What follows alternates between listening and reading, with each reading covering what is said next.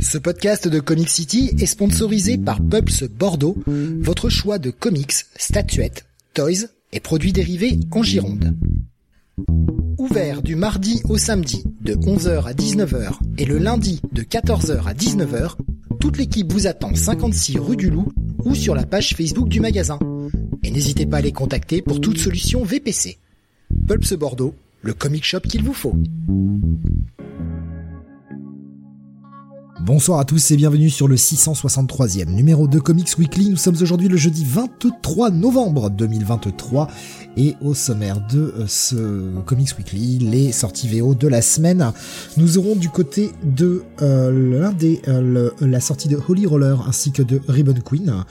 Chez Marvel, Hulk, Immortal X-Men, Avengers Inc., Iron Man, le DD Black Armor et le Amazing Spider-Man et enfin du côté de DC, très très grosse semaine avec euh, JSA, Wonder Woman, World's Finest, Superman, Batman Off-World, Green Lantern War Journal, Titans, Nightwing, Justice League vs Godzilla vs Kong et enfin Catwoman. Je suis Steve et vous écoutez le Comics Weekly.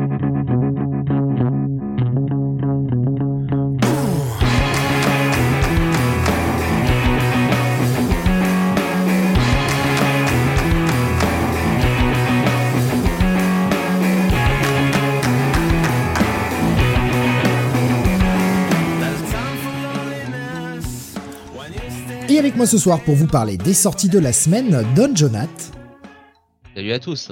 et Mister René Benny. Et bonsoir à toutes et à tous.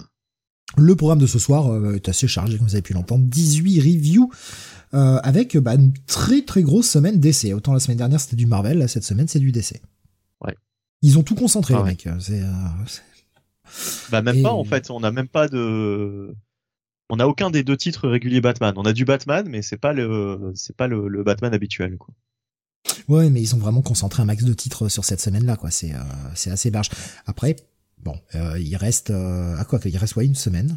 Euh, ouais, pour eux c'est une c'est une semaine à quatre, enfin c'est un mois à quatre semaines puisque le mois dernier, euh, même si la semaine était à cheval, ça sortait le 31 octobre. Donc du coup, euh, semaine un peu euh, un peu bancale, quoi.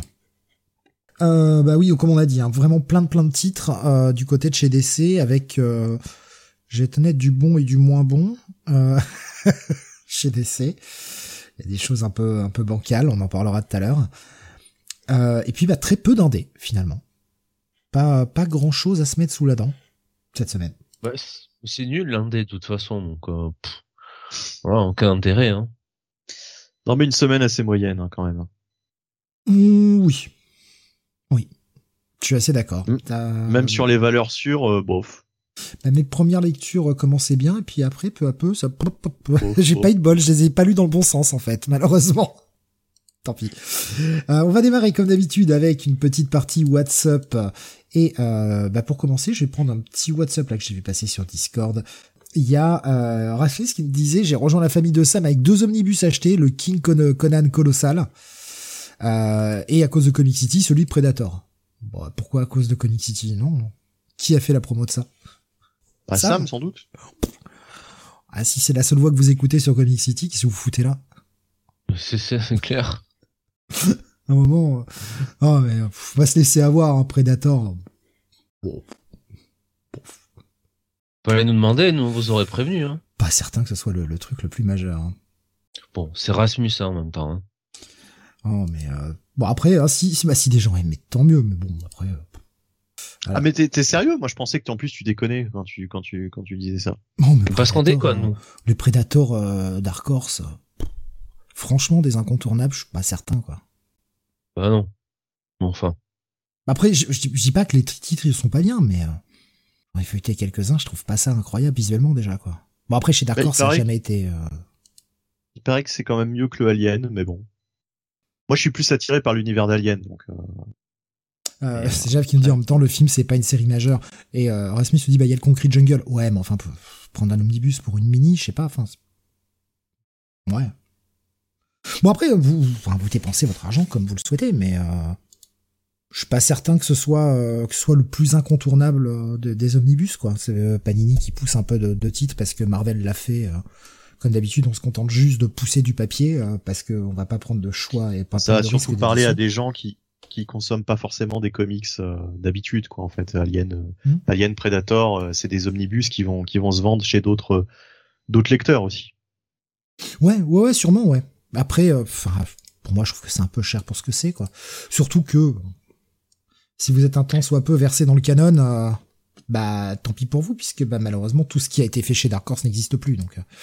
Euh, Mais après, après bon, c'est toujours pareil. Hein, c'est le prix à la page. euh, Ils ont leur euh, leur grille de leur grille tarifaire. euh, tous les éditeurs maintenant font ça. Donc euh, l'omnibus fait tant de pages et donc il coûte tel prix. Quoi. Je sais pas combien il est exactement celui-là, mais voilà, c'est selon le nombre de pages de toute façon.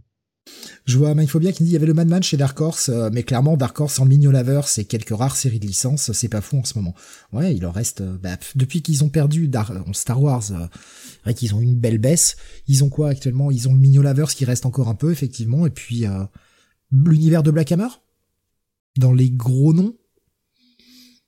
Et après chez chez Dark Horse en ce moment, c'est vraiment souvent des petites mini quoi, qui sont jamais franchement mauvaises, mais qui sont jamais vraiment bonnes non plus. Donc euh, Ouais, c'est un peu. euh, Dark Horse, c'est. Ça descend un peu, quoi. Malheureusement. Malheureusement pour eux, c'est dommage, mais.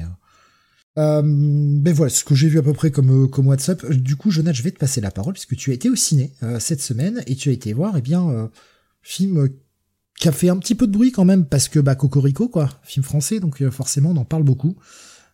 C'est Mars Express. Je sais pas du tout ce que c'est. J'en ai jamais entendu parler. Film d'animation français de science-fiction réalisé par Jérémy Perrin et sorti en 2023. Jérémy Perrin qui a participé à l'écriture, hein, évidemment, du scénario avec Laurent Sarfati.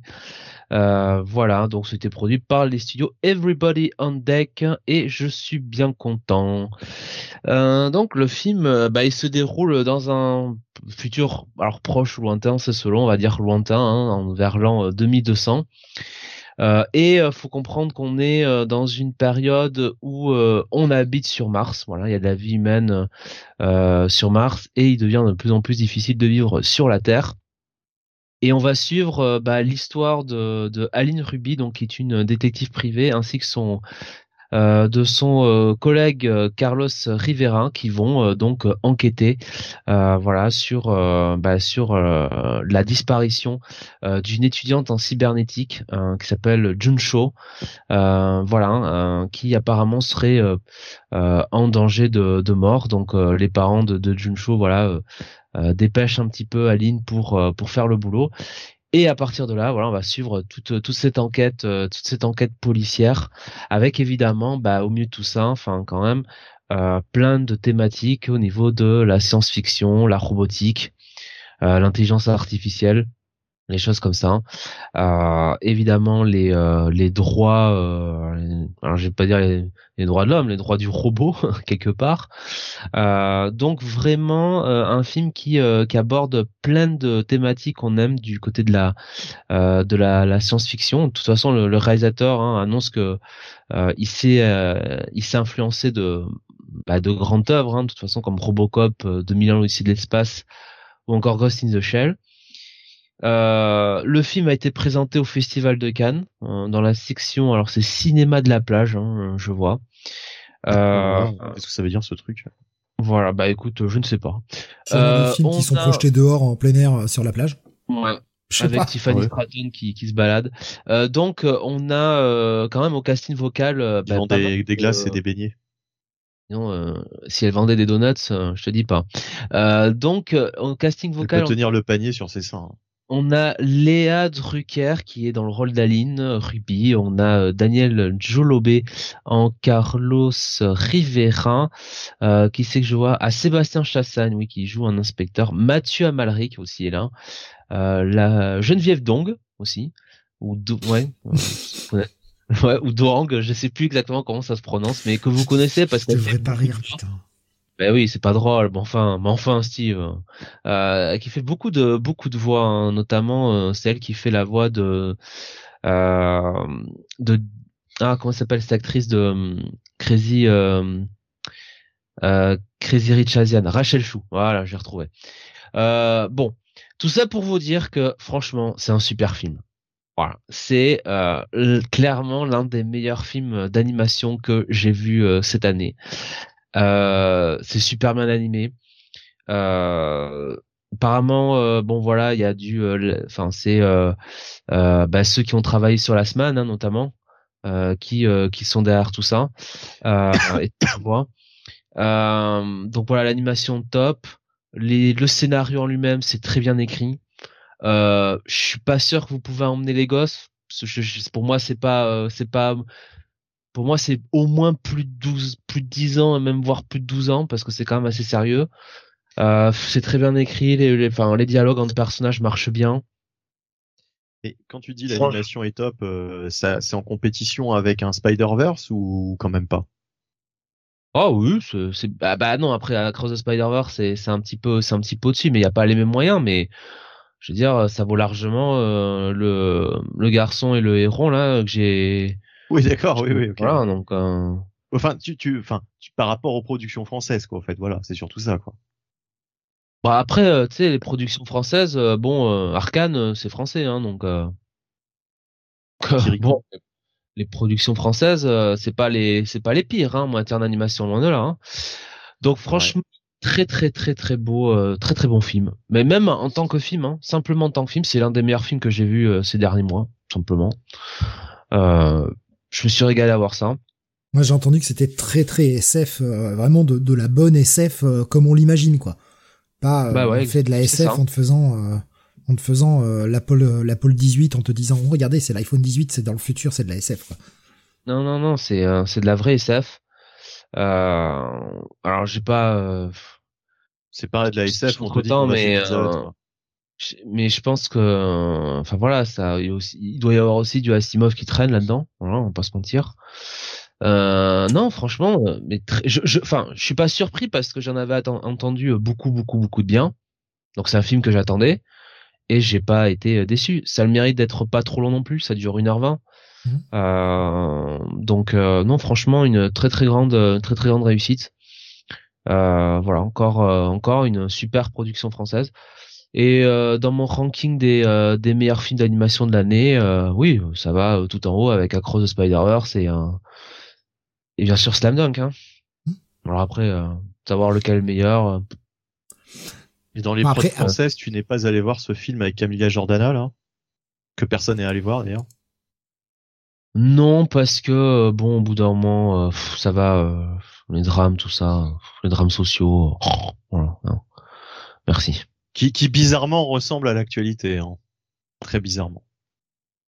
Voilà, donc euh, Mars Express, euh, bah écoute, euh, bah à l'image un peu d'Arkane, hein, vraiment une grande réussite de l'animation française et, et ça fait et ça fait très plaisir et et, et j'espère qu'on reverra un petit peu alors ces, ces, ces réalisateurs euh, alors peut-être euh, bon pour explorer encore cette, cet univers, euh, mais ou pour faire autre chose hein, sur grand écran parce que vraiment c'était c'était impeccable. Voilà. Moi, je, reste plus te demander si tu as aimé la fin sans spoiler. Bah, est-ce qu'il a vu lui hein? Là, il a, il a vu. Bah, la fin. La fin et surtout son parti pris en fait. La fin. Bon, je ferai rien dire parce que sinon ça, ça spoil un peu quoi. Mais la, la fin n'est pas comme vous l'attendez. Voilà. La fin est. Voilà, c'est une fin, euh, c'est une fin surprenante. D'accord, mais ça peut, ça peut amener une suite du coup, puisque tu dis que suite il y aura peut-être. non, a priori je pense pas hein, qu'il y aura de suite, mais. Euh, ah d'accord, ok. Bon. mais, juste avant. mais, mais, euh, mais disons que non, moi la fin, la fin me, me gêne pas. C'est à l'image du film en fait. Voilà. La fin justifie les moyens. Grave trouvait justement la fin très réussie, disait assez rare pour le faire remarquer. Il y avait Romanoïd qui nous disait sur YouTube, euh, on ne dénigre pas l'animation française. Euh, s'il y a bien des domaines, on n'est pas dégueulasse, ça en fait partie. Ah oui, c'est sûr, le, le, le souci, c'est souvent que ce soit mis en avant, quoi. Et qu'ils aient les capitaux pour financer les projets tels qu'ils en aient envie. C'est un peu le problème. Non mais je vous dis, l'animation française, c'est. Euh, c'est euh, c'est Fortige Productions euh, qui fait qui fait Arcane quoi. Donc oui, non, vous inquiétez pas, hein, l'animation française, mais, on va pas on va pas les on va pas les dénigrer, mais bon, le problème c'est que oui. des projets des projets comme Mars Express, t'en vois pas tous les quatre matins au ciné quoi. C'est ça. Parce que parce qu'on va faire des, des films à la merde là, comme vous parliez là juste avant, le film avec Camélia Jordana, drame social machin, parce que les capitaux du CNC ne vont que dans des films comme ça et on pousse pas les films un petit peu hors normes alors que bah de la de tout le monde. Euh, enfin, c'est l'animation française, elle tue quoi. Alors, euh, au vu des crédits, euh, je crois que Mars Express, il y a le CNC qui a, qui a ah, financé un petit. Ils sont de toute façon tout ce qui est film français, ils financent un petit peu, mais ils donnent beaucoup moins de capitaux que pour des des, des trucs des trucs bateaux. T'en places un, t'en remplaces par l'autre, et c'est la même chose quoi. Mais évidemment, parce que bon, euh, bon là, ils préfèrent euh, valoriser euh, l'humain, faire travailler l'humain, donc ça compte les acteurs, les choses comme ça, que que les, trucs, les trucs d'anima, les films d'animation, quoi. Évidemment. Alors que franchement, bon. Bah, il y a autant d'humains derrière, hein, finalement. Ouais, mais il y a toujours cette, cette espèce d'élitisme en France du cinéma, et je mets de très gros guillemets, où, où ah bah ouais, non, mais si du dessin animé, c'est pour les enfants, quoi. C'est terrible. Hein. Ah, du côté de l'élite, enfin, je pense que l'élite du cinéma, si, ils pensent comme ça toujours. C'est vrai, c'est du projet, c'est pour bébé, quoi. C'est des dessins, quoi. C'est pas le problème, acteurs, quoi. Le problème, c'est pas de mettre euh, en avant les, les, les humains, c'est de mettre en avant toujours les mêmes têtes d'affiche, quoi. En fait, c'est, je veux dire, euh, c'est, on a l'impression qu'on voit toujours les mêmes têtes dans les films français aussi. Ah, je, pense que les, le CNC reste toujours frileux euh, à vouloir euh, accepter de financer ce genre de projet, alors que mais on le voit. Il y a, enfin, moi franchement, j'ai entendu que des bons échos sur le film toute la semaine. À chaque fois que ça en parle, c'est pour en dire du bien. Donc, serait temps de se réveiller, quoi. Et c'est pas la première fois que l'animation française fait des choses intéressantes. Mais je sais pas, je je comprends pas pourquoi on veut toujours pas laisser un peu plus les artistes s'exprimer en fait. C'est vraiment con. Il y avait une question tout à l'heure d'Alexin qui demandait euh, T'as pas été voir Napoléon du coup, euh, Jonath? C'est sorti? Écoutez, euh, vous voulez une réponse franche Bah oui, je suis allé le voir. Mais bon, on a une émission interminable, donc je me suis dit bon, je vais pas non plus vampiriser le WhatsApp, donc je vais parler d'un film. Et euh, je parlais. T'as euh, choisi celui-là bizarrement. Eh bah bravo, bravo Jonathan. Ben oui, mais j'ai parlé du meilleur. La France, la France ne t'en rendra, ne te remercie pas. En une ou deux ah bah, c'est le film français, hein. euh, en une ou deux phrases. T'as aimé ou pas? Je l'ai vu se faire un peu bâcher moi le film. Franchement. C'est Ridley, Stock, euh, Ridley Scott encore, non C'est ça? Ouais. Le Scotch, ouais. En Scotch, ouais. Scott. euh, mais euh, franchement, c'est pas pire, pas mieux. Alors déjà, bon, les histoires de les historiens qui se sont soulevés parce que voilà, il y a des trucs euh, qui ont été réécrits, tout ça. on s'en fout, putain, c'est du cinéma. Franchement, si, franchement, j'aurais même aimé qu'il écrit un Napoléon où à la fin ça se finit, c'est il gagne Waterloo, tu sais. Et tu fais une uchronie et en fait euh, c'est la France qui domine tout. Allez, fais chier, je m'en fous. Euh, je fais un autre film. On s'en fout, c'est du cinéma. Voilà. Il, je veux dire, il a quand même écrit. globalement, c'est tous les grands événements, quoi. Le, le, coup d'État du 18 Brumaire, voilà, l'Empire, les choses comme ça, Waterloo, Austerlitz. Enfin, vous avez vous avez tous les grands trucs, hein, donc euh, bon, il faut arrêter cinq minutes. Hein. Euh, après, le film en lui-même, pour moi, c'est pas un grand film, très clairement. Euh, je pense que le dernier duel était nettement meilleur que ça. Après, on n'est pas non plus, on n'est on n'est pas non plus dans la période sombre hein, de Ridley Scott hein, des années 2010, hein, avec Alien Covenant et autres Exodus, Cartel et toutes les dingueries Prometheus hein, qu'il a pu faire. Euh, voilà. Euh, le film souffre d'un problème, c'est que c'est un biopic et un biopic sur euh, voilà un chef de guerre, un, chef militaire avec plusieurs dates à respecter. Donc il y a ce côté un petit peu catalogue en fait dans le film où tu vas ben sur chaque date suivre un petit peu ce qui s'est passé à ce moment-là. donc ça fait un peu un film voilà qui peut paraître qui peut paraître segmenté. Après bon c'est pas c'est pas c'est pas catastrophique quoi. C'est pas un grand film. J'irai pas le je le reverrai jamais hein. Mais ça va c'est correct quoi. C'est pas pire pas mieux quoi. Euh, Joaquin Phoenix bon fait le fait le taf. Voilà il fait ça y a pas de y a pas de problème hein. on, on, pouvait s'y attendre. euh, je pense que c'était honnêtement euh, c'est très ambitieux de la part de, de Ridley Scott d'essayer de faire un film sur Napoléon en deux heures et demie euh, c'est euh, voilà, c'est c'est quand même une entreprise euh, un petit peu un petit peu un petit peu compliquée. Voilà, si je devais mettre une note sur 5, allez, un 2,75, 3, voilà. On va le faire comme ça. Ouais. Après, c'est pas non plus... Euh, J'ai vu des plus ah, grosses merdes Oui, oui, bah, j'imagine, ouais. Après, c'est pas forcément incroyable. Hein. Ouais. Non, mais de toute façon, le projet de départ, enfin, moi, je, Enfin, comment tu peux faire un grand film sur, euh, enfin voilà, sur Napoléon quoi. Enfin, c'est compliqué quoi. Enfin, à, à structurer le film. Euh, parce que bon, euh, comme comme il comme il veut suivre toute l'histoire de Napoléon, donc on va dire depuis, allez, depuis qu'il est capitaine dans les armées de la Révolution, 1793, quelque chose comme ça, jusqu'à donc bah, 1815, hein, jusqu'à sa mort. Donc il faut que tu euh, voilà, il faut que tu là quand même, ça fait 7, ça fait 22 ans, 22 ans de sa vie et le père Napoléon en 22 ans, il en a fait des choses hein, donc euh, c'est un peu c'est un peu compliqué quoi. Voilà. Donc euh, ça fait un peu segmenté du coup et et, euh, et des fois tu as ce côté-là bon tu vois beaucoup beaucoup de personnages à la fois. Bon, même si t'as quand même Napoléon et Joséphine qui sont les fils rouges, hein, fort heureusement, mais ça fait quand même beaucoup de personnages et bon, c'est voilà, c'est pas évident de s'y retrouver quoi. Joséphine Ange Gardien, hein, c'est ça. Hein. Bien sûr. Crossover de la mort. Grave disait moi, faut, euh, moi je dis faut faire un feuilleton réalisé par un des meilleurs réals du PAF avec l'acteur de Jacouille. Déjà fait. Déjà fait. Ouais. Déjà fait. Sachant que dans les visiteurs, souvenez-vous, les couloirs du temps, à la fin, euh, on était censé voir euh, euh, bah, là, hein, avec. Quelle euh, arnaque, quelle arnaque, on l'a jamais eu la suite. Ouais. Enfin, si, on a eu une suite, je crois, mais euh, qui, qui, qui, qui, part totalement euh, sur autre chose. Et sans mal. oui. Je crois que le, je crois que la suite est tellement est tellement atroce que je l'ai jamais vu le troisième. Il y a eu un troisième, hein, je suis pas fou. Ouais, en Amérique, mais euh... non non non. Attends, il y a, y a, y a eu un troisième en, en plus de l'Amérique. Ah, la, les visiteurs, la révolution. Ouais. Ah ouais? Ah ouais. Ah ouais. Ah ouais, j'ai eu la chance de passer à côté de ça. Ouais, moi je l'ai jamais vu. Je pense que c'est, je pense que c'est une catastrophe. Je pense que même que c'est pire que les États-Unis. Enfin, ah, c'est vrai. Ah, mais c'est la suite du coup. C'est la suite du. Euh... c'est ça. Euh... Ouais, c'est ça. Tout le monde a oublié. Ah ouais. Avec que le film a marqué. Alors, son écu, euh, Godefroy de Montmirail et son écuyer Jacouille la fripouille rencontrent, tenez-vous bien, Jacouillet, descendeur de Jacouille et accusateur public. N'importe. Ça donne envie, hein.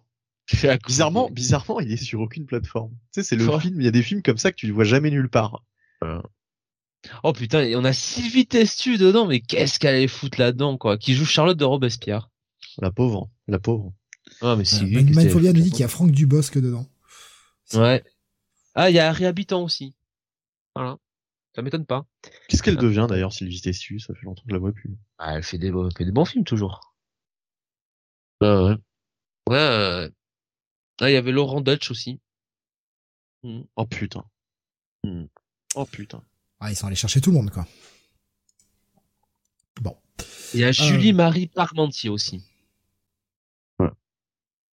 Ok, bon bah on va clore ce WhatsApp du coup. Euh, donc tu recommandes chaudement Mars, Mars Express, euh, ah mais pas forcément pour les plus jeunes, voilà, de parler les T'as donné une note du coup pour Mars Express? Je sais plus. Oh, un bon 4 sur 5. Euh... Ah, c'est tout? Borderline 4, 4, 4,5 sur 5. Bon, tu peux mettre ton 4,5, hein, je pense que... Non, mais 4 sur 5, euh, pour moi, c'est c'est excellent film. Hein, donc, euh, voilà. Hein. Pas tout le monde a le 4 sur 5, hein, si on est boni. Hein. Mm. Le garçon, le héros, n'a certes pas le 4 sur 5, hein, je te le dis tout de suite. Hein. Ok, eh bien on va euh, passer aux sorties de la semaine. Et Benny, c'est toi qui va commencer avec euh, bah, une des, des, sorties attendues quand même euh, de la semaine. Il s'agit d'un titre d'essai puisque c'est l'arrivée de Jason Aaron sur le titre, certes pour une mini, mais voilà, Batman il est World. Il est, il est vraiment arrivé parce que je l'ai pas vu en fait sur le premier numéro. ben, si t'avais lu son Avengers, tu te serais rendu compte qu'il y a deux Jason Aaron, hein, comme James Tanyon. Hein. Il y a le Jason Aaron euh, des mauvais jours, des mauvais comics, et il y a le Jason Aaron qui est euh, qui est capable d'écrire le Punisher, quoi. Bon, euh, là malheureusement, nous n'avons pas le Jason Aaron spoiler hein, du Punisher. non, non, non. Alors, On, parlait de Mars, là on est allé plus loin. Hein. Je sais pas à combien de d'années-lumière. Il le dit à un moment donné, mais j'ai plus le j'ai plus le j'ai plus le chiffre. Euh, on est dans le, secteur spatial 909. Euh, voilà. Là c'est euh, là c'est pas Mars Mars Express, c'est plus Galaxy Express 909, pas 999. Bon, tant pis. Euh, et euh, donc Bruce, en fait, on, on, retrouve Batman euh, dès le début face à des extraterrestres dans un vaisseau spatial. On ne sait pas trop comment il s'est retrouvé là. On va vite comprendre que Bruce est parti sur un projet à la Elon Musk où en fait il voulait il voulait investir pour la, la, conquête spatiale, voyager dans l'espace, etc. Euh, il a euh, investi beaucoup, mais euh, pas suffisamment, juste pour faire l'aller-retour. Donc il a, il a juste pu faire le l'aller.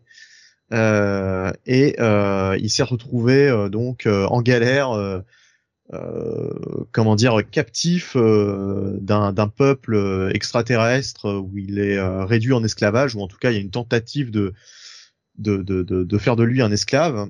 Euh, ça rappelle un petit peu la une situation dans laquelle était euh, Superman il n'y a pas si longtemps d'ailleurs. Mais bon, là c'est des extraterrestres un peu moins euh, un peu moins impressionnants que Montgoul et sa clique, hein, faut bien dire ce qu'il est. Euh, donc euh, on a un Batman assez combatif qui essaye de, de comprendre dans quel bordel il s'est retrouvé. On va avoir des explications d'ailleurs sur sa première rencontre avec avec avec l'extraterrestre. Pardon, oui? J'ai l'impression qu'il y a un élément que t'as pas dans le dans le titre là quand même. Euh, à savoir, là, là, je, je, là, tu, là, tu me, là, tu me perds. Là, Il est venu exprès. il est venu exprès. C'est sa mission. Oui. Il, il, est venu exprès. Oui, oui. Non, mais ça, euh, ça, on le voit, on le voit vers la fin du truc, quoi. Je, je, je, voulais pas raconter tous les tous les tous les tenants et ouais, parce que la, la, façon dont tu le racontais, c'était vraiment. Euh, enfin, j'avais l'impression que il y avait un élément qui te manquait en fait. C'est pour ça que non, non, non, mais euh, ça c'est dans les dernières pages, donc tu vois, je, bon, enfin bon, bref. Bon, ok. donc euh, voilà.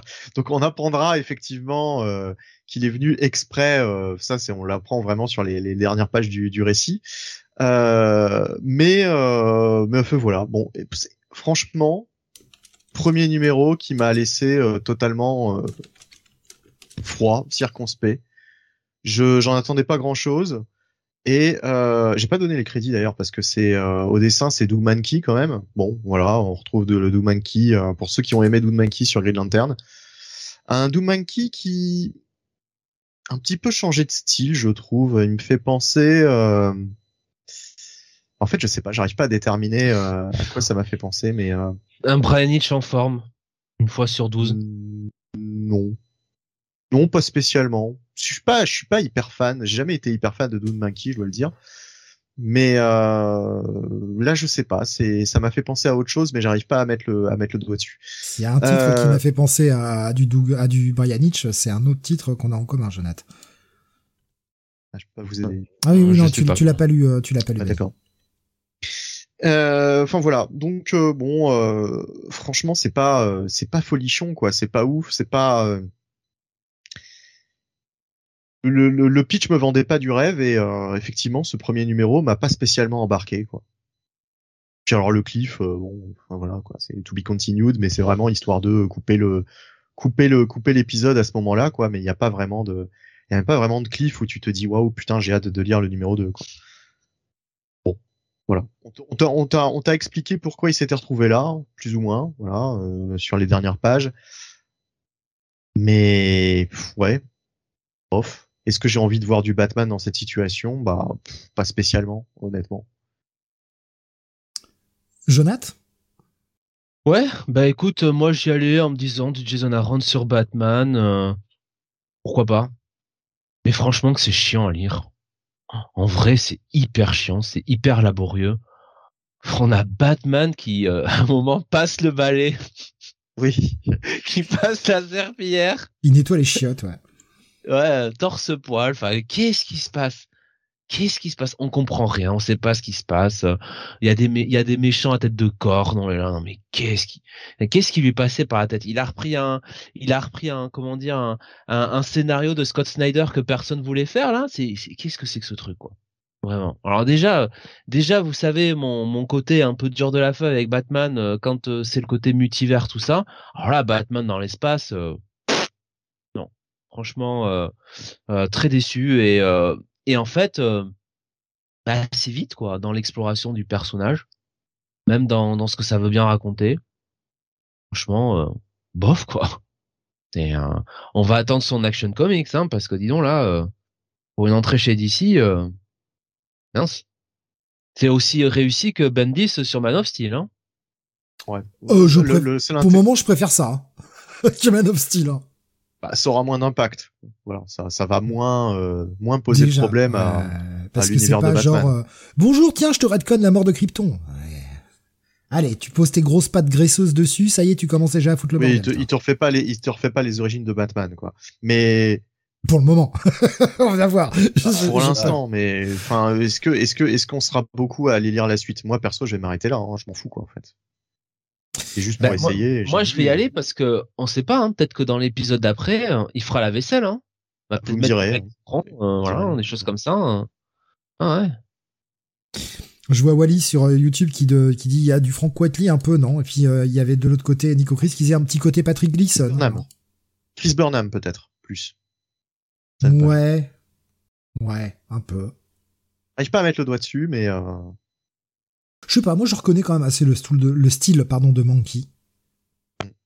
Le stool, excusez-moi, c'est Ba- Batman qui passe la balle dans les chiottes, ça me fait déraper. Euh, blague pour les bilingues, évidemment. Euh, Qu'est-ce que je vous raconte là-dessus? Euh, Pitch était, euh, le pitch était casse-gueule, Batman dans l'espace, mais c'est justement là où on n'a pas envie d'aller le voir. Parce qu'on a envie d'avoir un putain de Batman street level Ce qui serait bien qu'il arrive dans son putain de titre régulier Mais non. Non, non, non, non, non, parce qu'on va le faire combattre contre FaceSafe, parce qu'on va l'envoyer dans un putain de monde alternatif. En gros, tout sauf du street level. ah bah le dernier épisode, c'était du street level. Rien à foutre du dernier épisode, c'est une merde. C'est du street Voilà. level quand même. C'est de la grosse merde. Non, c'est pas du street level, c'est un mec qui est dans sa tête. C'est pas du street level. Euh... et la, la prémisse, la prémisse était casse-gueule. J'y suis allé parce que c'est euh, c'est Jason Aaron. Je me suis dit bon, il va peut-être arriver à nous sortir quelque chose. Bah non, non, non, non, non. Batman se casse la gueule avec des aliens. Voilà. Parce que parce qu'il avait plus de grand maître chinois, à, il doit lui apprendre un nouveau style de combat, donc il va se casser la gueule avec des aliens. C'est quand même l'héritier des plus grands maîtres chinois. putain, mais on en a rien à foutre, en fait, quoi. C'est ça le problème, c'est que tu lis ça et euh, c'est jamais mal écrit. Ah non, c'est jamais mal écrit. C'est lourd quand même. hein. Totalement, mais euh, totalement inutile. Bah, tu sais ce que c'est?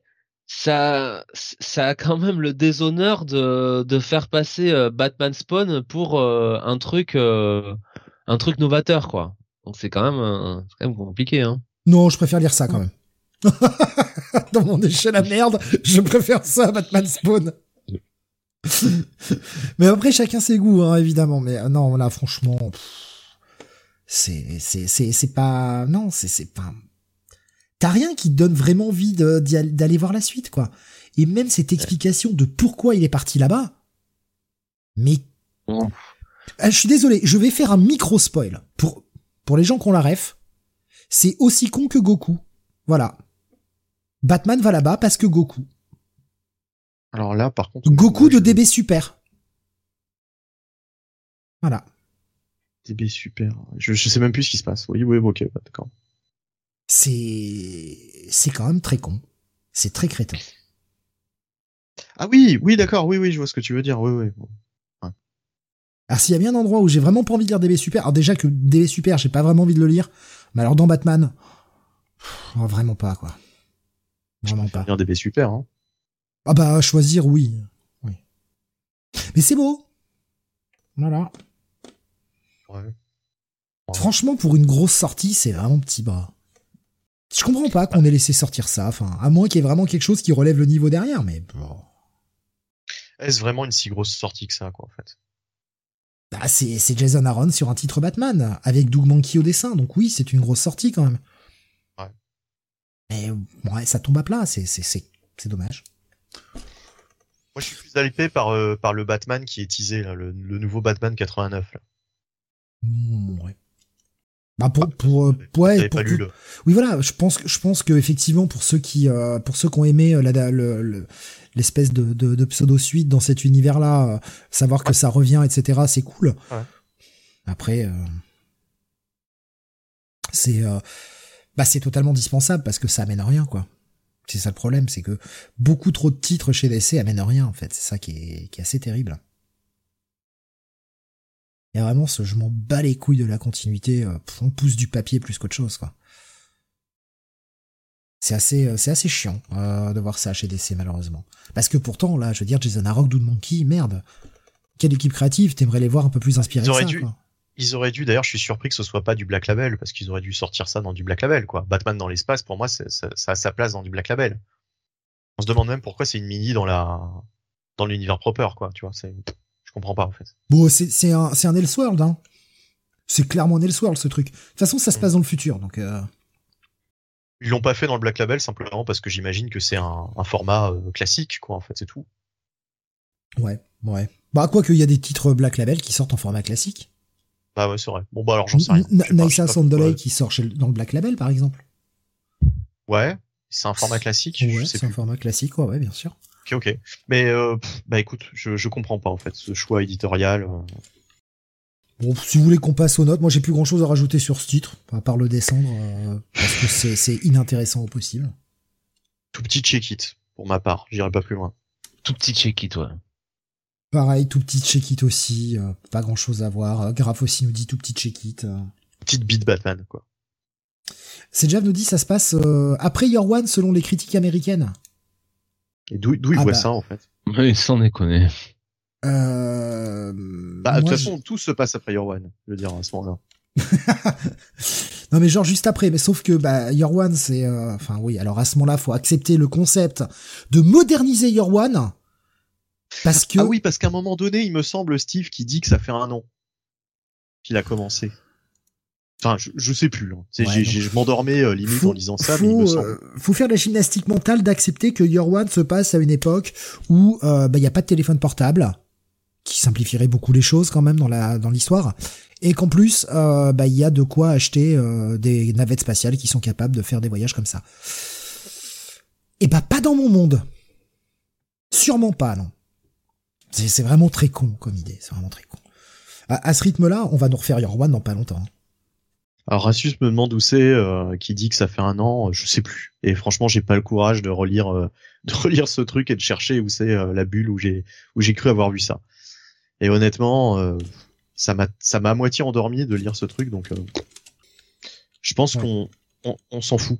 Euh, Oui, le, le mieux, c'est de s'en foutre. Hein, euh, parce que là, euh, franchement, Donc allez, triple petite check-it pour être gentil. Euh, je vois Wally qui nous dit euh, sur YouTube, euh, en fait vous aviez raison pour les X-Men, Oxbox c'était incroyable. Et après euh, ça, entre Ten of Swords et Hellfire Gala, j'ai tout arrêté. Voilà. Comme beaucoup de monde malheureusement. Beaucoup. euh, heureusement qu'il y en a encore qui achètent euh, et qui suivent, mais euh, ouais, il y a beaucoup de gens que ça. Ah, on va parler d'ailleurs stoppé, hein. épisode tout à l'heure. Continuons avec toi, Jonath. On va passer à la suite. On va aller chez Marvel justement avec The Amazing Spider-Man 38. Oui, parlons quand même d'une franchise qui se porte beaucoup mieux que la franchise Batman.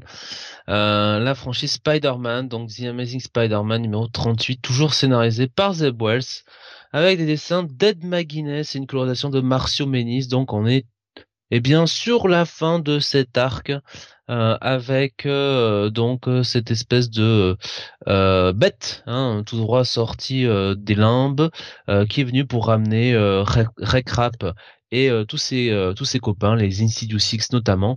Euh, donc c'est Repo hein, n'est-ce pas? C'est ce monstre et donc ça va être bah, l'épisode final où finalement eh bien après avoir absorbé Peter Parker il va vouloir s'en prendre Repo euh, à Randy Robertson. Et ça va pas plaire à Peter qui est dans, dans le ventre de Repo et qui va monter une contre-attaque à base de catapultes mais euh, moyenâgeuse avec Repcrack. Oui, je sais, ça, a l'air totalement débile, mais c'est ce qui se passe. Euh, voilà. Donc après, il y a du surf sur euh, euh, une sur un train en forme de crâne, voilà, qui ressemble à, à l'œsophage de, de Repo. Voilà, voilà, tout va bien. Euh, et puis finissent par sortir et euh, voilà. Donc là c'est la bataille finale. Et euh, bon bah je vous laisse imaginer ce qui se passe à la fin. On a quand même bon une partie dans l'épisode qui euh, eh bien continue la- les prémices vers donc bah, le ce qui va nous tenir en haleine hein, après dans les prochains arcs c'est-à-dire Gang War. Voilà et donc euh, on va revoir euh, j'allais dire qu'on allait revoir Roderick Strong mais non on revoit Hammerhead pardon euh, qui qui est là qui fait son beans voilà donc bon bah numéro de fin fin d'arc classique on range les jouets. On voit Madeleine Pryor quand même ça fait l'épisode. Ça vaudrait, ça vaudrait presque un bail. Euh, écoutez, c'est pas c'est pas ce qu'a écrit de pire euh, Zeb Wells, mais bon, c'est comme le début de cet arc, quoi. Franchement, vite lu, vite oublié, donc un check it. Voilà, on retiendra les dessins d'Ed McGuinness. Je vois Daddy Comics, Daddy Comics pardon, qui nous dit trop long cet arc, humour, nous met entre guillemets sur Spider-Man, hâte du Gang qui j'espère sera intéressant. Ça commence au prochain mois, hein, enfin le, prochain numéro, la Gang Mais si, je crois que ça commence même la semaine prochaine. Ah directement, d'accord. Ouais, j'ai dit ça tout de suite. Euh... Il y a un numéro spécial alors du coup. Euh, oui. peut-être un Gang Alpha. Oui, oui, oui, oui, oui, C'est le Amazing. Là, j'y vais, hein c'est le Amazing Spider-Man Gang War First Strike numéro 1 et on a même un Luke Cage Gang War numéro 1. Ouais, First Strike. J'ai vu dans un autre dans les années 90 hein. J'ai vu dans un autre titre de, de, cette semaine. Oh, tu sais Gotham War, euh, c'est pas si loin hein. en termes de nom euh, hein. pour lancer le bah, c'est un peu un peu, et, le même. Euh, et on aura bah, sûrement il y a sûrement un titre de Gang War que je vais lire, c'est le Daredevil Gang War. Voilà, il y a un Daredevil euh, euh, effectivement avec euh, avec Electra. Bah c'est Electra, ouais. Donc histoire de voir ce qui se passe sur Electra. Je, sais même pas qui l'écrit, j'ai pas regardé. Mais bon. Je sais pas, c'est pas Saladin Ahmed? Non, c'est pas lui. Je, je, sais pas, je sais pas, j'ai pas regardé qui l'écrivait, mais je ah, pense que j'irai pour voir un peu ce que ce que ça va donner, voir un peu Electra, ce qu'elle devient, puisque bah dans le titre principal pour le moment on l'a pas revu. Donc. Alors, je vais te dire ça tout de suite. Elle est écrite Daredevil Gang War. C'est Erika Schulz. Avec des dessins de Sergio Fernandez Davila. On verra, ce que ça donne. Je, testerai au moins le premier. Même si j'en ai rien à foutre de Gang War, que je lirai pas le, reste. C'est histoire de voir un peu ce qu'il advient de ce personnage d'Electra Daredevil, quoi. Ah, bah oui, clairement, euh, notre ami euh, Saladin Ahmed l'a vite. Euh, voilà. Oui, il a, mis, de côté, ouais. Bah, au moins, il n'a pas annulé euh, le, côté Daredevil, mais bon, c'est vrai qu'il l'a mis de côté, pour le moment, on l'a jamais revu. Même pas dans ah, le rien. Peut-être que, euh, bon, euh, voilà, c'est chasse gardée pour l'instant de, de Zeb Wells, qui, on est sûr, écrira de bonnes choses sur elle dans Gang War. Pitié. Lol. Pitié.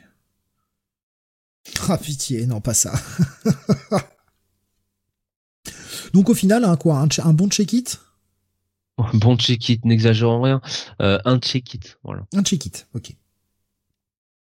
On continue. Alors c'est vrai qu'on commence pas avec les meilleurs titres ce soir, mais vous inquiétez pas, il y en aura d'autres après. Hein. Euh, on, évacue. on évacue, on va dire. Le Justice League versus Godzilla versus Kong numéro 2. Oh. Brian Buccellato est au scénar. Euh, on a Christian Douce au dessin et Luis Guerrero à la colo. Euh, bah déjà la partie graphique. Moi Christian 12 j'aime bien. Euh, je trouve que ça fait toujours très super héroïque ce qu'il fait. Ça, ça fait bien le job en fait. C'est euh, typique comme ça que j'imagine du comics de super-héros. C'est pas incroyable, c'est pas le meilleur. C'est sûr que par exemple un Doug Monkey même sur sur Off-World est bien meilleur, mais j'aime bien ce que qu'a toujours présenté le gars qui avait pas mal de temps officier sur Flash avec avec euh, bah pas avec Jeremy Adams, mais avec euh, merde juste avant euh, Joshua Williamson. Voilà. Bon, maintenant le titre. C'est-à-dire que dans le premier épisode, ça a commencé par Superman face à Godzilla, qui se prend une patate, puis ah, petit flashback, et on va te montrer ce qui s'est passé, comment ils sont arrivés. Et le numéro finissait là où il avait commencé, ce qui avait le don de me gonfler. Donc je suis quand même allé voir le 2 pour voir où ça va. Bah, c'est exactement ce à quoi je m'attendais. C'est-à-dire que c'est pas intelligent pour dessous. Ça tabasse. On met les héros, euh, les plus grands héros face euh, à des grands monstres parce que oui, Godzilla est arrivé, mais ce n'est pas le seul. On a quatre autres, enfin trois autres monstres qui débarquent aussi. Un à Gotham qui, bien sûr, vole et a des ailes de chauve-souris parce que comme par hasard, euh, une grosse araignée au-dessus de, Central City, et puis un gros mammouth géant face à Temisira. Bon, bah ouais, c'est c'est assez bourrin. Il y a toute une passe plutôt sympathique avec Batman et la Bat Family, avec un un Jason Todd que Brian Buccellato ne peut pas s'empêcher de dépeindre comme un sale con. Jason Todd est absolument insupportable dans ce titre. Bah, si vous avez envie d'un blockbuster qui ne réfléchit pas, c'est vraiment le titre pour vous, quoi. c'est bourrin, ça casse des gueules. C'est voilà, on va avoir les, les, les super héros tout petits face à des monstres géants. Bon, bah, voilà. Qu'est-ce que t'as pensé de ce Oui, bah, vas-y, vas-y, vas-y. Mais peut-être, mais peut-être le doigt sur le problème qui fait que j'y vais pas, c'est que j'ai l'impression que ça manque de fun. Parce qu'avec un titre pareil, moi j'ai envie de lire un truc fun, tu vois, un, peu drôle, un peu, un peu, un peu, un peu exagéré. Là, j'ai l'impression que c'est trop sérieux, en fait. Ouais, mais enfin, si c'est pour faire de la rigolade, je sais pas. Le problème, c'est que ça desservirait tout, en fait. Si tes super héros sont en train de faire de la rigolade, ça veut dire que la menace est pas, est pas, euh, est pas forte. Et euh, je pense pas que le le Monsterverse, hein, qui gère donc tous ces monstres là euh, sous licence, ait envie de faire passer leurs leur monstres pour des, bah, pour des nulos, quoi. Déjà, c'est quand même compliqué d'imaginer qu'ils aient du mal à affronter un, un, singe géant ou un Godzilla, etc. quand ils sont la Justice League, quoi. Euh, quand tu vois la taille du Godzilla dans les pages, si. Tu comprends tout à fait pourquoi les patates de Superman, ça lui fait pas grand chose. C'est le Godzilla moderne, le, le Godzilla. Euh... Ouais, mais Superman, il assomme euh, il assomme n'importe qui. Hein. Ouais, mais pas là. Là, là, il est vraiment tout petit. Je veux dire, quand tu vois l'échelle sur la sur la cover, on est vraiment sur cette échelle-là. Donc même avec sa super force, tu t'imagines très bien que bon, quand le mec est aussi grand à peine que ses dents, ça devient compliqué. Bon après, ce qui est toujours très difficile, bon, faut suspendre son image, son, son incrédulité bien sûr, et faut accepter le fait. Mais comment ce bordel tient debout sur la terre sans que ça s'écroule et qu'il s'écroule sur lui-même? Bon, voilà. Et si tu commences à réfléchir comme ça, ça vaut pas le coup de regarder ce genre de, de ce genre de, de produit. Mais Ouais, je... je... comprends le côté trop sérieux, mais je sais pas. C'est juste de la grosse baston, quoi. Voilà. Il y a un côté fun à voir Superman se prendre, se prendre des coups, quoi, et voler à travers les murs. Pour une fois qu'il se fait un peu casser la gueule. Mais c'est pas, oui, c'est pas, c'est pas de la blague qui tire sur mon doigt et je fais un prout, quoi. non, non, mais c'est pas non plus ça que je demande, quoi. Mais euh, je sais pas, un côté un peu plus. Euh, peu plus inventif, un peu plus. Euh... C'est pas c'est pas aussi fun par exemple que des euh, Batman Tortue Ninja, mais parce que les personnages des Tortue Ninja s'y prêtent un peu plus, tu vois. Enfin, moi j'avais lu par exemple Predator versus Wolverine, très bonne surprise, quoi. Tu vois. Il y avait un côté, c'était pas idiot, mais il y avait un côté régressif qui était euh, qui était bien amené, quoi. Bon, c'était Ben Percy en même temps. Ben Percy, euh, il sait ce qu'il fait avec Wolverine, quoi. Mais mais voilà, là j'ai l'impression que bon, Ouais, mais bien nous dit comme quelque le, chose. le Tortue Ninja contre Power Rangers, par exemple. Oui, mais encore une fois, je pense aussi que ça dépend des ayants droit et je suis pas certain que euh, Legendary Pictures ait euh, envie d'avoir un truc trop trop rigolo qui fait passer leurs monstres pour des menaces pas crédibles. À mon avis, c'est plus une histoire comme ça que euh, parce que oui, ça appellerait à quelque chose de plus fun. Qu'est-ce que t'as pensé de ce deuxième numéro, Jonathan? Oui, ben écoute, c'est euh, c'est un peu plan-plan en fait. Voilà, il y a pas il y a pas grand chose euh, d'intéressant qui se passe. Euh, très sincèrement, moi, toute la bataille là sur Gotham, euh, bon, moi j'ai roulé des yeux tout le long. Euh, évidemment, Jason Todd a besoin d'être un gros con, voilà. Hein, franchement, vous pouvez pas, vous pouvez pas faire autrement. Hein, surtout, ne restons pas dans les clichés. Putain, il est encore là.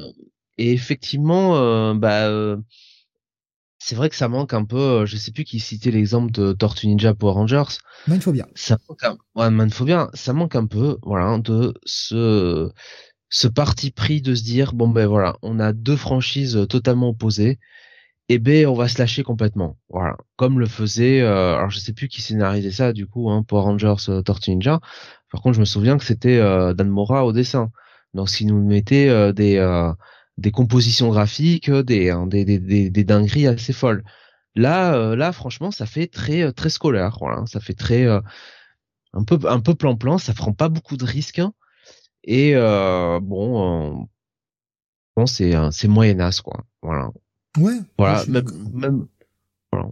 Ça, c'est pas, c'est pas hein. catastrophique. Hein. C'est pas un accident. C'est pas un accident industriel, mais bon, euh, t'as les franchises de, de, enfin la franchise de, des franches des les super Odyssey face euh, face aux monstres de Universal Monster là, enfin en tout cas de, oui de, bref appelez ça comme vous voulez.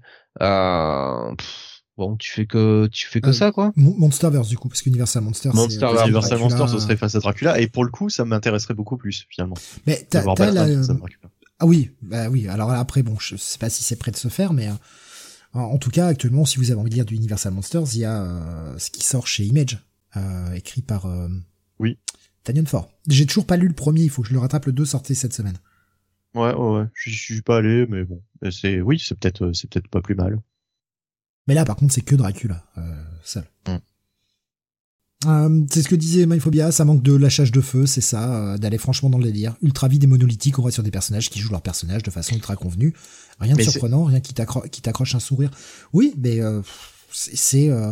En fait, c'est le film que l'on ne peut pas faire parce que ça demanderait trop de moyens en termes de destruction, en termes de tout ça. C'est du gros blockbuster. Ça correspond à ce que j'en attendais. Et ça me confirme que... Mais, même pas, même pas, en, ce que j'allais oh. dire, euh, moi, ce que j'attends d'un truc pareil, c'est que Batman nous sort une espèce de d'énormes robots, euh, bat robots, euh, gorilles pour affronter King Kong. Enfin, tu vois, vraiment des trucs. Ah, bah, j'ai pas envie d'un truc à la Batman 66, hein, par pitié. Non, non, mais c'est pas la Batman 66, c'est vraiment le côté blockbuster, quoi, justement. C'est le côté. Euh, on s'attend à ce que la Justice League euh, ait une espèce de, de kaiju, de truc euh, qui, qui je sais pas, quelque chose ou une création de Batman, une espèce d'énorme robot qui puisse affronter Godzilla, enfin un truc vraiment qui fait vraiment blockbuster. Là, j'ai l'impression, comme tu dis, enfin je sais plus si c'était toi ou Jonathan qui disait ça, ça fait trop scolaire, quoi. C'est c'est c'est trop c'est trop plan plan, quoi. C'est trop générique, en fait. Je sais pas, moi je leur en veux pas qu'ils aient gardé euh, l'image monolithique des persos. Ça me pose pas de problème. C'est euh, typique euh, ce que je m'attendais à voir, juste de, la grosse bagarre. C'est juste que j'aurais aimé un peu plus, un peu plus d'inventivité dans le dans l'affrontement. Moi un truc foncièrement ridicule pour faire nanar, bah non en fait. Ça m'aurait pas intéressé moi justement, tu vois. Là, c'est ce que j'attendais. Maintenant, est-ce que je vais lire la suite? Non, je pense pas. J'irai, moi, j'irai pas voir. Enfin, c'est sympa, hein, c'est jamais mauvais. Jonathan l'a très bien dit, c'est jamais mauvais, mais euh... Ouf. S'en fout un peu, quoi. Je pense que c'est le genre de produit qui se lit en TPB à 10 balles, quoi. Bah, ma phobie dit nanar et fun ne veut pas dire ridicule. Bah, je suis désolé, moi, un Batman robot géant, si, pour moi, je trouve ça ridicule as fuck. Mais ridicule as fuck. Après, chacun sa notion du fun et du ridicule, hein, c'est, c'est ça le truc, mais moi, pour moi, ça, ça m'aurait vraiment pas intéressé. Là, j'aurais refermé le truc, j'aurais pas été au bout. Mais euh, bon, voilà. Pour moi, je vais être sur un check it. Moi, ouais, de check it. Check it. C'est inoffensif. Et ce sera aussi vite oublié que c'est Paris, que c'est paru, pardon. Benny, on continue avec toi. Euh, le Incredible Hulk numéro 6 chez Marvel. Ouais, alors Incredible Hulk numéro 6, euh, dont la couverture me donnait plutôt envie cette fois-ci. Euh, toujours donc euh, Philip Kennedy Johnson au scénario, Nick Lane au dessin et Matthew Wilson à la colorisation. Donc on est décidément euh, toujours sur une série qui pourrait faire penser quand même pas mal à ce que fait Ben Percy sur Ghost Rider, c'est-à-dire des petits des petits arcs comme ça en deux ou trois, pas plus, avec une menace. en particulier, hein, qui est liée à un grand tout, donc le, la grande menace de la, je sais même plus comment elle s'appelle d'ailleurs cette grande menace, euh, The Eldest, voilà, The Eldest, euh, qui, euh, qui, euh, qui, qui, qui, est vraiment une menace plus, plus générale, euh, un peu le, le boss de, de fin. Euh, mais dans chaque petit arc, eh bien, Hulk, qui est, qui est sur la route avec sa, sa jeune protégée, vont faire face à de nouvelles, de nouveaux démons, de nouveaux monstres, de nouvelles menaces liées un peu à tout ça. Euh, et là, euh, visiblement sur la couverture, on avait euh, le lien avec Ghost Rider. Et si on regardait bien la couverture, on voyait que c'était pas un Ghost Rider habituel.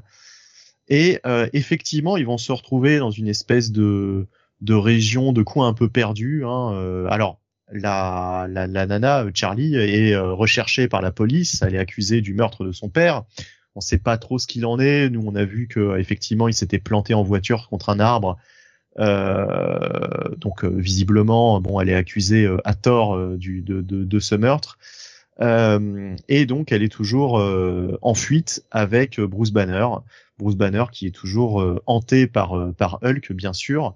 on est dans un dans un run très très horrifique, très comme je disais à la Ghost Rider.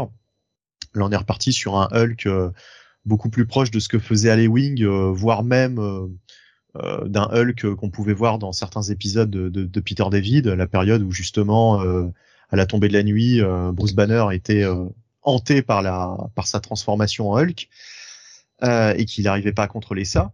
On est reparti un petit peu sur ce sur ce registre, ce qui est pas plus mal hein, pour du Hulk de base.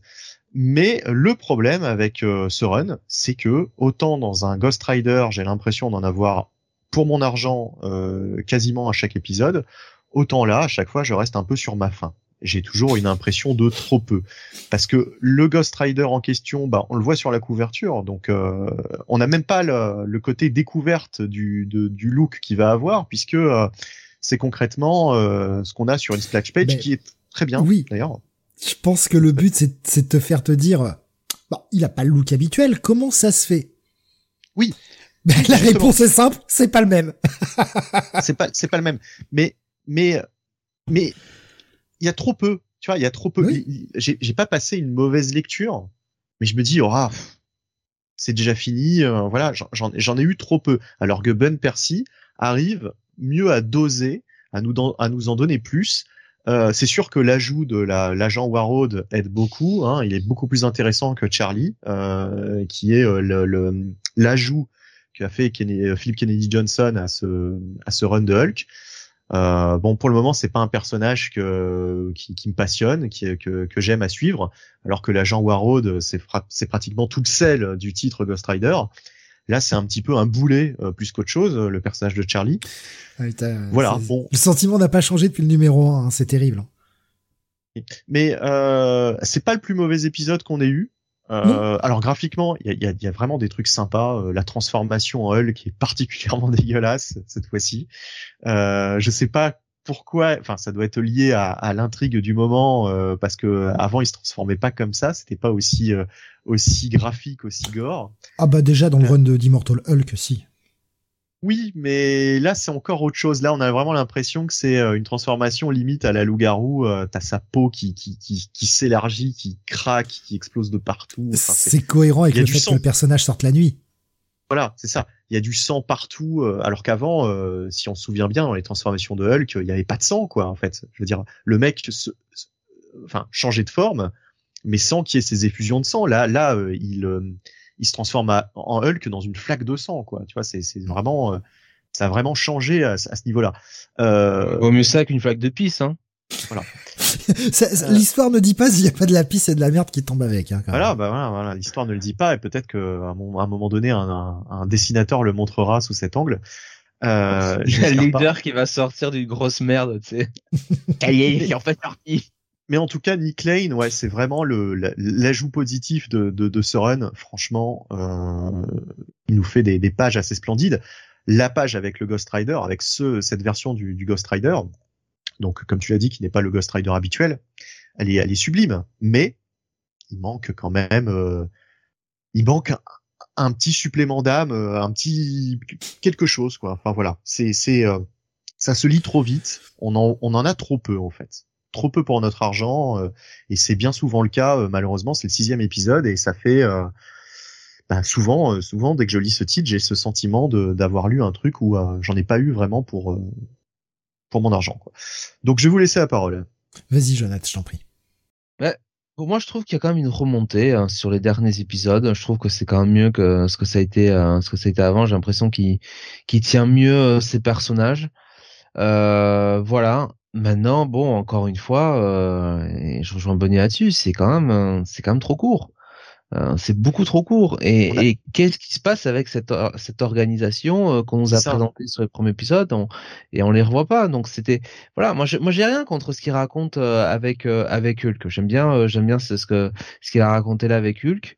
voilà, le, ce Ghost Rider, tout ça, c'est très bien, mais largement à la place en, en, resserrant tout ça, de nous dire bon ben voilà, qu'est-ce qui se passe au niveau des méchants, euh, qu'est-ce qu'ils font pour poursuivre Hulk, Hulk et, et ainsi de suite. Bon, voilà, bah, c'est pas le cas. Écoute, euh, au moins, euh, au moins ça s'améliore un petit peu. Je trouve que déjà la gamine Charlie est moins moins agaçante qu'elle était sur les premiers épisodes. Ah, déjà, Mais il y avait que le premier épisode qui était suffisamment ample et qui, qui était suffisamment chargé pour être pour être intéressant. Ouais, parce qu'il nous fait des arcs en deux à chaque fois, parce que bah 2, 3 ça va ensemble, 4, 5 ça va ensemble. c'est ça. Mais il n'a pas retrouvé la flamboyance du, du premier qui nous avait bien accroché. Quoi. On était, on était, on était content d'avoir lu le premier épisode. Et depuis, on n'a jamais eu ce, ce coup de cœur à nouveau. Quoi. Ouais. Et il sait toujours pas avoir des dialogues euh, qui, qui soient un tant soit peu euh, émotionnels, quoi. putain, encore une fois, moi, dans tous ces dialogues, je reste en dehors. Les gens disent, des, les gens disent des trucs, en fait. Voilà, ils disent des trucs mais j'ai pas l'impression qu'aucun personnage ressente ce qu'il raconte. C'est, c'est, enfin, je sais pas, son dialogue est plat en fait, ce qui n'arrange rien. Alors on a cette superbe séquence de transformation, une fois de plus, qui euh, chaque fois il s'amuse à nous faire des transformations un peu différentes et euh, bien sales. Il y a ce côté qui, ça va avec en fait. Je, quand tu, j'y réfléchissais en même temps que tu en parlais tout à l'heure, mais je me demande si ces transformations absolument dégueulasses qu'on n'avait jamais vues avant, parce qu'on est quand même dans un run où Hulk veut torturer Banner. Oui, oui, non, mais ça doit, être, doit y avoir une raison. Est-ce qu'il n'y a pas, il y a pas un jeu là-dessus où le mec sort, enfin, quand il prend le corps, euh, l'explose volontairement pour lui faire mal, quoi. Mais euh, quand on parlait de, de, de, choses un peu inutiles, oui, la superbe double splash euh, avec ce Ghost Rider, ouais, superbe. Mais la page d'avant, on le voit approcher, un plan sur sa roue, et puis après il tire, et puis Hulk qui prend des, des, des bastos, puis il fait ah, mais je suis désolé, c'est une page pour rien ça. Et il y a beaucoup de pages pour rien dans ce que j'ai lu cette semaine où euh, on essaye de donner un côté cinématographique, mais on s'en bat les couilles. C'est du comics. Je ne veux pas que ce soit cinématographique. Si je veux que ce soit cinématographique, j'irai voir un film, putain de bordel de merde. C'est terrible ça. Hein. Des pages gâchées, quoi. Après, ça, c'est de plus en plus sur mais oui, mais alors cette semaine, ça a été la valse à beaucoup de titres qui me font ce genre de truc là. Et pour avoir lu, bah, pas de bol, les trois dernières semaines, j'ai lu énormément de vieux comics. Eh ben merde. Eh ben merde, là je le ressens et c'est c'est euh, vraiment compliqué quoi. C'est vraiment, euh, on te fait un bel emballage, te disant bah voilà t'as un bel emballage, ferme ta gueule quoi. Quoi, le, le, numéro il te plaît pas, t'as pas assez à manger, bah t'achèteras le suivant, pigeon. C'est bien beau hein, de, de, de, laisser la place au dessinateur et c'est très bien. Et par exemple cette double splash de transformation de Hulk, elle est nécessaire parce qu'elle sert le personnage, elle sert l'histoire. Tu vois, ça te montre aussi les différences. Reprenez tous les, les six premiers épisodes, vous allez voir que chaque transformation n'est pas la même. À chaque fois, il le fait souffrir de différentes façons. Donc là, ça a un intérêt. Et l'approche du Ghost Rider, perdre une page pour voir un mec qui arrive au loin et qui lui tire dessus, bah c'est une page de perdu, ça. Et ça ne raconte rien, en fait. Rien. Rien qu'on aurait pu te réduire en une case. Pour faire avancer l'histoire. Faut pas que ce soit une course contre la montre non plus. Mais euh, c'est bien gentil, mais des histoires en deux alors qu'on pourrait les faire en un, c'est un peu gênant. Ça m'ennuie beaucoup, quoi. Et j'ai eu ce sentiment-là dans pas mal de titres cette semaine où euh, il y a des moments où tu te dis, bah ouais, mais euh, les gars, vous tirez en longueur, quoi. Vous tirez vraiment en longueur. Alors soit vous avez pas grand-chose à raconter, soit il y a un, un manque de maîtrise de du rythme de ton récit, purement et simplement assez déçu, encore une fois. Bah, mauvais, oui, je suis d'accord avec Jonathan, bien sûr, ça s'améliore. Maintenant, la question, c'est est-ce que ça s'améliore assez pour qu'on ait envie de continuer, quoi? Parce qu'on est déjà au numéro 6. Quand même. Ça fait six mois qu'on lit le truc. Et pour le moment, euh, bah, il s'est vraiment pas passé grand-chose. Ouais. Grave me dit, c'est clair, quand tu lis du Burn des années 80, tu te dis, euh, les mecs, ils pouvaient, le mec, il pouvait sortir deux titres comme ça par mois en dessinant et scénarisant, vous branlez quoi, vous, aujourd'hui? Ben, on laisse plus de place au dessin, parce que c'est vrai qu'il faut, reconnaître quand même que c'est quand même plus beau ce qui est fait aujourd'hui que ce qui était fait dans les années 80. Mais euh, la plupart des, auteurs maintenant euh, s'ancrent eux-mêmes, alors qu'avant, bah, ils faisaient juste des crayonnés, ils perdaient pas de temps sur l'ancrage, c'était quelqu'un d'autre qui faisait l'ancrage, au risque de dénaturer le dessin. Mais donc du coup, ils pouvaient produire un peu plus. Là, les mecs font leur ancrage et tout. Oui, tu te dis, euh, tu te dis, comment c'est possible, quoi. Mais des histoires comme ça, il y en avait hein, dans les années 80, 90, ah il y en avait plein. Mais il y avait une, deux, voire trois sous-intrigues. Là, il y en a aucune. Euh, euh, à aucun moment, tu vois d'autres personnages. Euh... Si, tu vois, tu vois l'espèce de mec là euh, qui, qui, qui, qui pète son, qui pète son câble.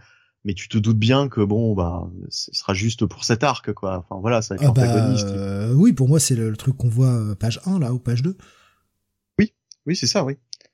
Oui, À mon avis, euh, le Ghost Rider et Hulk vont se retrouver face à cette créature et puis basta fini, quoi. Enfin voilà, ce sera pour le prochain prochain épisode. La grosse différence, c'est qu'un épisode comme ça, je veux dire, euh, même s'il est un peu moins intéressant à l'époque, bah t'avais, euh, ça te prenait un épisode. Bah ouais, t'avais lu ton épisode du mois, bah l'épisode du mois était un peu moins intéressant. D'accord, mais l'épisode d'après, il aurait sûrement été plus. Et dans le pire des cas, ton histoire inintéressante, elle durait un mois. Qui plaçait, il y, avait des sous-intrigues. Voilà, on voyait ce qui se passait avec comment comment il s'appelle Rick Jones. On voyait ce qui se passait avec, elle s'appelait Marlowe, je crois, sa, mm. sa copine. Enfin, il y avait une tonne de, de, de, de, personnages secondaires qu'on voyait évoluer. Et là, comme disait Jonathan, il y avait euh, cette, euh, c'est même même les gens là de la l'espèce d'organisation qu'on voyait dans le premier épisode. Pourquoi est-ce que dans chaque épisode ou une fois sur deux, on ne les voit pas? Pourquoi est-ce qu'on ne les voit pas? Pourquoi pourquoi est-ce que, enfin, je sais pas. Là, ça va y avoir, euh, ça va faire une dizaine d'épisodes qu'on les a, qu'on nous les a présentés et on les aura pas vus évoluer en fait. C'est con. on les a vus surtout dans le numéro 0 dans le numéro 1, euh, vite fait. Dans le numéro 2 et 3, ils sont mentionnés. Dans le numéro 4 et 5, ils sont mentionnés. Oui, mais enfin, ça suffit pas. mais non, ça suffit pas, mais je suis d'accord. je suis d'accord avec toi.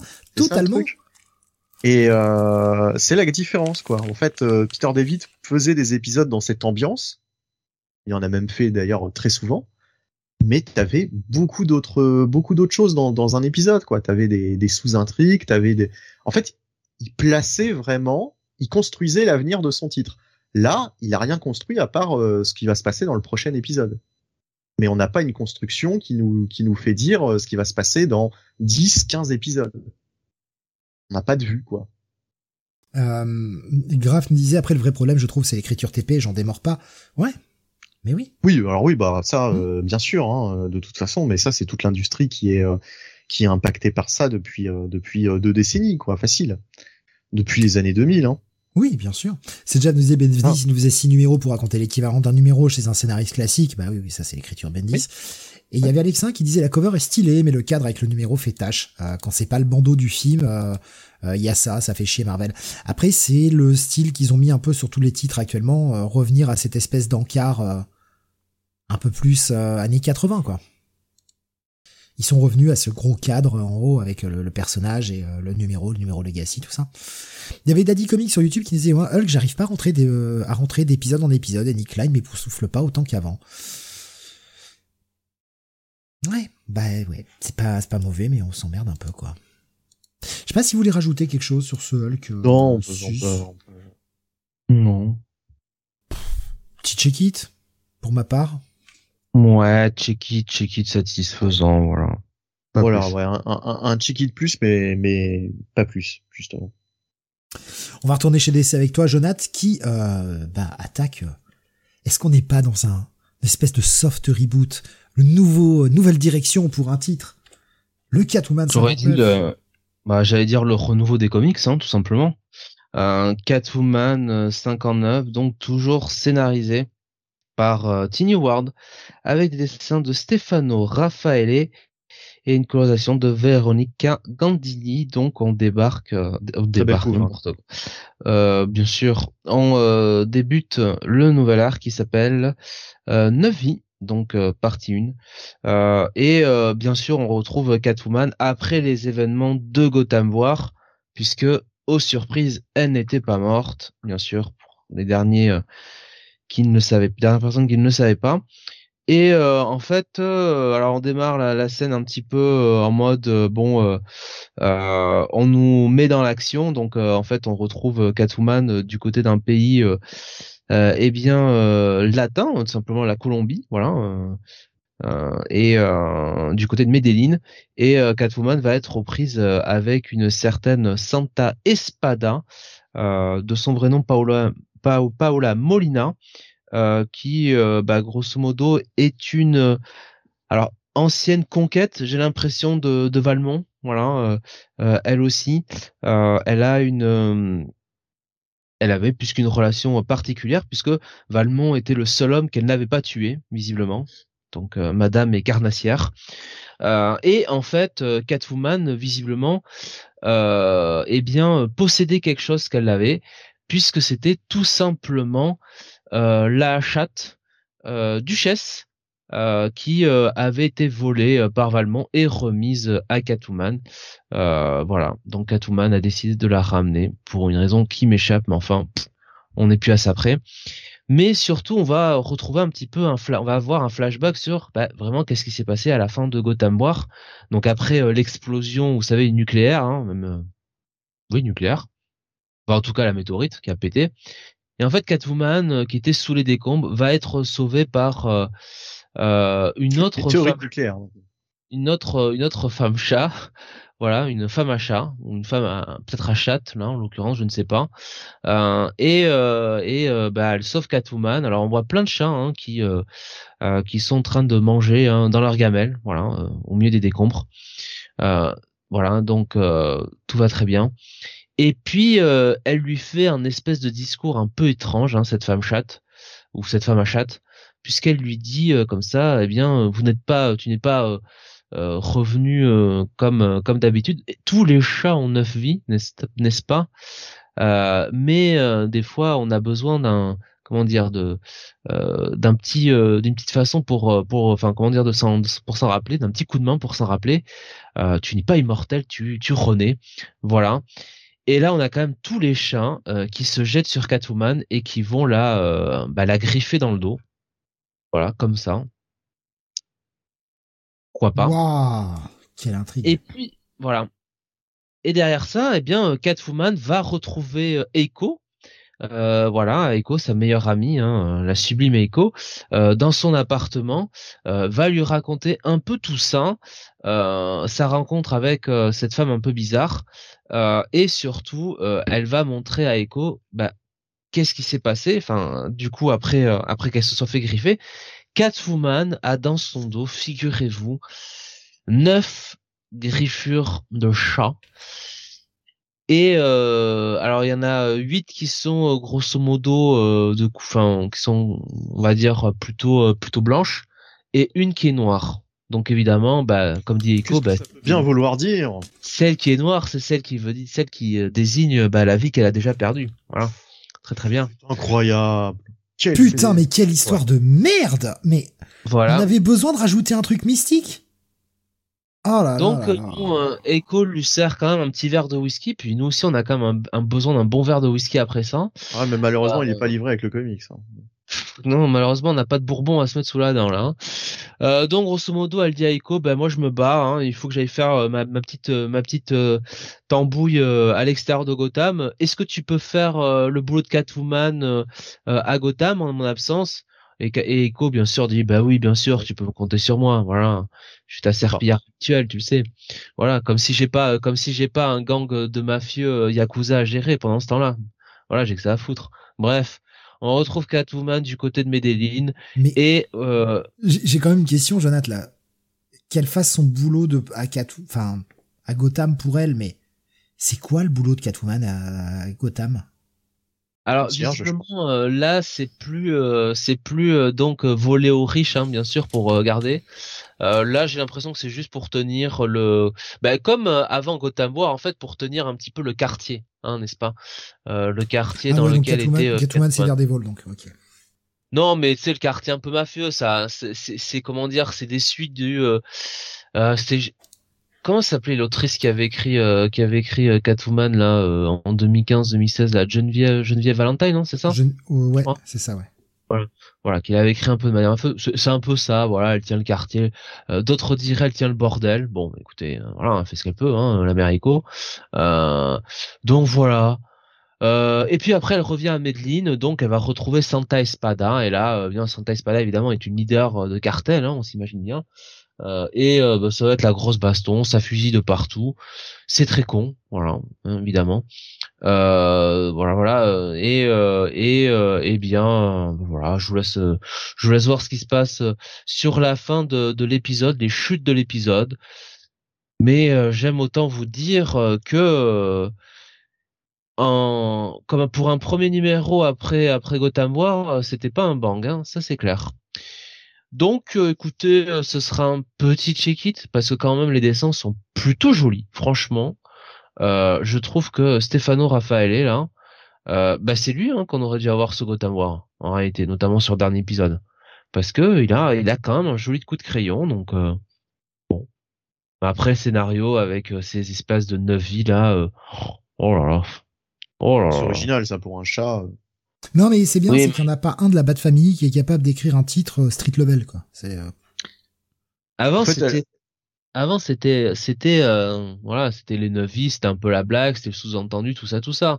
Là si tu veux, c'est on nous fait comprendre que c'est un peu assumé quoi. Enfin, donc Non, mais la revue Batman Voilà. Returns, c'était totalement ça dans Batman Returns, tout simplement. voilà, Ouais. donc euh, c'est vrai. Euh, Elle- je Elle vois va nous Jeff ressortir sur- le personnage de Shrek, là, Max Shrek. Ah, on est capable. hein. Jeff qui nous dit Tiny Award, mais écrit comme un, comme un award. Ouais, putain, l'award de la merde, ouais. ah, le mérite, quoi. arrêtez, vous êtes méchants avec Tini. Grave qui te pose la question, est-ce que ça va aller mieux que la suite de Batman post-Gotham War Enfin, non, du coup. Avec la bande à Picsou? Ou la bande à Joker? Euh, non, quand même Batman c'est meilleur que ça. Honnêtement, euh, rien que pour la la partie au début. vache. euh, de- Bah oui, mais écoute, euh, bon, euh, Je pense que ça reste mieux écrit, hein, quand même. Catwoman qui a 9 vies, euh, pff, voilà, euh, Santa Espada, pff, euh, Duchesse, pff, on s'en fout un peu. Hein.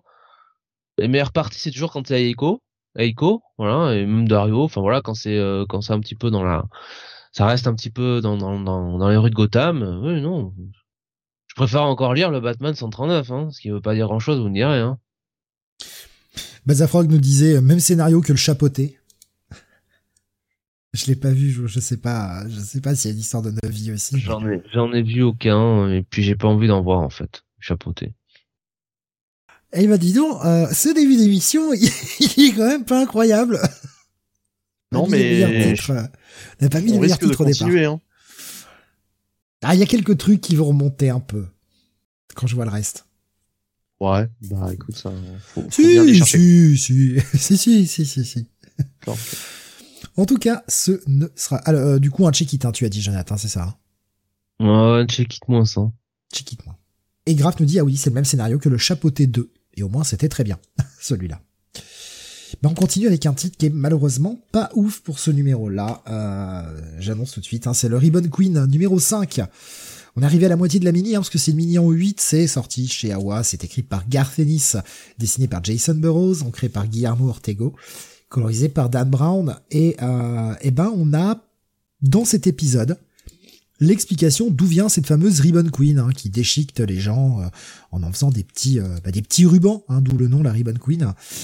Et euh, bah, tout ça se passe euh, à l'époque euh, moyenâgeuse, on va dire, où euh, des, des pilleurs venaient buter des villages, des villages entiers.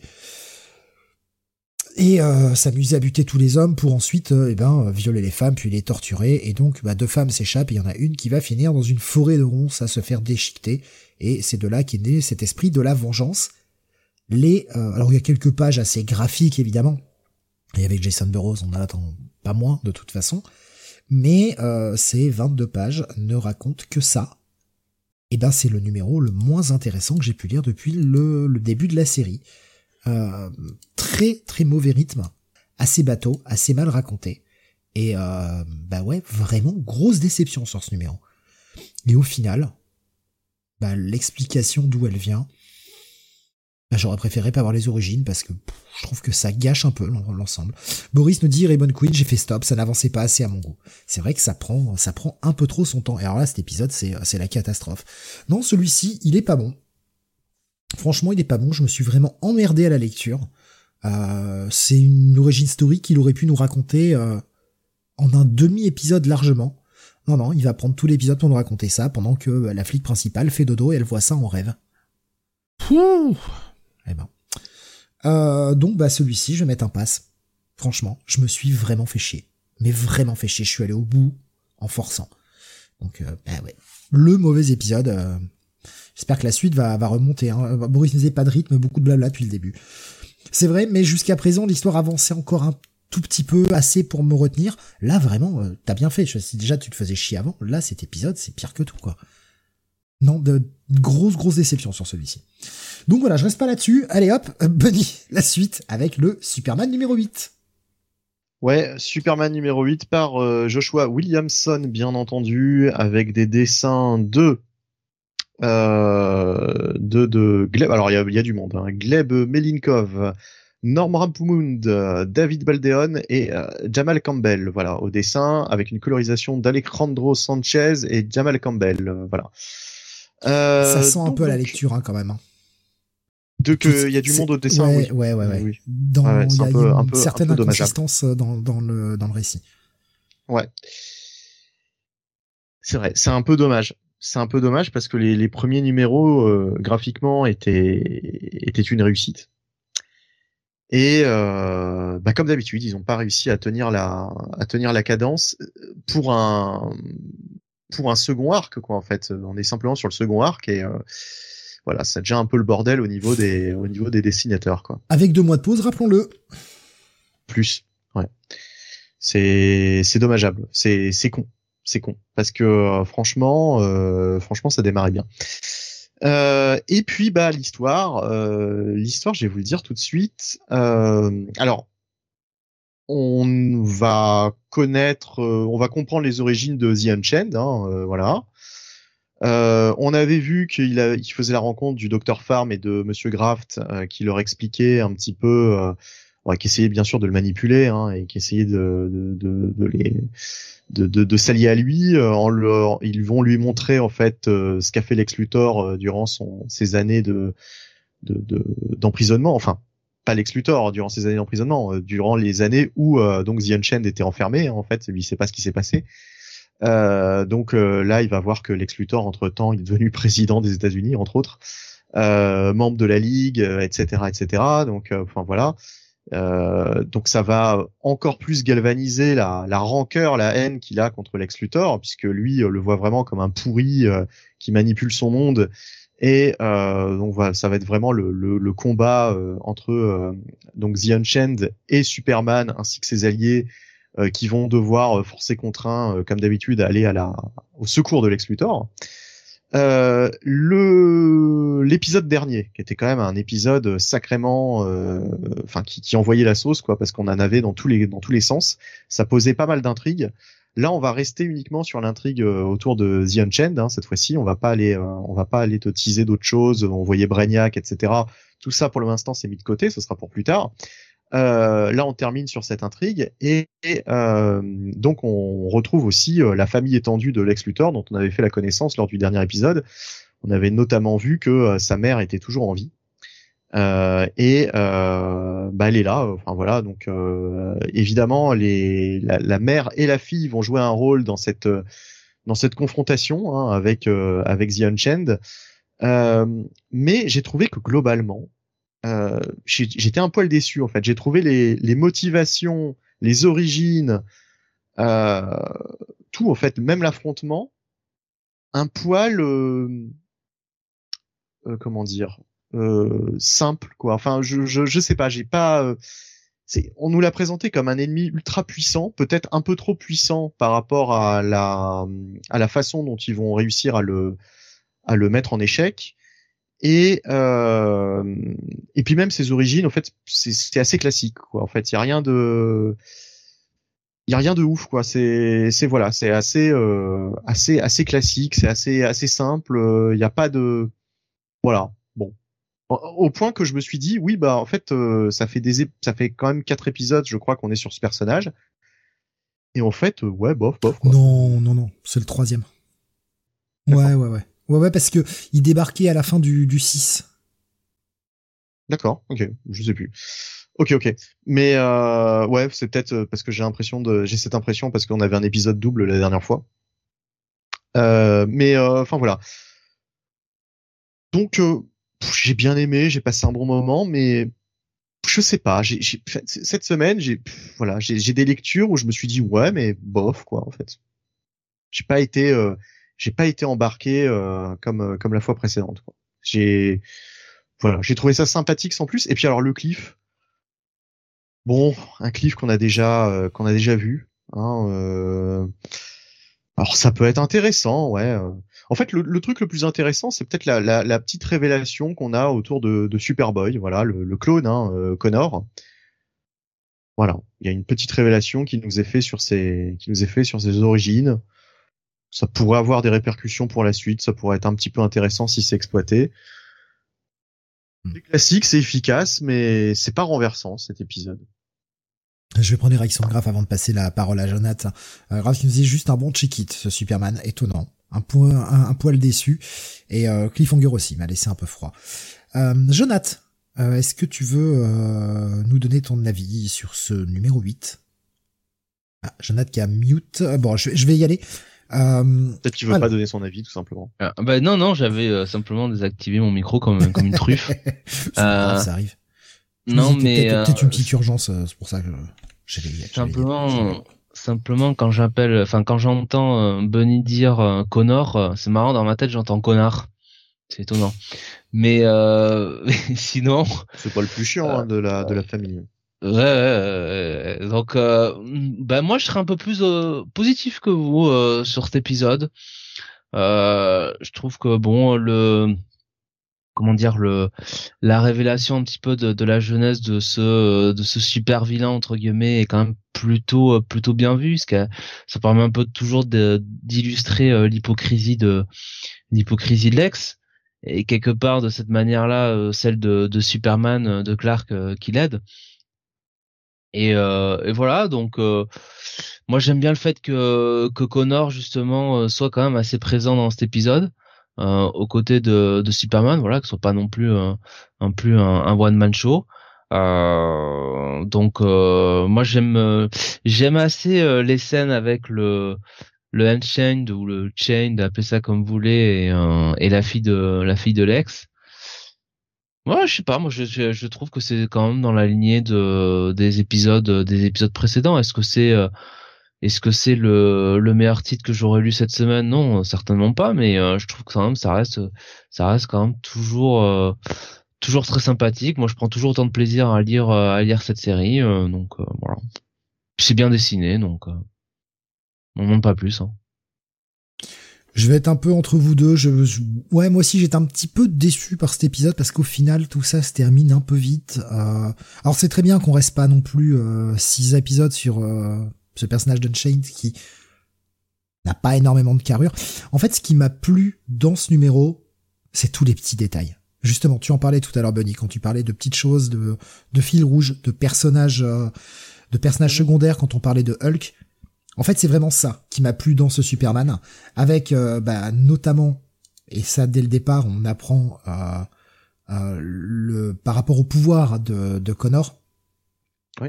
Parce qu'on va apprendre que le gamin de Shane, dès qu'il était, bah, quand on le voit tout petit dans le passé, c'est dit page 1, il a une télékinésie tactile, donc tout de suite on pense forcément à, à Superboy, et on comprend un peu d'où viennent ses pouvoirs, parce que rappelons que euh, le clone, c'est un mélange des cellules de Lex Luthor et de Superman. Comment a-t-il pu développer cette télékinésie tactile, puisque finalement aucun des deux personnages n'a ça normalement.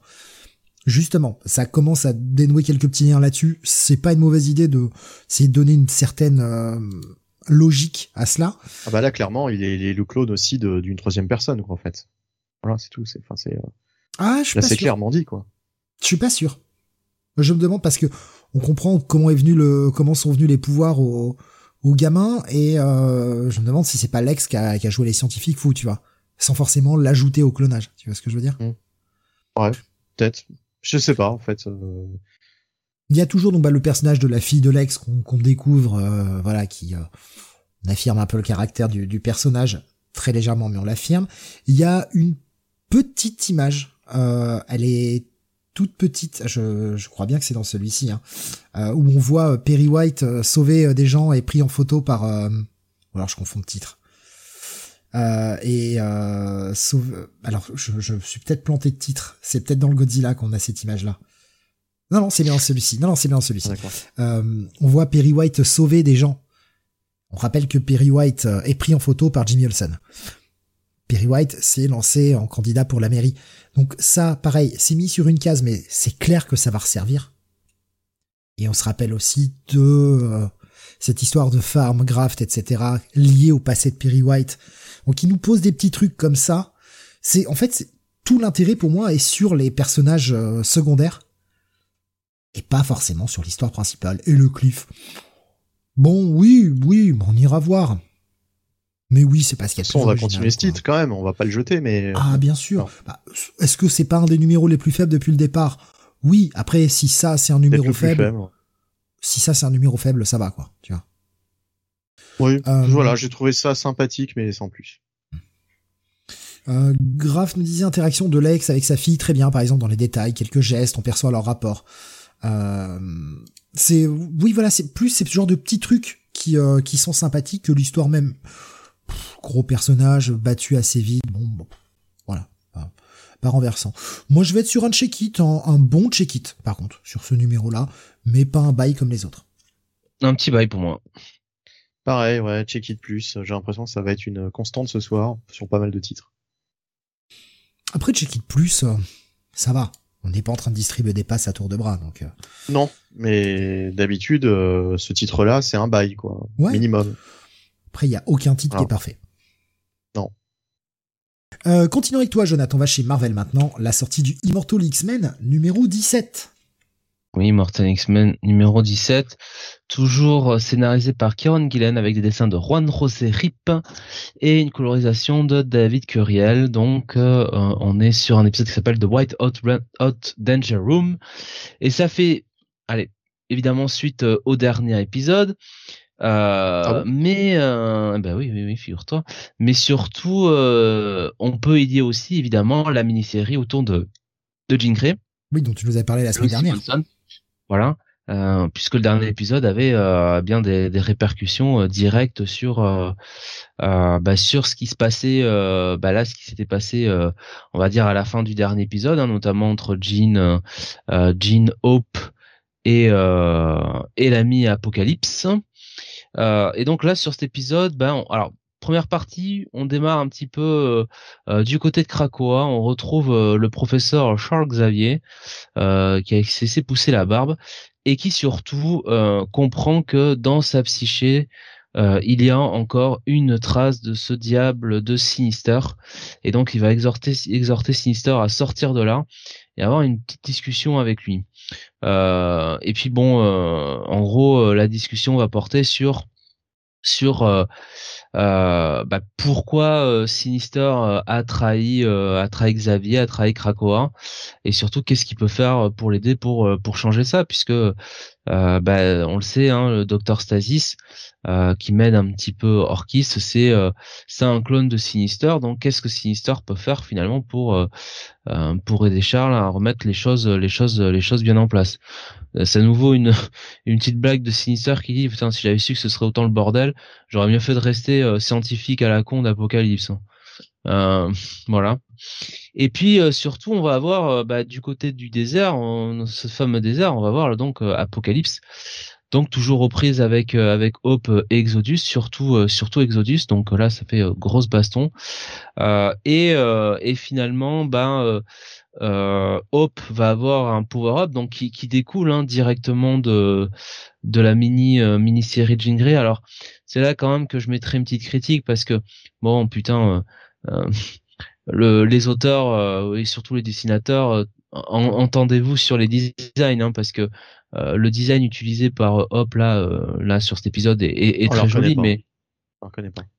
Non mais euh, quand elle quand elle a ce pouvoir qui vient qui vient en elle ce pouvoir bah, du phénix hein, je peux le dire c'est c'est assez joli mais c'est pas exactement celui choisi enfin c'est même pas celui choisi par par le dessinateur la semaine dernière donc c'était Bernard Chang hein, sur sur Gingrey donc bon un peu de ce serait bien un peu de, de voilà de d'avoir un peu de cohérence là-dessus. Bah, Alors évidemment qui a pas fait euh, qui a pas fait le travail, qui a pas relu parce que c'est aussi à ça que sert un éditeur à corriger euh, ce genre de petites erreurs quoi.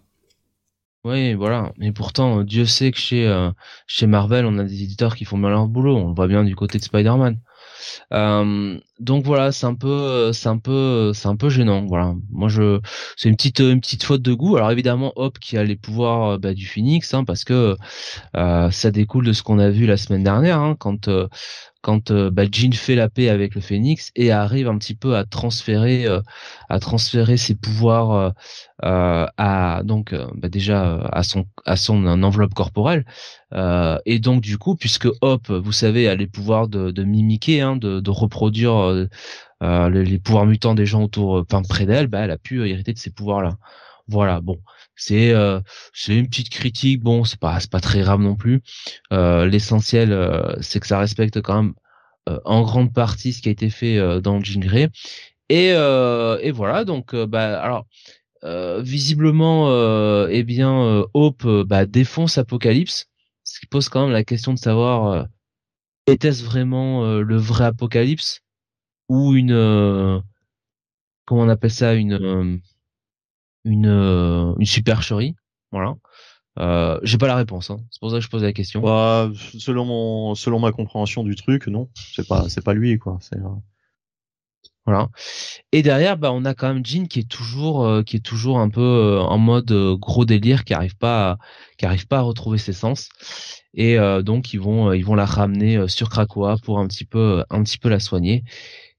Sauf que euh, pendant ce temps, euh, il y a une certaine Mother Ethos qui euh, a un petit peu fait son beurre. je rappelle que c'est une clone de l'ex-femme de Sinister. Donc voilà. Comme lui, elle a souvent un agenda personnel.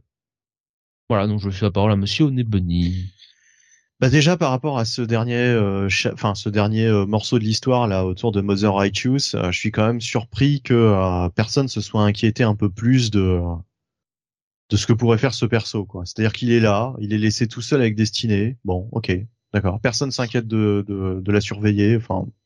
Bah parce que il a, il a, elle les avait sauvés, elle leur avait montré la voie précédemment. D'accord, mais bon.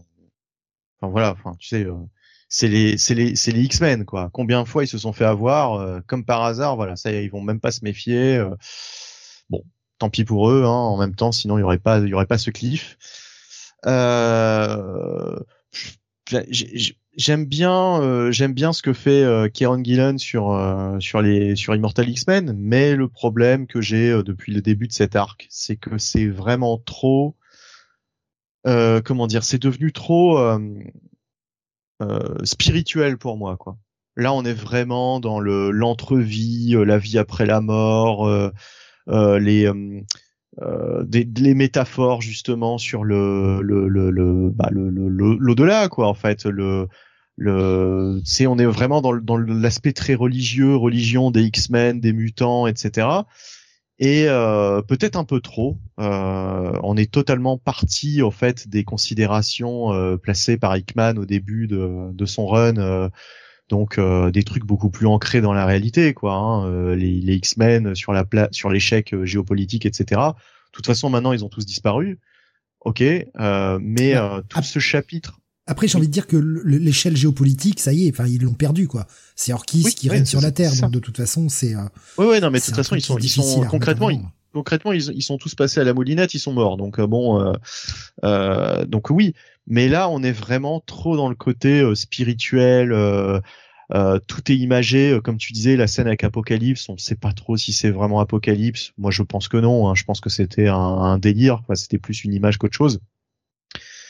Euh, mais euh, enfin voilà, tout, tout, tout le délire dans le l'espèce de, de White Room avec euh, les phénix, etc. bon, moi le phénix a jamais été un, un, un, pan en fait de la mythologie des X-Men qui m'a qui m'a passionné. Quoi.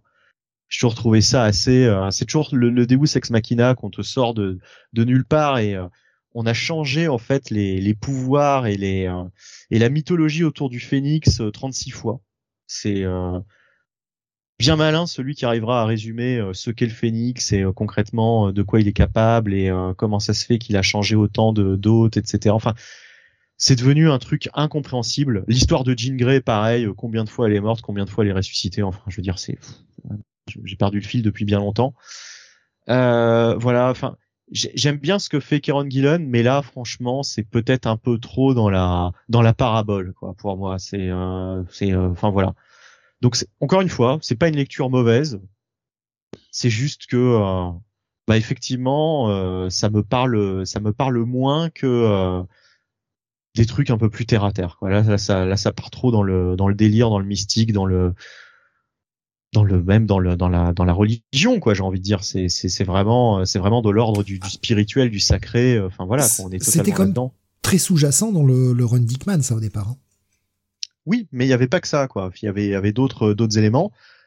Là, c'est 100% ça, quoi. C'est que ça maintenant. Donc euh, bon, euh, euh, en même temps, c'est normal puisque ils sont tous morts. C'est c'est le c'est c'est le, le le pitch de départ de de Fall of the Fall of X. Euh, J'allais dire Fall of the Mutant, mais bon, bref, vous m'avez compris. Euh, donc donc voilà, bon. on verra, on verra où tout ça nous amène, comment ils vont amorcer ce, ce relaunch. Hein. c'est surtout ça en fait qui, qui m'intéresse, c'est de savoir vers quoi on va quoi finalement euh, Qu'est-ce que va être ce nouvel univers mutant en 2024 Bon, visiblement on reviendra à des bases un peu plus classiques, je pense, surtout s'il y a des films qui vont arriver. On verra, on verra comment ça sera fait, mais euh, mais voilà. Donc euh, pas un mauvais épisode, mais je vais encore distribuer un check it, un check it plus quoi. Enfin voilà. Moi, ce sera quand même un petit bail parce que j'aime j'aime assez l'écriture que que fait euh, Kieron Gillen euh, sur euh, sur ce titre, euh, la relation entre entre Xavier et, et, et Sinister. Moi, je suis un peu, alors j'imagine à l'opposé de toi. Moi, le, le Phoenix me, me Phoenix me dérange pas dès lors qu'il reste dans le giron, on va dire, de la franchise mutant et et de et de Jean Grey. Voilà, moi c'est plus quand ça va vers d'autres personnages et tout, je me dis bon là quand même où on va. Mais euh, mais non, j'ai bien aimé euh, j'ai bien aimé cet épisode et euh, et de toute façon bon bah voilà hein, on arrive à la fin hein, puisque le prochain épisode sera le dernier du du run de de de Kieron Gillen. Voilà donc petit bail pour moi. Oui, puis après on partira vers le grand relaunch post Follow début janvier. donc petit bail et t'as dit je sais plus si t'as dit check it ou check it plus Benny j'ai un doute. Euh, check it plus, ouais. Check it plus, quand même. Mmh. Ouais. Allez, on va continuer, on va repasser chez DC maintenant avec la sortie du Titans numéro 5. Euh, si j'arrive à bouger ma cover, si elle veut, si elle veut bien. Putain, mais c'est terrible, elle veut pas. Ah, ça y est. Putain, ça se débloque sur, euh, sur, sur YouTube, excusez-moi. Euh, scénarisé par, euh, toujours, Tom Taylor, dessiné par Nicolas Scott, colorisation d'Annette Kwok. Et on est euh, grosso modo sur la fin de euh, pas sur la fin du premier arc quoi, avec euh, ce qu'on avait vu depuis le départ, Wally qui qui allait mourir, qui revenait dans, dans, dans le passé une journée dans le passé avant de avant de mourir et qui faisait que les Titans essayaient de le protéger tout en ayant fait une petite mission où il y avait une forêt qui avait brûlé à Bornéo.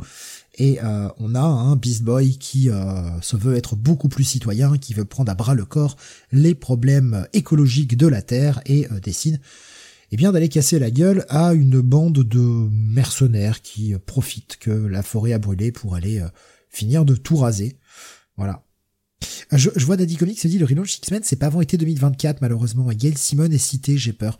Mais j'avais cru voir qu'il y avait des nouveaux titres qui sortaient là en janvier, c'est peut-être moi qui craquais dans, ma tête. Ah, euh, moi aussi, il me semble. Euh, il me semble ah que ça commence. Euh, ouais, je, croyais que c'était là, janvier-février, que ça allait commencer. Je me suis peut-être trompé. Je pensais que c'était pour là les annonces qui avaient été faites lors de la New York Comic Con, mais c'est peut-être moi qui qui ai confondu les dates. Hein. C'est fortement possible. Ah, j'ai compris la même chose que toi, Steve. Hein. Donc je je sais pas, c'est bizarre. Bah ouais, moi aussi. Toi aussi, ouais, bah ouais, je, je sais pas, mais c'est peut-être ou ça a peut-être changé entre temps et je j'ai pas forcément suivi énormément l'actualité. qu'est-ce qui va qu'est-ce qui va se passer pendant six mois bah si on a plus de, de titres? Mais c'est ça. Ça, ça a l'air encore d'être un, une mauvaise info euh, tout droit sortie des auditeurs, hein. Et sont surpris. Le donc oui, euh, d'un côté on a donc euh, toutes les tous les Titans qui sont à Bornéo pour empêcher ces ces eh ben, ça ouvre, je, je, le vois Fall of the House of X numéro 1 ouvre le bal le 3 janvier. Ah oui, donc d'accord. Donc euh, on va avoir le Fall of the House of X, tout ça, et après on aura le relaunch. Rise, of the Powers of Ten le 10 janvier. Et après on aura le relaunch. Donc on aura ces deux séries-là en 6, et après on aura le relaunch cet été. Oui, d'accord, mais ces, deux séries-là amènent le nouveau, euh, nouveau statut, quoi. donc, euh, oui, mais le temps qu'elles sortent. Janvier, il y a six numéros. Voilà. Hmm. Non mais je veux dire c'est moi, moi ce qui m'intéresse c'est ce qui commence en janvier justement c'est le, le fall euh, le fall of the House of X et puis euh, putain quel, titre de merde et le tu m'as dit quoi le The Rise, of, of, of Ten, ouais. si, si, si, vraiment on a les auditeurs qu'on mérite, euh, on est des sacrés piniclés. Hein. C'est ce que nous dit Daddy Comics. Euh, c'est juste la continuation des titres début 2024. Pendant six mois, il y a le nouveau House of X et Powers of X 10 mensuel. Et donc après, bah, début d'été, il y aura, il y aura le, renouveau de, de, la gamme. Donc, pour revenir sur ces Titans, d'un côté, on a les Titans qui sont euh, à Bornéo, qui se bagarrent avec les mercenaires, pendant que ben, sur Mars, hein, dans la, la Trophy Titans Room, euh, Nightwing a emmené euh, Wally et Linda euh, bah, pour les mettre à l'abri le temps que ce compte à rebours de 24 heures passe et qu'ils puissent éviter la mort de Wally. J'ai peut-être dit Barry tout à l'heure dans la phrase d'avant. J'ai peut-être un, peut-être planté. Ah, c'est un révélateur, je pense. Voilà. Et bah, ce que l'on avait vu dans les épisodes précédents, c'est que Linda avait été plus ou moins contrôlée par un espèce d'hôte bizarre que, que Garth lui avait craché dans la bouche, et donc bah forcément, euh, le contrôle de Linda euh, prend le pas, et elle essaye de tuer Wally, sans succès évidemment, mais ça va permettre à l'équipe d'avancer et euh, bah, de terminer que Garth se fait manipuler. De l'autre côté, les Titans, bah pour re, euh, j'allais dire reconstruire la forêt, en tout cas la, la relancer la forêt, vont aller chercher l'aide bah, de, du spécialiste du green, et donc vont aller chercher l'aide de Swamp Thing. Et j'ai trouvé ça très cool qu'on aille chercher Levi Kamei. Serait bien le Swamp Thing qu'on a vu dans le run de Ramvé, qui est euh, bah, le Swamp Thing actuel. Et c'est très très cool de le voir là. Bon, euh, hein, on fait repousser des arbres par la magie, donc euh, bah c'est très bien, mais ça résout pas les problèmes écologiques de notre monde. Donc c'est bien beau de vouloir donner des leçons, Tom Taylor, mais ah bah oui, mais c'est toujours les bisounours hein, chez lui. Hein. Non, mais c'est très bien. Hein, et on est tous d'accord que oui, il faut faire attention un minimum avec notre planète parce que ce serait bien de pas mourir. Mais euh... non, c'est pas bien le, c'est pas bien de, de, de, tuer les plantes et c'est pas bien de, de pas faire l'écologie. Mais... mais... moi, j'ai une idée. On va amener les Titans.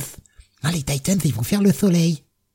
Oh, oh, oh Taylor, c'est... Caricature un peu le trop toi, hein, quand même, là-dessus. Ah non, Tom Taylor, c'est la Miss France des comics. Oui, bon, ça va, c'est la Miss France des comics, non, mais surtout... Euh, mais dès qu'il touche un sujet hein. social, il, euh, bah, il fait ça, voilà, quoi, c'est...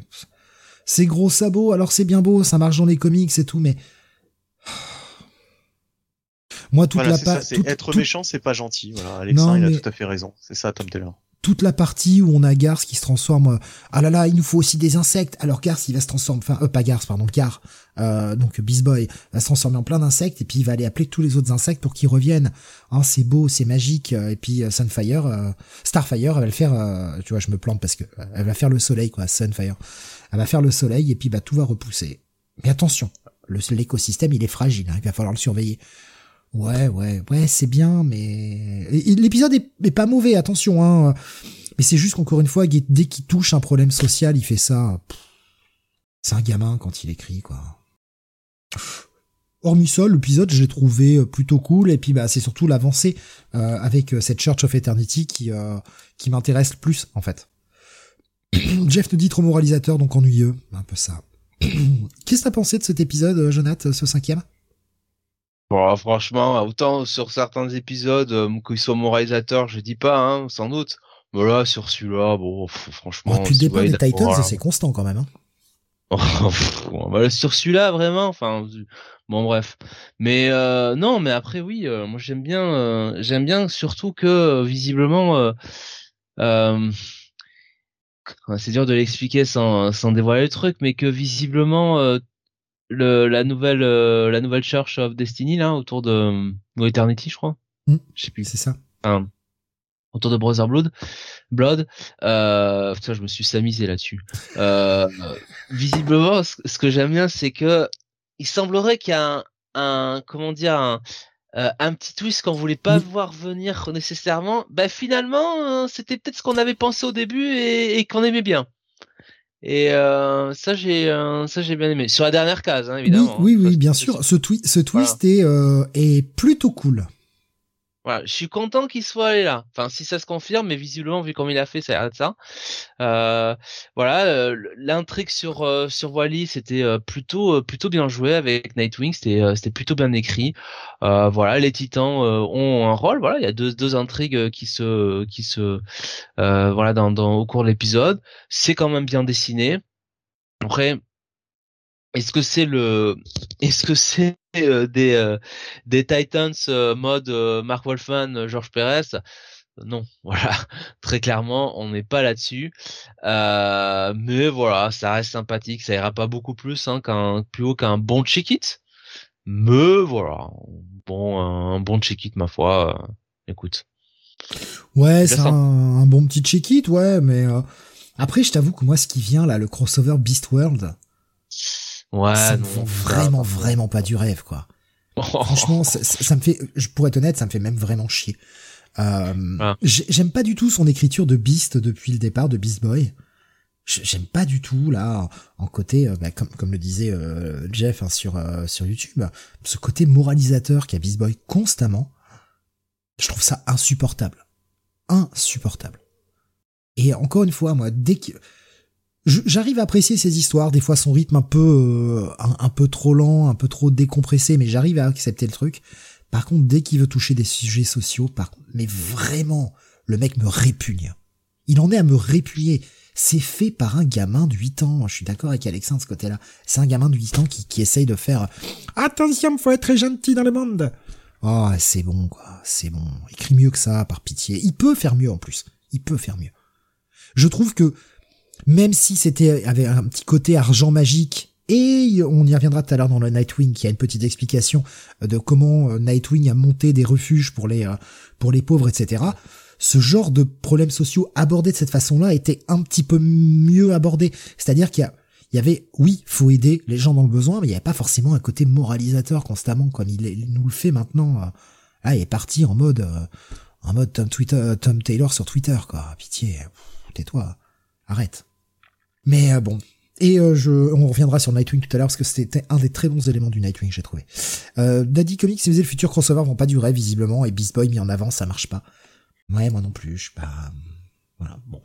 Un bon check it plus quand même. ça dépend qui le met en avant. Hein. Jeff Jones pouvait bien écrire Beast Boy, mais voilà, franchement, j'ai aucun espoir sur Tom Taylor. Mais on va parler de lui, Jeff Jones, là, dans, dans, pas longtemps. Bah, juste après, tiens. Bah oui, bah oui, oui, oui. Ouais, on va en parler. ouais, qui écrit toujours des, qui écrit visiblement toujours des séries que les gens vont lire, hein, donc c'est très bien. Merci Jeff. Oui, des, fois même il pourrait s'abstenir, ce serait pas mal. le Justice Society of America numéro 7, Benny. Alors, en fait, euh, ça m'a fait réfléchir à, un gros problème que j'ai avec Jeff Jones ces dernières années, et euh, on va en parler avec cet épisode. Donc Jeff Jones est au scénario, Marco Santucci est au dessin, Ivan Placencia est à la colorisation. Euh, c'est la deuxième partie d'un arc qui s'appelle Young Justice Society. Et déjà, bah, premier problème, la Young Justice Society, pour le moment, c'est la deuxième partie, je ne la vois pas. Hein. Je ne la vois pas du tout.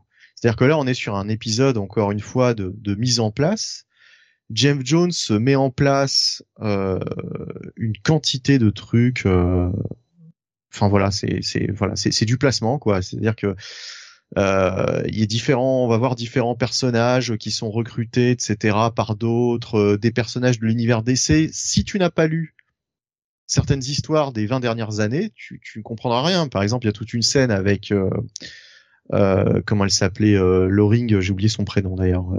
Jean Loring. Jean Loring.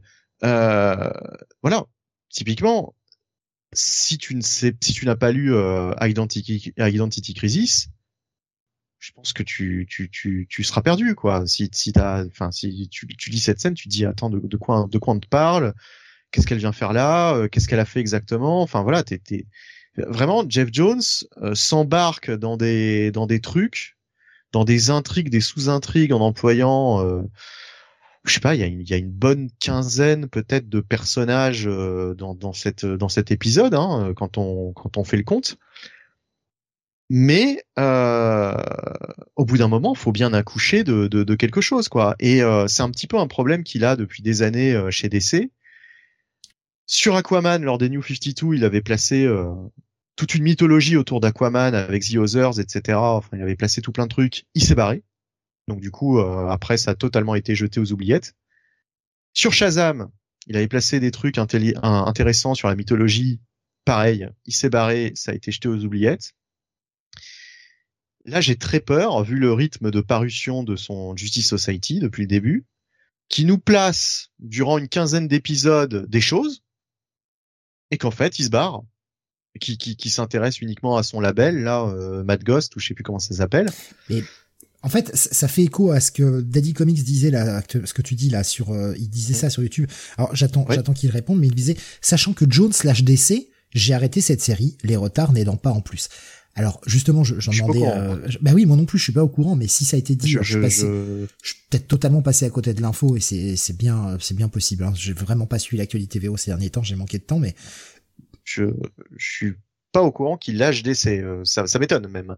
Mais euh, bah mais euh, mais j'ai envie de dire, alors je vais, je vais peut-être lui prêter de très mauvaises intentions et je m'en fous en fait. Euh, à un moment, je lui dois rien, il me doit rien, donc. Euh, mais moi, j'ai la sensation, et c'est vraiment un vraiment une vision personnelle, que le mec est parti faire ses trucs, il a écrit sa série Star Girl à la télé, machin, il a fait son petit label euh, chez chez Image.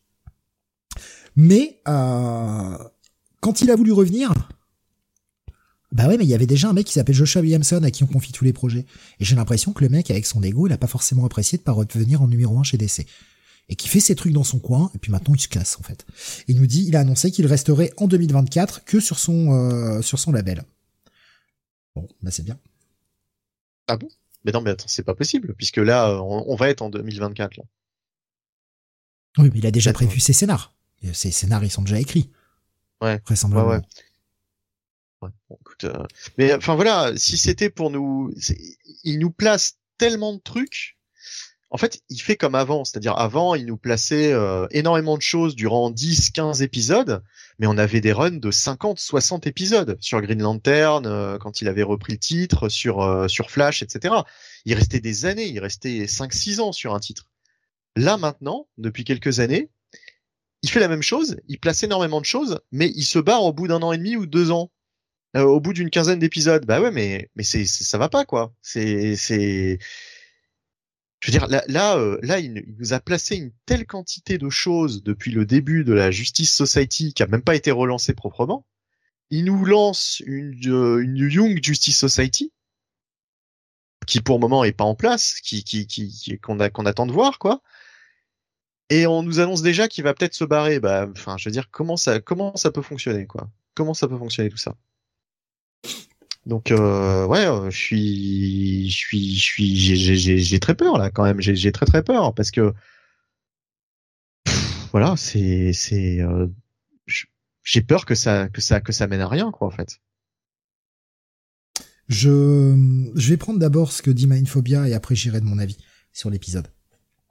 Euh, il dit j'ai bien aimé The JSA, ça met en place la JSA. D'où vient une tresse dans le New Golden Age euh, Et c'est le souci, c'est que le titre sort une fois tous les deux mois au mieux. Effectivement, j'ai été vérifié, le dernier était sorti le 7 septembre. Hein. Euh, donc on se perd un peu, mais il peut laisser la place à Jeremy Adams qui fait un travail merveilleux sur Jay Gary qui suit la continuité du Jonesverse, qui a été lancé dans Stargirl. Mais c'est le cas des trois grands noms. Wade fait son Wadeverse, Jones son Johnverse, et c'est pareil pour Williamson. Je vais m'arrêter là. Je suis absolument pas d'accord avec ça sur Williamson par contre. Williamson, il touche à tous les univers et il se fond dans tous les univers. Il s'est fondu pour euh, pour Superman. Il a écrit certes les grands crossovers de, de, DC, mais parce que la maison lui a confié. Euh, il va écrire un truc euh, sur Batman. le mec hésite pas à toucher tous les univers sans forcément faire son petit coin comme fait Jeff Jones actuellement quoi. Jeff Jones, il fait son petit coin, il n'interagit pas avec le reste. Williamson est quand même un peu plus team player quand même. On lui a confié les grands les grands events mais euh, il écrit pas que pour sa petite paroisse, quoi. Par moi, en tout cas, c'est pas le Enfin, Jeff Jones, Jeff Jones référence, euh, référence le reste de l'univers à chaque fois. Hein. Euh, il nous disait, je, euh, je, là je suis confiant, mais euh, plus en issue, un, un, tous les deux mois, c'est impossible à suivre, et surtout à se rappeler, JSA, JSA pardon, pas relancée proprement, elle est constitutive à Flashpoint Beyond, et la dernière plage de Flashpoint Beyond disait Stargirl et JSA. Oui, mais il y a énormément de mise en place. Déjà dans Flashpoint Beyond, il y a, il y avait énormément de teasing pour plein d'autres choses. Bah, enfin, là, on en a pour des années et des années d'histoire.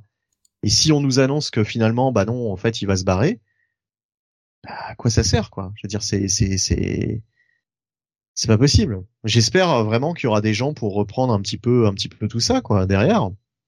Bon. Daddy Comics, normalement, JSA était prévu en 12 numéros dès le départ. Ouais. Moi, je vais être honnête, je sais pas si j'irai jusqu'au 12. Hein. Je pense que je vais arrêter là.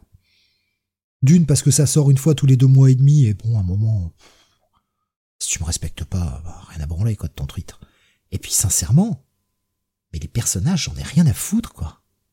Moi, ces nouveaux personnages, euh, ces nouveaux anciens, entre guillemets, personnages qui nous ramènent, et euh, Huntress qui veut nous faire euh, la JSA de son futur qu'on connaît pas, mais enfin, les personnages sont imbuvables.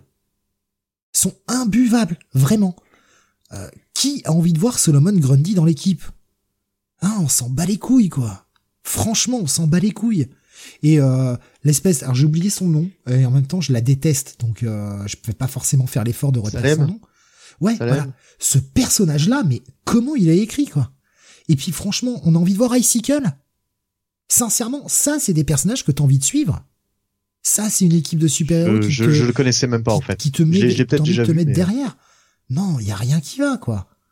Il y a rien qui la va. Légion, la légion, la légion des substitutes. La légion, des substitutes, à la rigueur, c'est assez rigolo parce que oui, c'est quelque chose qui existe depuis longtemps. Là, en plus, il nous fait. Euh, j'ai l'impression que c'est plutôt des nouveaux personnages et la légion des substitutes avait toujours eu ces personnages un peu avec des pouvoirs un peu miteux. Bon, mais, mais par contre, mais par contre, ça fait trop. Ça fait trop. Le, petit rappel à la Légion, etc. Univers qu'aime beaucoup Jones. Ça, à la rigueur, c'est sympathique, mais franchement, le personnage de Salem, quoi. Qu'est-ce que t'as envie d'avoir ça dans, dans le titre? Non, le personnage est insupportable. Insupportable. Dès, dès, dès, la mini Stargirl, on voyait que euh, parmi la, la, quinzaine, la vingtaine de jeunes, je sais pas pourquoi, il était, euh, on voyait qu'elle allait être mise en avant. J'avais repéré euh, que ce personnage-là, euh, il avait l'air de bien l'aimer et de vouloir absolument l'utiliser. Ouais, mais bon, là pour l'instant, comme tu dis, bof quoi. Je, je, en fait, je prends pas trop l'utilité du perso. Je ce qui, sais pas où il va.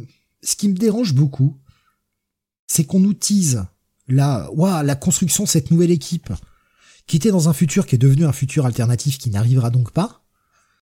Donc déjà, bah, pourquoi se, pourquoi forcer à ramener cette équipe qui du coup finalement n'existera pas?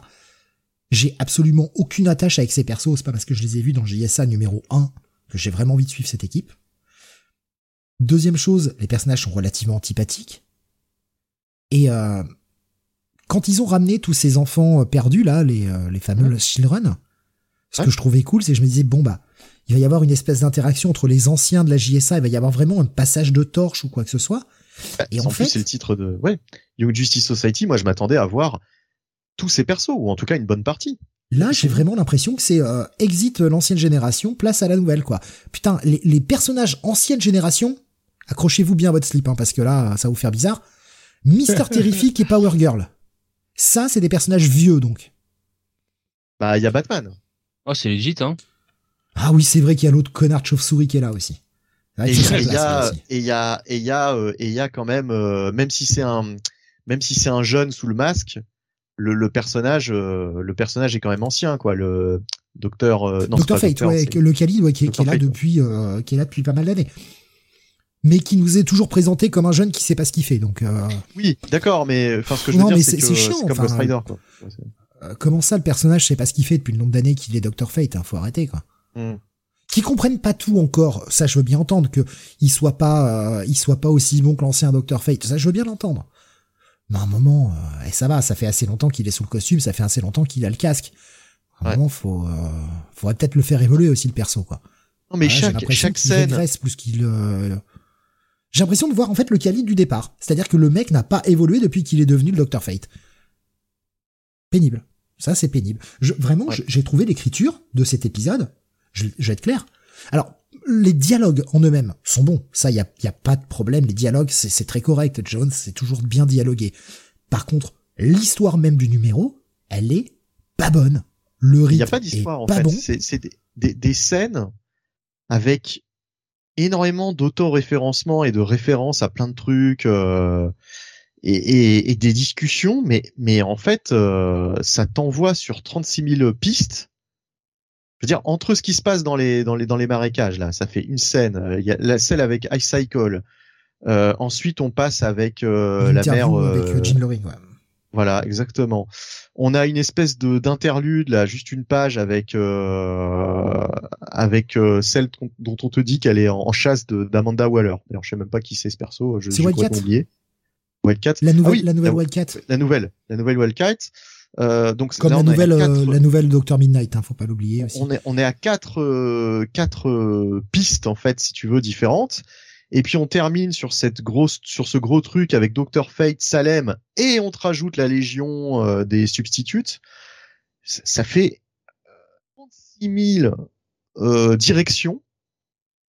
Mais euh, vu la vitesse à laquelle va ces épisodes, c'est-à-dire que depuis on en est au septième, depuis le début, il a, il a quasiment rien raconté. Quoi. Il a fait un arc avec euh, l'espèce de mec qui venait du, du, du, du passé là, euh, qui voyageait dans le temps, etc. pendant pendant cinq épisodes. Et puis là, ça fait que deux épisodes où c'est plus posé, c'est de la mise en place, etc. Mais ça bah, va à une telle lenteur. Autant l'épisode dernier, bon, il, il y avait un côté présentation, mais Bon, ils nous représentaient ces nouveaux personnages pour ceux qui n'auraient pas lu Lost Children et comment ils interagissent avec le fait d'arriver dans le monde présent. Ok, ça pouvait, ça faisait succession de, présentations de personnages, mais ça pouvait faire sens dans l'histoire. Mais là, effectivement, je suis d'accord avec toi. Euh, mais sur sur un projet comme 52, tu vois, il y avait énormément de, de, personnages secondaires et énormément de sous-intrigues. Mais il y avait 52 épisodes. Là, si c'est en 12, il nous reste 5 épisodes qu'est-ce qu'il va faire en cinq épisodes avec tout ce qu'il a placé là comme sous-intrigue euh, juste en un seul numéro là t'as au moins six, six sous-intrigues différentes?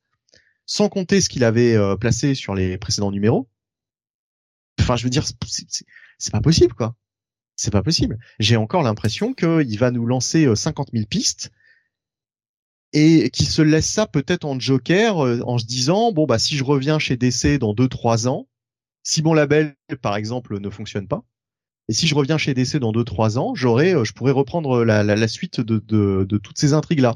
Ouais, mais bon, euh, c'est infernal, quoi. C'est infernal. Ça fait des années que justement il fonctionne comme ça, où il, revient, il nous fait un truc, et ensuite il repart pendant 2-3 ans. Ensuite il revient, il prend la suite.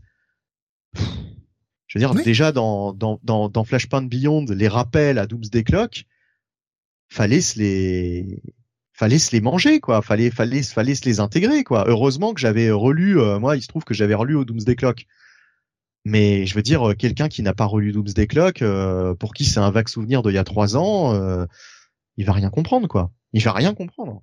Ça c'est je veux dire ça ça part ça part vraiment dans tous les sens. Et avant il pouvait se le permettre puisqu'il était là il était là tout le temps Jeff Jones. Tout le temps. Il était même sur énormément de titres. La période où il faisait Green Lantern, il faisait aussi Justice League, il faisait aussi euh, Teen Titans, il faisait aussi euh, Flash. Mais il y, a une, il, y a, y, a une intrigue que tu avais oublié, l'intrigue qu'on a sur la page d'intro là. Celui qui tatoue euh, les visages. Ah oui. T'avais oublié cette intrigue ah oui, oui. en plus.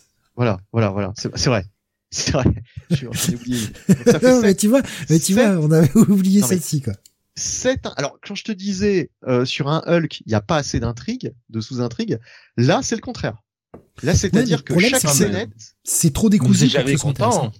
Chaque scénette est, a, euh, est une intrigue, une sous-intrigue d'un grand tout qu'on te donne dans le titre et qui, qui pour le moment que je que je vois pas. Hein. Young Justice Society, bah je la vois pas. Concrètement, bah, il n'y a pas une seule euh, une seule de ces intrigues où je vois concrètement cette Young Justice Society. Là, on, on, on, on comprend bien que ça va être la formation, mais ça prend tellement son temps et ça te pose tellement de trucs, de sous-intrigues. Euh, c'est comme un jeu vidéo, quoi. On a l'impression que le mec fait 36 000 euh, quêtes secondaires, mais euh, si, si t'as que 12 heures de, 12 heures de jeu devant toi, ça va pas aller, quoi. Ça va pas aller. Comment va-t-il faire? Pour, revenir sur cette intrigue de la première page, le pire, c'est que je vais rien révéler, mais Enfin, c'est la Et première page en même temps, donc tu peux y aller. Hein. Ouais, bah alors, d'accord, ok, je vais y aller. Euh, ça aussi, c'est Taïna Doomsday Clock, quoi. C'est la suite. Ah bon? Attends. Bah, pour moi, là, le personnage que l'on voit, c'est le gamin de Marionnette, hein. Ah non, non, non. Ah non, non, non, pas du tout. Non, non, non, pas Ah du bon? tout, pas du tout, pas du tout. Non, non, je pense que c'est un vieux gars, euh, un vieux gars qui l'a récupéré. euh, Mm. je- Ah non, non, je pense On- pas. Franchement, on- on je verra. pense pas. Je pense qu'il y a aucun On verra, rapport. mais ah, pour moi, pour moi, c'est le, c'est le fils de, de Mime Marionnette, ça. Ah non, mais Mime et Marionnette, leur fils, il avait une espèce de symbole chelou sur la tête. euh, il ressemblait à, à Kid Apocalypse. Il était hyper bizarre. Enfin, il avait pas du tout cette tête-là. Hein. Bah, je- j'espère que je me trompe. Non, non, non, je pense, je pense que là, je, là, je pense que t'es, t'es parti ailleurs. Mais c'est pas étonnant. C'est pas étonnant parce que, franchement, à moins d'être un expert d'ici, euh, d'avoir fait euh, bac plus 10 euh, d'essais comics, euh, je veux dire, tu, je veux dire, fr- franchement, si tu connais pas euh, ton Jeff Jones sur le bout des doigts, euh, là, il te sort tellement des, des personnages obscurs, des concepts de,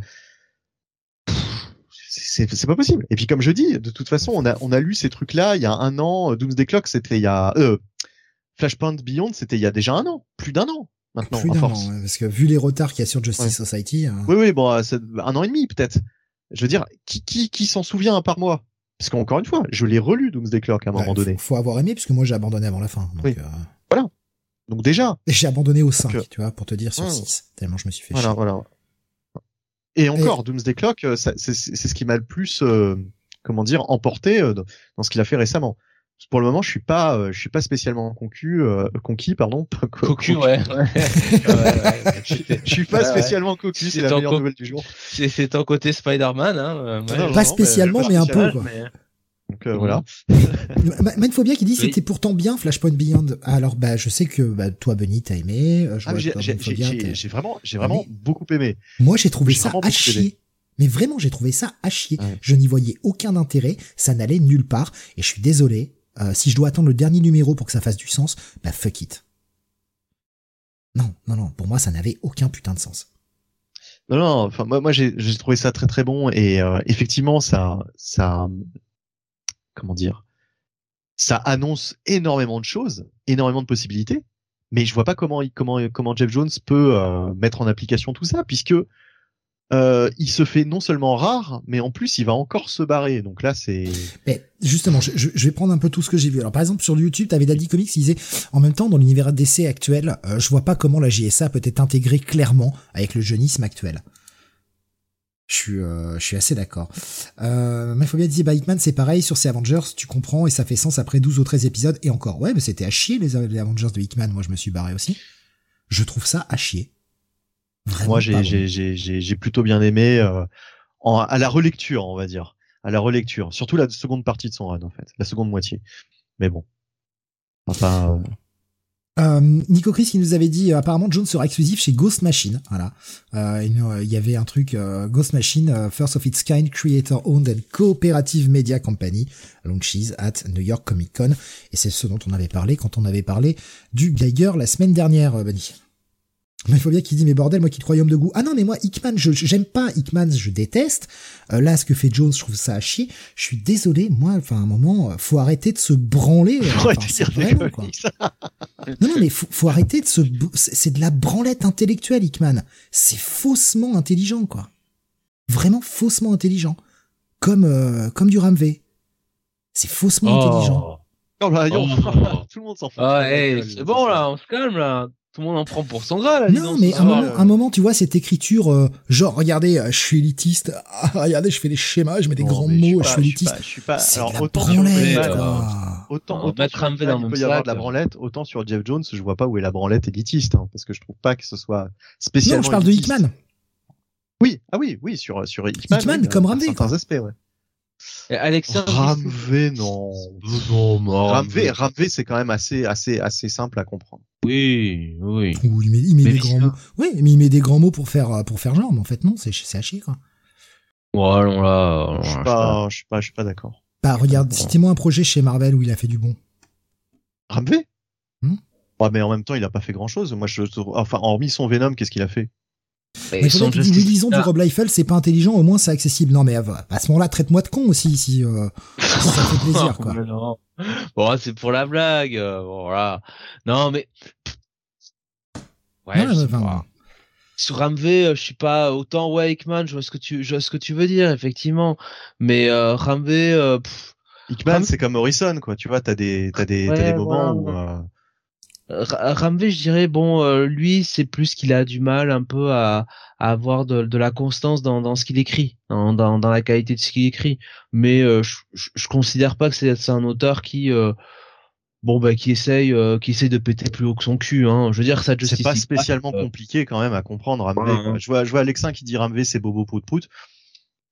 Non, enfin, je, je, je, trouve vraiment pas que ce soit spécialement, comment dire euh, par exemple, alors par exemple, un, un, auteur qui est difficilement compréhensible, c'est euh, Spurrier. oui, bah, Spurrier, oui, même ça. Spurrier, là, euh, quelquefois, j'ai l'impression que le mec euh, pète plus haut que son cul et essaye d'écrire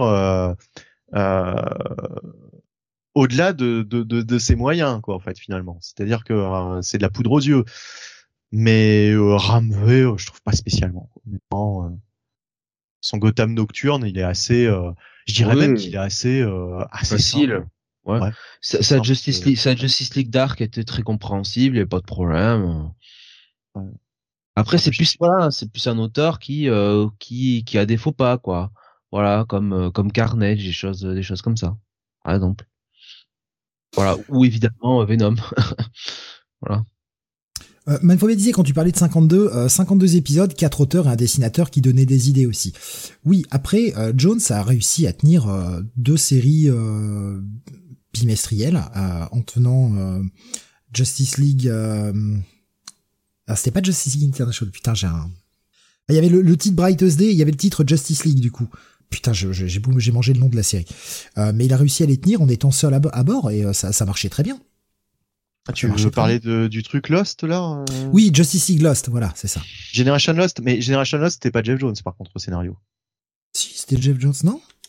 Ah non non non, c'était pas Jeff Jones, non. Ah putain, je suis persuadé que c'était Jeff Jones, tu vois. Bon, c'était c'était peut-être Ruka et je sais plus qui. Ah bah bravo, mettez-vous d'accord. Hein. Ah, il me semble. Hein. Ah non, c'était Kiss Giffen.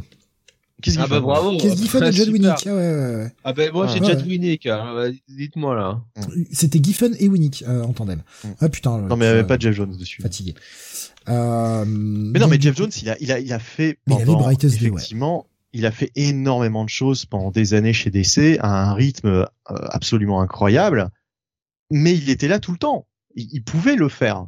Là, j'ai l'impression que le mec, depuis des années, il pose, il, il, enfin, il fait comme à l'ancienne, Sauf qu'il sait très bien qu'il va pas rester. Donc euh, c'est ça peut pas fonctionner quoi. À chaque fois c'est des projets euh, Doomsday Clock. Euh, c'était limite le, démarrage d'un nouveau statu quo pour l'univers DC. Bah finalement non, puisque de toute façon comme il n'est pas resté, euh, personne n'en a tenu compte. Euh, Snyder il faisait ses trucs dans son coin. Euh, bon bah enfin voilà quoi. Du coup le statu quo, le statu quo, il a fallu se démerder avec tout ça quoi, et essayer de faire le le lien entre euh, ce que faisait Snyder, ce que faisait euh, Jeff Jones et ce que faisaient euh, les autres auteurs. Oui, puis sans, sans, compter qu'en plus il préparait les, gros, les gros crossover euh, events parce que c'était lui qui avait la maîtrise des events. Enfin, il était capable de, de tenir plein de trucs quoi. Il y avait Alexin qui nous disait là, il y a plus Stargirl, il revient à la soupe, mais la place est prise. Et je répète qu'il a participé au scénar de Wonder Woman 84.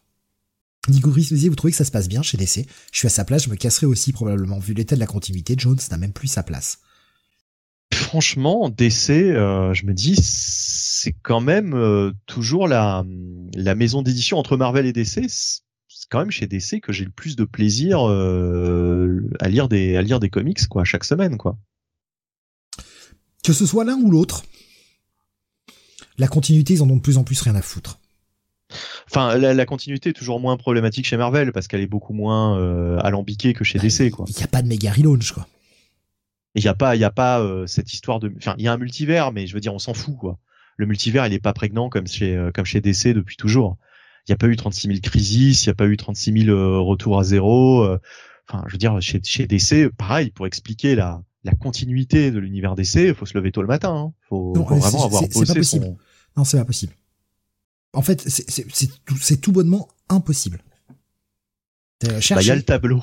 Le non, fameux non, oui, tableau, bah, de le fameux Jeff tableau de Jones. Jeff Jones, ouais, qui peut aller bien se mettre aussi. Voilà. Pour moi, c'est le.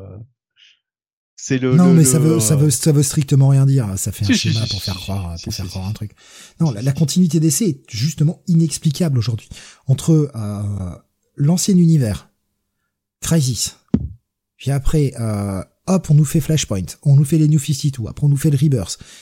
Et tout ceci se superpose en s'annulant plus ou moins, parfois moins que plus. Ça n'a plus aucun sens. La continuité n'a plus aucun sens. C'est le choix qu'ils ont fait. Bah, hein. La- la- Jeff Jones, c'est finalement celui qui avait apporté la meilleure, euh, la meilleure explication avec son concept de. euh, alors c'était quoi? C'était du coup, c'était le. Le décès, le même. Divine Continuum. Non, non, non, euh, euh, tu sais, par rapport à Superman, là, par rapport au fait que ses origines euh, n'arrêtent pas de, de changer, d'évoluer avec le temps. Euh, comme expliqué dans Doomsday Clock, il, Ah c'était oui. le métaverse, non? Je sais plus. Je sais plus. Oui, oui, ça va être ça. Et, et c'est vrai, Le ma phobia, ma phobia qui rajoute, c'est vrai, j'avais oublié parce que j'ai- évité ce truc-là, mais bordel metal et death metal a foutu un de ces putains de bordel. Oui. Oui.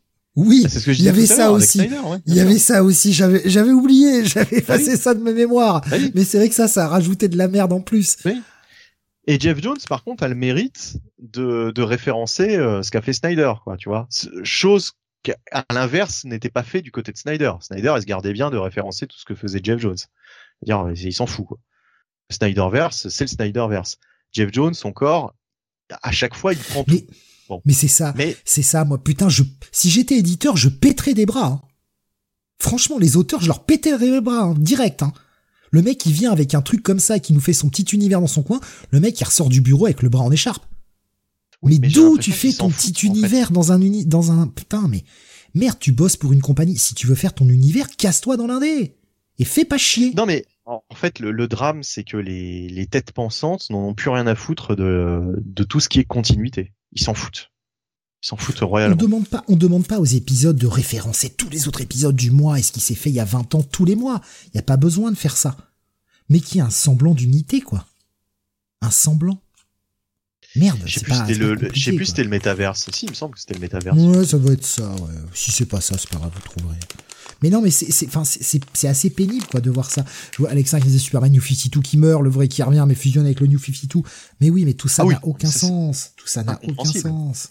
Incompréhensible, effectivement. Oui, oui. euh, pour résumer ça, moi je- j'en suis incapable quoi. J'y pensais encore il y a Mais quelques jours. Je me dis mais Ce, n'est plus, Putain, ce, ce n'est plus explicable, en fait. Ce n'est plus explicable aujourd'hui. T'as beau, t'as beau tourner le truc dans tous les sens. Ça ne marche pas. oui parce qu'on a revu euh, le, le Loïs, euh, Clark et euh, leur enfant là quand ils étaient tu sais dans leur ferme là. Dan Jurgens faisait un backup sur plusieurs numéros là dans, dans Action Comics autour de ça. Et à chaque fois que je lisais ça, je me disais mais mais comment c'était expliqué en fait à l'époque que euh, soient restés cachés comme ça euh, Ils étaient dans une pochette, euh, une pocket dimension. Prochaine surprise. Ils étaient dans une espèce de pocket dimension et après ils se planquaient. Et d'où elle sort? Daddy, Comics qui Dimension? bah voilà, Daddy Comics la réponse. On va quand même pas parler de convergence et les autres, les autres events du même genre. Bah si. Non mais ça attends, vient mais, de- ça non, vient mais de la, convergence. la, la, la Pocket, la Pocket Dimension, encore chez Marvel, ils te disent bon bah c'est Franklin Richards, tu sais, dès qu'il y a une Pocket Dimension, c'est Franklin Richards, quoi. Il y a, il a les, pitchs dans sa poche, mais euh, mais, mais mais mais chez DC, comment ça fonctionne en fait? Putain, c'est c'est un Monitor, mindfuck total, quoi. Anti-Monitor, euh, euh, Paria, euh, le connard de convergence. Il y en a plein des entités cosmiques à la con comme ça chez DC qui peuvent faire de la merde. hein. On a Ouais, 12 millions. Enfin bref. C'est ça le truc. Euh, Daddy Comics nous dit Jones, Jones ne voulait pas du relaunch New 52 de toute façon, mais oui, mais bien sûr. Bien sûr. Et, euh, Ah oui, oui, non mais Jo- Jones, ça, euh, ça, oui.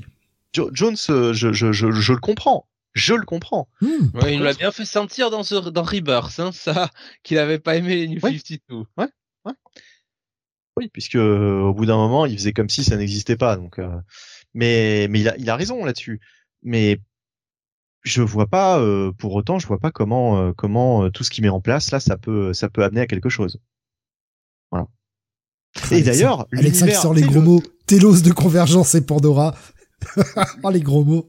l'univers en fait qu'il est en train de faire là chez, sur son propre label, c'est ni plus ni moins qu'un projet avorté euh, qu'avait lancé DC euh, sous l'appellation, je sais plus quelle appellation d'ailleurs c'était, mais où Jeff Jones devait écrire des vieux euh, des vieux personnages, tu sais, de l'univers DC. Et, et en fait, June Carjo, c'est ni plus ni moins que ah putain, il y avait un robot là, un vieux robot dans l'univers DC que Jeff Jones devait devait relancer. Rusty. Quoi? Rusty le robot? Non mais qu'est-ce que t'as dit, Steve? Au Mac?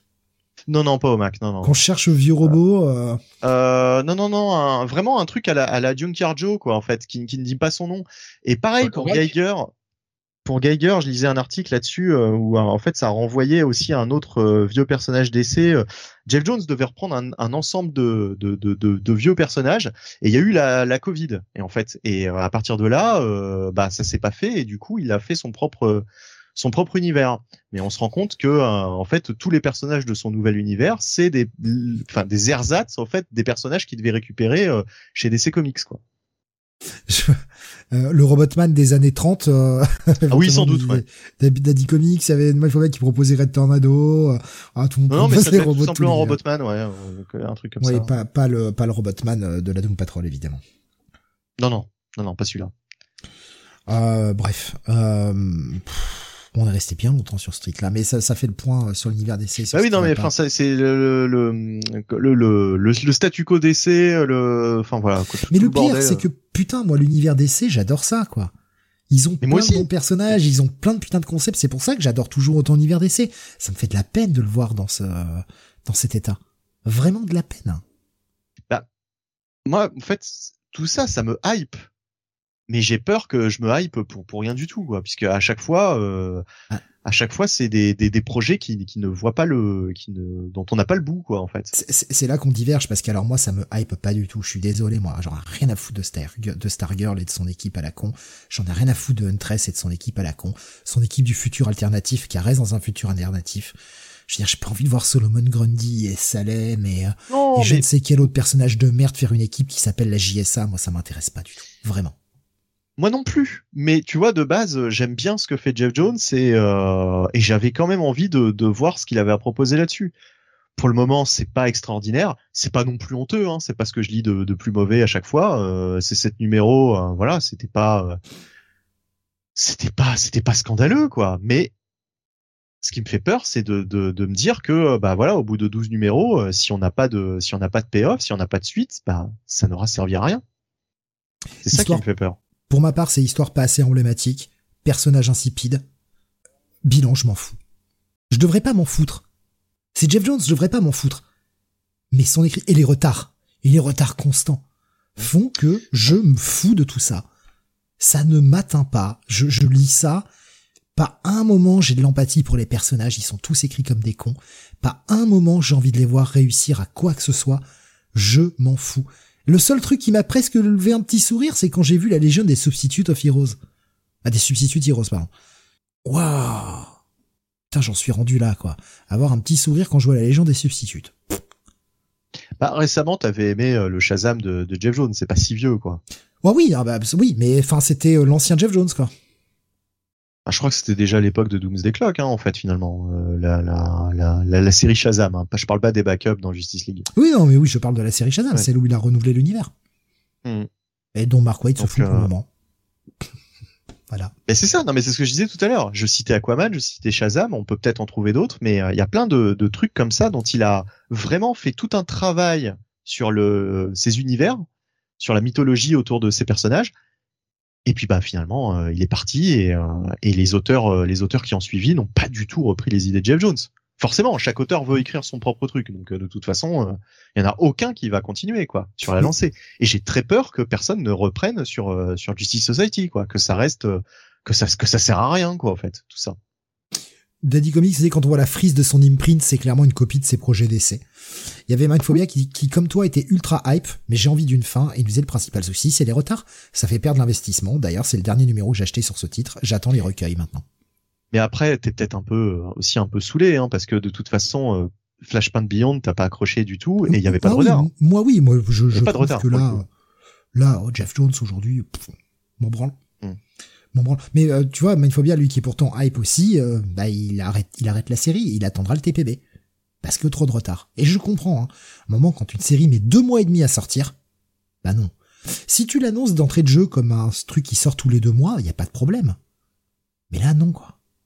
Mm, mm, mm, Ça sort aléatoirement. Tu vas avoir deux mois de suite un numéro, puis après t'attends deux mois et demi pour le numéro suivant. Puis après, euh, tu sais pas, tu sais pas quand ça sort en fait. C'est repoussé, t'as jamais d'excuses, t'as jamais d'explication, t'as jamais rien. Bah non, en fait, un moment, euh, je veux bien, mais tu nous craches pas la gueule comme ça, quoi. Et si c'est des soucis internes chez DC, mais balance Putain, prends pas le blâme, quoi. De toute façon, qu'est-ce qu'ils ont fait pour toi, DC, ces dernières années? Pas grand-chose, donc prends pas le blâme. Balance-les. De toute façon, t'as décidé de pas bosser avec eux, donc balance. À un moment, faut arrêter de faire semblant d'être corporate, ça vaut pas le coup. Donc soit, Ouais. soit ça vient de lui, et c'est pour ça que personne dit rien. J'ai ça, l'impression qu'il y a plein de titres, euh, comme on parlait là du Superman, euh, avec euh, la valse des dessinateurs, j'ai l'impression qu'ils sont largués sur... ils sont largués à tous les niveaux, quoi, en fait. Et, et- et des fois aussi, c'est DC qui fait des conneries parce que on, on en parlait l'autre fois. euh, tu sais de, de Superman Last Days of Lex Luthor. Oui, bah oui, qui, qui, on sait Mm. pas ce que c'est devenu. Alors ben, j'ai- trouvé l'explication. C'est Brian Hitch qui a balancé en disant bah c'est un projet qu'ils avaient, ça fait euh, très longtemps qu'ils étaient dessus. Ils ont commencé à le préparer, sauf que chacun a du boulot, euh, bah, que ce soit Wade, que ce soit Hitch, etc. Ils ont chacun du boulot. Ils avaient rendu les planches du premier. Là, le deuxième est en train d'être ancré ou colorisé, je sais plus, mais il est même pas encore fini le deuxième. Et en fait, ils ont découvert eux, ils a, à la base au départ, ça devait être, ça devait attendre que le, le projet soit complet avant que DC le sorte, et DC a décidé de le publier quand même, sans leur C'est quand aval, même incroyable, quoi. Enfin, sans leur aval. C'est quand même hallucinant qu'ils soient pas au courant, quoi. Ben ouais. Mais non, mais c'est, enfin, je veux dire, ils ont rendu leur scénar, ils ont rendu leur planche, etc. Ils ont plus de contrôle sur le truc. Ça reste des, euh, des employés. Non, mais la moindre des choses, la moindre des choses, c'est de les prévenir quand même. Ouais, ils ont, ils ont été prévenus quand ils ont vu ça dans les sollicitations. Non, mais c'est fou. Enfin, tu sais, ouais. c'est, fou de se dire qu'ils sont traités comme nous, quoi, en fait. C'est hallucinant. hein. Donc, euh, Puis où est la logique? Parce que de toute façon, euh, DC, euh, effectivement, après, il se retrouve avec euh, un deuxième numéro qui va mettre un an à sortir, et puis le troisième, peut-être. DC. DC ne prend jamais parti puisque de toute façon, ce sera de la faute des auteurs. Ils disent jamais rien, ils communiquent pas. Oui, donc, mais, Bah, les gens vont dire, bah, c'est les auteurs qui sont en retard. C'est le dessinateur Oui, mais, qui a pas rendu ses planches, c'est machin. Ils s'en foutent. Qu'importe. Au final, bah non, mais au final, ils auront pas de fric, quoi, puisque si ça tombe, ça va, ça va tuer les, les, les ventes de, de, de ce projet. Je pense que les mecs, ils voulaient juste faire un petit chèque à un moment, euh, faire rentrer un peu de cash parce que bah, cette semaine-là où ils l'ont sorti, ça avait peut-être un peu moins de projets. Attends, il y a Wade, il y a Hitch, euh, machin, avec un titre accrocheur comme le The Last Days of Luthor. Allez, vas-y, roule. On balance. Ouais, mais ils vont peut-être avoir plus personne sur les numéros 2 et 3. Alors que s'ils avaient fait les choses dans le bon, dans le, avec du bon sens, bah, ils auraient vendu euh, des caisses des, des trois, des trois numéros, quoi, en fait. On est bien d'accord. Enfin, je veux dire, DC leur a dit, euh, leur a donné le feu vert. Il y a, ils ont attendu déjà très longtemps avant de leur donner le feu vert. Quand ils leur ont donné le feu vert, les mecs ont fait le truc, mais ils ont d'autres projets. À un moment, faut bien qu'ils bouffent. Voilà. Bon, et puis entre parenthèses, euh, ce premier numéro, perso, ça m'avait pas non plus. Oh, moi, euh, j'avais bien aimé. Moi, j'avais vraiment bien aimé. Je- J'attendais la suite, mais bon, bah, la suite, elle viendra quand elle viendra, quoi. Ce sera peut-être en juin de l'année prochaine. Ça fera un an comme ça. Ouais, mais moi, j'irai pas la lire. hein, je te le dis tout de suite. Bah, je veux dire, à un moment, euh, bah, on s'en fout. Ça fait trop longtemps. On s'en fout, quoi. Oui, déjà, Tu- déjà, le tu- premier tu- numéro m'avait pas vendu du rêve. Tu vas Euh, faire là, quoi euh, Tu vas commit sur le 2 pour attendre un an de plus pour avoir le 3 Euh, Ça va, on lit pas des annuels non plus. Hein. Faut pas Enfin, je me demande comment ça se passe dans les comic shops. Tu sais, quand tu commandes euh, le numéro 2 euh, et que tu dois attendre un an. Enfin, je sais pas, c'est- ça me paraît ridicule. Quoi. Ouais. Mais pour le moment, il y a toujours pas de date. Hein. Il est toujours en TBD. Hein. C'est terrible. hein. Bon, Ouais. bref, euh, ça explique Mike Hawthorne, nous dit Alexin. Ouais, parce que le mec doit être rapide. Je pense que Mike Hawthorne est ultra rapide comme dessinateur. Et c'est pour ça qu'il lui file du boulot. Parce que le mec est pas. Jusque-là, l'émission était rapide, mais en fait, euh, on a passé Oui, euh, on a trois quarts d'heure Ouais, bah, on a fait, on a, on a dérivé sur un, sur le petit débat comme d'habitude de toute façon. Euh, pour ma part, ça va être un. Je vais inventer ma note, un check-it, j'en ai rien à foutre. bon, bah, écoute. Euh, non, mais je moi, peux pas, je peux pas mettre un pass. C'est pas mal dialogué et visuellement, ça envoie quoi. Mais je, Moi, ça va être le- la, la soirée, hein, toujours un, un check-it plus. C'est-à-dire, ça, ça m'intéresse, mais je, je, je, je, je, je, je me dis euh, tout ça pourquoi, en fait, finalement? Daddy Comics y confirme, hein, le Superman de Wade pas prévu sollicitation de février. Ouais, bien sûr. Ben oui, non, mais il est toujours en TBD. Hein. Il y a toujours pas de date. Même pas sûr que le numéro soit encore fini d'être colorisé. Donc, euh. Bientôt, ils seront en, en, TBZ aussi, surtout. Bah, oui, c'est surtout les lecteurs. Jonathan, on va revenir vers toi euh, pour la suite. On va aller chez Marvel avec la sortie d'Invincible Iron Man numéro 12. Oui, toujours scénarisé par Jerry Dugan avec des dessins DJ Gara, euh, oui Gara, et une colorisation de Brian Valencia. Euh, donc euh, on continue toujours hein, avec euh, les tribulations d'Iron Man qui, accompagné de Emma Frost, essaye de faire la nique à euh, Orkis. Euh, et donc euh, on démarre l'épisode sur le procès de de James, euh, enfin de Roddy, voilà, de de War Machine, avec donc aux manettes She-Hulk. Et on voit que c'est quand même pas une avocate très compétente, voilà. Donc malheureusement, je pense que pour je pense que pour War Machine, ça sent la peine de mort, voilà. Merci She-Hulk. La prochaine fois, il appellera Matt Murdock. Euh, donc derrière, euh, on a euh, du côté de Manhattan. Quand même. Sa défense était bonne. Ben ouais, mais bon, il aurait bien fait d'appeler Phaser, Phaser Matt, Phaser Matthew. Voilà. ou Rabi, hein, n'est-ce pas? Donc du côté de Manhattan, on a toujours Iron Man dans sa style armor qui essaye de, bah voilà, de un petit peu la faire à l'envers à une, une Roy Sentinel. Il récupère des, il récupère un petit peu des, des composant de l'Iron Sentinel, toujours euh, dans l'optique de faire euh, sa grande armure. Il retourne du côté de euh, du Hellfire Club, n'est-ce pas, qui est qui appartient au Kingpin. En tout cas, le Kingpin a loué une salle à, à Iron Man. Et là, et là, on a le, moment, euh, moment malaise de toute l'émission parce que c'est bien hein, d'entendre Steve disserter euh, sur euh, les schémas, les ci, les là, les auteurs qui pissent, qui pètent plus au chlorcune et gna, mais là, on a le moment, vraiment le moment malaise de l'émission. puisque on a Emma Frost qui reçoit la visite de ni plus ni moins de Voldemort, celle qu'on aurait préféré éviter, celle qu'on aurait préféré garder très loin d'Iron Man depuis l'épisode 2. J'ai nommé Riri Williams. Ça avait été annoncé qu'elle revenait dans cet épisode. Hein. Moi, j'avais peur. Je, je eh ben, l'avais. J'ai eu raison d'avoir peur. Ah mon dieu, quand elle arrive. Ah, j'avais envie de mettre des patates. Ça m'a, ça m'a donné envie de mettre des patates. La meuf qui arrive et qui, euh, euh t'es qui toi? Ah c'est ça le futur de l'univers Marvel? Vraiment? Vraiment, c'est ça. C'est peut-être pas le cœur, mais ça a l'air d'être l'âme, en tout cas, l'univers oh, Marvel. Putain. Et évidemment, là, les bagues du mandarin, je sais pas d'où ça sort, enfin bref, peu Oui, ça fait, je sais plus, je crois que c'est dans son run à la con euh, qu'elle a eu ça. N'importe quoi. Donc on a un espèce de combat mental avec Emma Frost, où quand même, malgré tout, elle arrive plus ou moins à faire jeu égal avec Emma Frost. Bon, à suspendre un peu l'incrédulité. Euh, mais euh, ce combat-là, bah, euh, ça donne un petit peu une espèce de trace mutante qui qui amène les Iron Sentinel du côté du Hellfire Club et ça va faire une grosse baston où Emma va montrer quand même malgré tout ses pouvoirs. voilà, bon, je vais pas vous en dire beaucoup plus, hein, puisque voilà, on arrive, enfin, il se passe pas grand chose dans, dans la suite de l'épisode. Écoutez, euh, ma, ma, grande ma grande déception, c'est l'épisode le plus faible depuis longtemps. Et c'est pas que par la présence de Riri Williams, c'est aussi par euh, ce qui est euh, raconté. Là, ça là ça délaie un peu hein, du côté de, Jerry, Gary Dugan. L'épisode en lui-même délai, mais fait avancer pas mal de choses quand même. Il fait avancer la situation pour Rodé, et tu sens que le, le, plan final est en train de se mettre en place. Mais ouais, enfin bon, la présence de Riri Williams, quoi, dont la première phrase qui est je suis là pour voir Tony Stark. On a Hazel qui lui dit bah il est pas là et il voit pas, il va pas, il reçoit pas de fan maintenant. Il dit qu'il répond ouais super, bravo pour le mariage. Je sais pas ce quel tournant de merde t'as eu dans ta vie pour tomber aussi bas. Ok, ok. Donc quand t'écris ton personnage comme ça, il faut se ranger derrière. Ça c'est l'avenir de l'univers Marvel.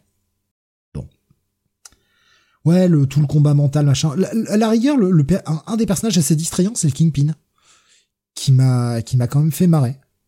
Et euh, ah bon, ouais, ouais, ouais, le mec qui se fait un grand coup de canne en disant Ah, c'est mystique Moi, ça m'a fait marrer. Ah oui. oui, oui, oui, qui se met un grand coup de canne sur la gueule ah pour essayer de sauver la situation.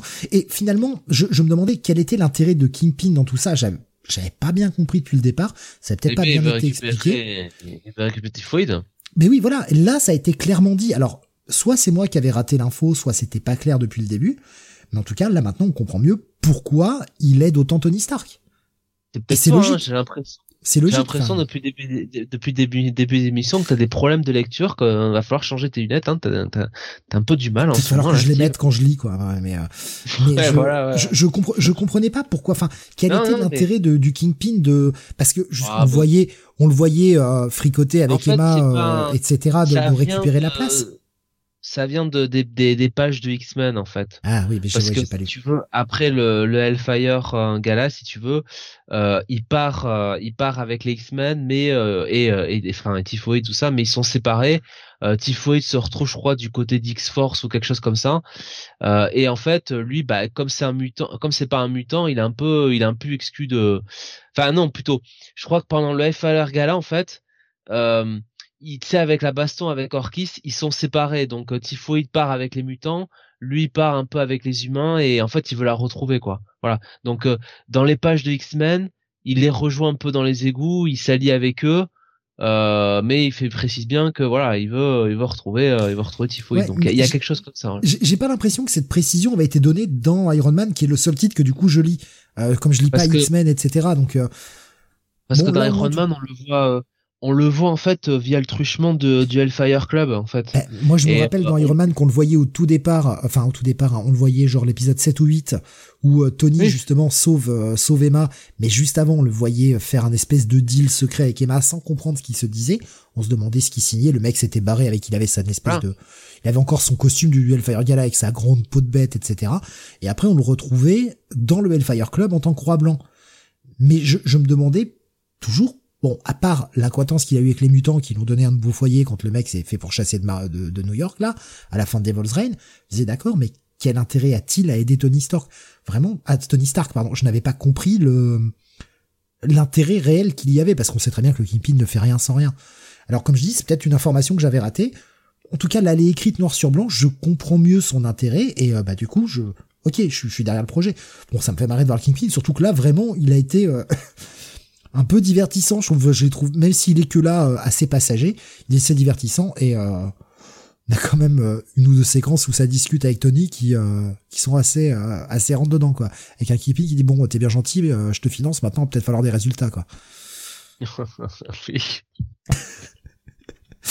il a cette habitude un peu hein, d'être rentre dedans. Ouais, moi l'épisode que j'ai trouvé sympa, pas le meilleur, c'est clair. je me serais bien passé de la présence de Riri. Euh, qui je trouve n'apporte rien à l'univers Marvel en général. Mais bon, allez, allez dedans.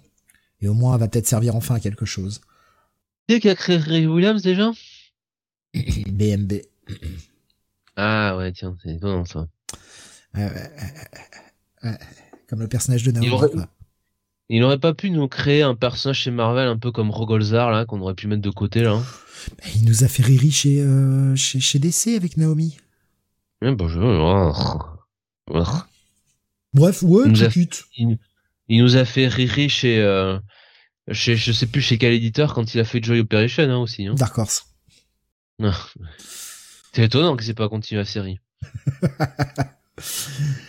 ouais, bon, un, bon petit check-it pour moi, voilà. Pas le, pas le meilleur épisode. Ouais, voilà, un, un check-it sympa, pas plus. Euh, on n'est quand même pas au niveau des deux premiers. Ça va. Heureusement. Allez, on continue avec le, bah, chez DC également, le Green Lantern War Journal numéro 3, euh, qui est écrit par euh, Philip Kennedy Johnson, avec euh, au dessin, bah, j'ai pas préparé mes crédits, c'est un certain Montos, il n'y a pas de prénom, et Adriano Lucas. Adriano Lucas à la colo.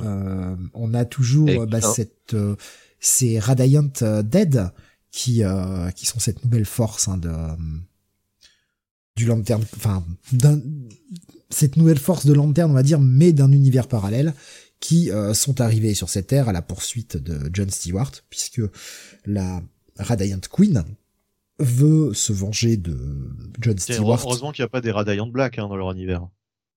Pas encore, ça va peut-être venir. Quoique je pense que le nom doit être déposé, mais ils en sont pas loin. Et on avait euh, bah, d'un côté ce John Stewart qui était sur Terre, un peu euh, un peu exilé de force de toute façon depuis que la Fédération des Planètes Unies a récupéré euh, Oa et euh, le fait que sa grand-mère est en train de mourir et que euh, bah, il... d'ailleurs je sais pas si c'est pas sa mère en fait, je dis sa grand-mère, j'ai un gros doute. Bon bref, sa mère ou sa grand-mère. Elle est en train de mourir et bah, il est revenu sur Terre un peu pour l'aider, mais bah, il a toujours un anneau. Il devrait le rendre. et c'est pour ça que certains Green Lantern étaient venus lui péter la gueule pour reprendre son anneau. Sauf que non, il n'a pas d'anneau. Le pouvoir est maintenant en lui. C'est tout. Il est en lui. Et euh, bah, forcément, ces Green Lanterns se sont fait choper par cette nouvelle force, hein, les, les of the Dead. Radiant Dead, pardon. je pas, je peux rajouter of the, je sais pas pourquoi. Qui euh, bah, vont réussir à l'infecter. Et enfin, il va rencontrer bah, ce ce nouveau personnage euh, qu'on avait vu dans les backups au départ, qui euh, qui arrivait dans notre monde à la demande de, John Stewart de cet autre univers pour poursuivre les Radiant Dead, le fameux euh, Kaolan Shepherd, qui va lui venir lui prêter main forte, mais euh, bah, c'est un peu trop tard pour euh, ce pauvre John Stewart qui va se retrouver infecté et qui va euh, bah, commencer à comprendre d'où vient cette nouvelle menace. un épisode où on pose un peu plus les choses permet d'un petit peu comprendre et John Stewart qui bah, va pas avoir d'autre choix que d'aller combattre cette infection et combattre aussi cette nouvelle force en présence. Euh, nouvelle force en présence qui, euh, bah, on l'a vu avec son son espèce de, de, de, couleur un peu un peu étrange, on savait pas trop euh, où ça se plaçait, moitié noir, moitié bleu. Il y a un petit côté bleu, hein, il y a un petit côté bleu lanterne où ils se nourrissent quand même des pouvoirs des lanternes et deviennent plus forts. Donc il y a un petit côté bleu, comme si les Black Lanternes et les Blue Lanternes avaient un peu fusionné.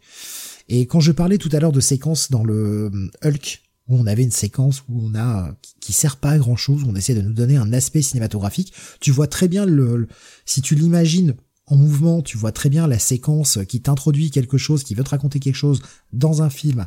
Mais on est dans un comics, c'est un autre média et ça ne fonctionne pas.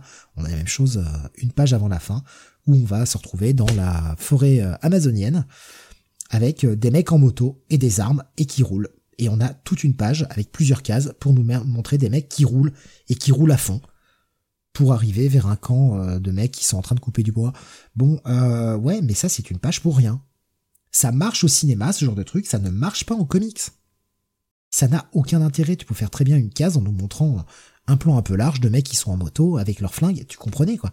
Pourquoi nous faire ce découpage? Pourquoi vouloir absolument faire du cinéma dans un comic? Putain, c'est deux médias différents, il y a pas besoin de... Enfin, Bon, l'épisode est sympathique. Euh, je passer un, je pas passer un mauvais moment de lecture, même si ça va assez vite au final. Ça va être un petit chicky de plus, voilà. Pas, euh, pas incroyable, mais pas mauvais non plus. Euh, de, meilleurs dialogues, je trouve, dans ce War Journal, de la part de, de PKJ, que dans Hulk, par exemple. Euh, il y a tout un discours, un moment où euh, où le, le personnage de John Stewart dit plus ou moins au revoir à sa mère qui est dans le coma. Là, j'ai ressenti de l'émotion. Là, j'ai ressenti quelque chose de la lecture, ça m'a pas paru neutre en fait. La façon dont c'était, c'était dit, dont c'était écrit, j'ai pas eu ce sentiment de, je sais pas s'il est en colère, s'il est triste ou quoi que ce soit, ce sentiment de, bah, j'arrive pas à ressentir l'émotion des persos. C'était pas mal écrit, donc un bon check-it de plus. Benny, je reviens vers toi avec l'autre titre indé de cette semaine, nouveauté, ça s'appelle Holy Roller. Oui, euh, effectivement, euh, Roller, donc euh, bah, j'ai envie de dire, là, euh, presque bonne surprise de la semaine, même, ah. même la bonne surprise de la semaine.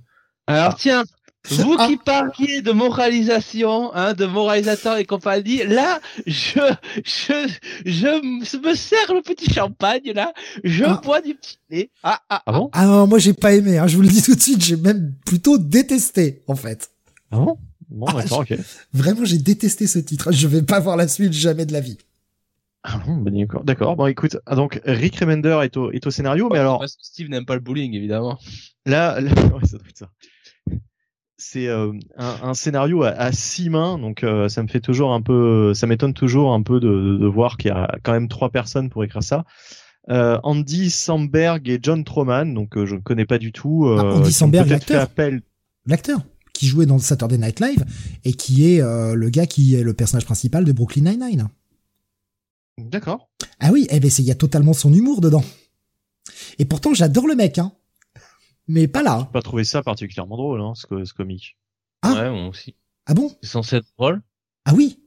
Ah oui, oui. ah, ça se sent que les mecs se sont tapés sur le ventre là en écrivant. non mais attends, mais c'est c'est c'est plus, c'est plus... Moi, moi, moi je... alors si, si dans tu le me demandais ventre de Seth Rogen aussi. Hein. si si tu me demandais euh, dans quel style je je classerais ce ce truc-là, ce serait plutôt un drame qu'un qu'un truc humoristique. Enfin, je veux dire, c'est pas du tout humoristique, quoi. Je je je, vois pas où il a. Ah mais si, mais toutes les vannes sont principalement sur la première moitié du numéro. Oh, vraiment de vannes. Enfin, je veux dire, je je. Mais attends, on a bien lu le même truc là. On est sur la même Oui, série. oui, oui, oui, oui. D'accord, ok. Donc, euh, bah alors donc en tout cas donc voilà, ils sont ils sont à trois au scénario. Euh, ils ont certainement appelé Rick Remender justement pour euh, pour euh, coucher ça sur le papier. Hein, euh, voilà, euh, le, le concept vient certainement d'Andy Samberg et de John Troman. Et Rick Remender a, a adapté ça au format comics avec Laurent Bauchy donc au dessin et Moreno Dinizio à la colorisation. Euh, donc nous sommes en 1986 euh, dans l'Ohio euh, et nous sommes effectivement dans une espèce de comment dire de de je sais pas comment appeler ça c'est pas un centre de loisirs mais c'est un un il y a un bowling et puis à côté il y a une salle de une salle d'arcade quoi de, de jeux vidéo Euh, une espèce de complexe euh, je sais pas comment comment on qualifie ça exactement enfin bref voilà un bowling euh, à salle ouais. d'arcade voilà, voilà. bref comme on peut en voir euh, d'ailleurs partout euh, surtout à l'époque France, hein. En France aussi. Hein. oui, oui. Euh, donc, euh, donc on est en 1986 et euh, un certain, alors j'ai oublié son nom, excusez-moi, David Cohen. Oui, c'est ça, oui, David Cohen. Donc est en train de d'essayer de bah, de remporter en fait un, prix au bowling au bowling de, de, de, son domicile. Hein. Voilà, c'est une petite un petit coin perdu dans l'Ohio. Euh, le mec, euh, le mec euh, est champion de bowling et son fils un peu un peu paumé, lui est en train de, jouer à son jeu favori, son jeu d'arcade favori. Il est, il se fait un petit peu bully par le, fils du propriétaire de la salle. hein, on sent qu'ils ils se connaissent. Ses camarades le font un peu chier. C'est un peu la tête de Turc. Euh, donc on comprend bien que euh, il est juif. Hein. Bon, ça de toute façon, euh, c'est on comprend très très vite et qu'il y a un petit côté antisémite, un peu raciste sous-jacent envers ceux qui le, qui le font chier. Euh, bon, enfin voilà, bon, c'est un truc, un- un- une, mise en situation assez classique en fait. Il a un peu honte de son père, même si son père euh, est super content euh, parce que justement il arrive à, avoir euh, sa, distinction, à, gagner donc son, prix au bowling. On voit que le fils, il est pas du tout dans le même délire que son père. Il est un peu détaché de tout ça et voilà. Et après, on a une espèce de flash forward. Il a grandi, il travaille pour Greenpeace, il est sur un bateau. euh, C'est devenu une espèce de petit branleur quoi c'est-à-dire que bon euh, voilà il mène une vie un peu de, hippie euh, il se donne bonne conscience en travaillant pour Greenpeace mais on sent que bon il c'est pas forcément le plus le plus appliqué dans tout ce qu'il fait Euh, et euh, son capitaine donc le, le mec euh, qui, qui qui qui tient le navire lui dit euh, que en gros bah il faut qu'il rentre chez lui il faut qu'il retrouve sa famille ça fait 20 ans qu'il est parti euh, mais là, euh, la situation est, euh, est préoccupante puisque son père est en fin de vie, il va mourir bientôt, il a un cancer et donc bah, il va bien falloir qu'il rentre lui dire adieu. Donc on va assister au retour au pays euh, de, de, de, de ce personnage. D'ailleurs, j'ai pas dit son, son prénom. Alors, euh, je C'est Levi, plus, je crois. c'est, euh, Tu, tu me dis? Clyde. C'est quoi, tu as dit, Jonathan? Clyde, Clyde. Clyde Cohen? Ah non, David Cohen. David Cohen à. Ah, je Non, crois que c'était David, Li- je croyais, je croyais que c'était Levi, moi, mais euh, je me suis planté peut-être. Ah, Levi, Levi, ouais. Ouais, ouais, c'est ça, ouais, Levi. parce que c'est le père, David. Euh, donc, euh, Levi va retourner au pays.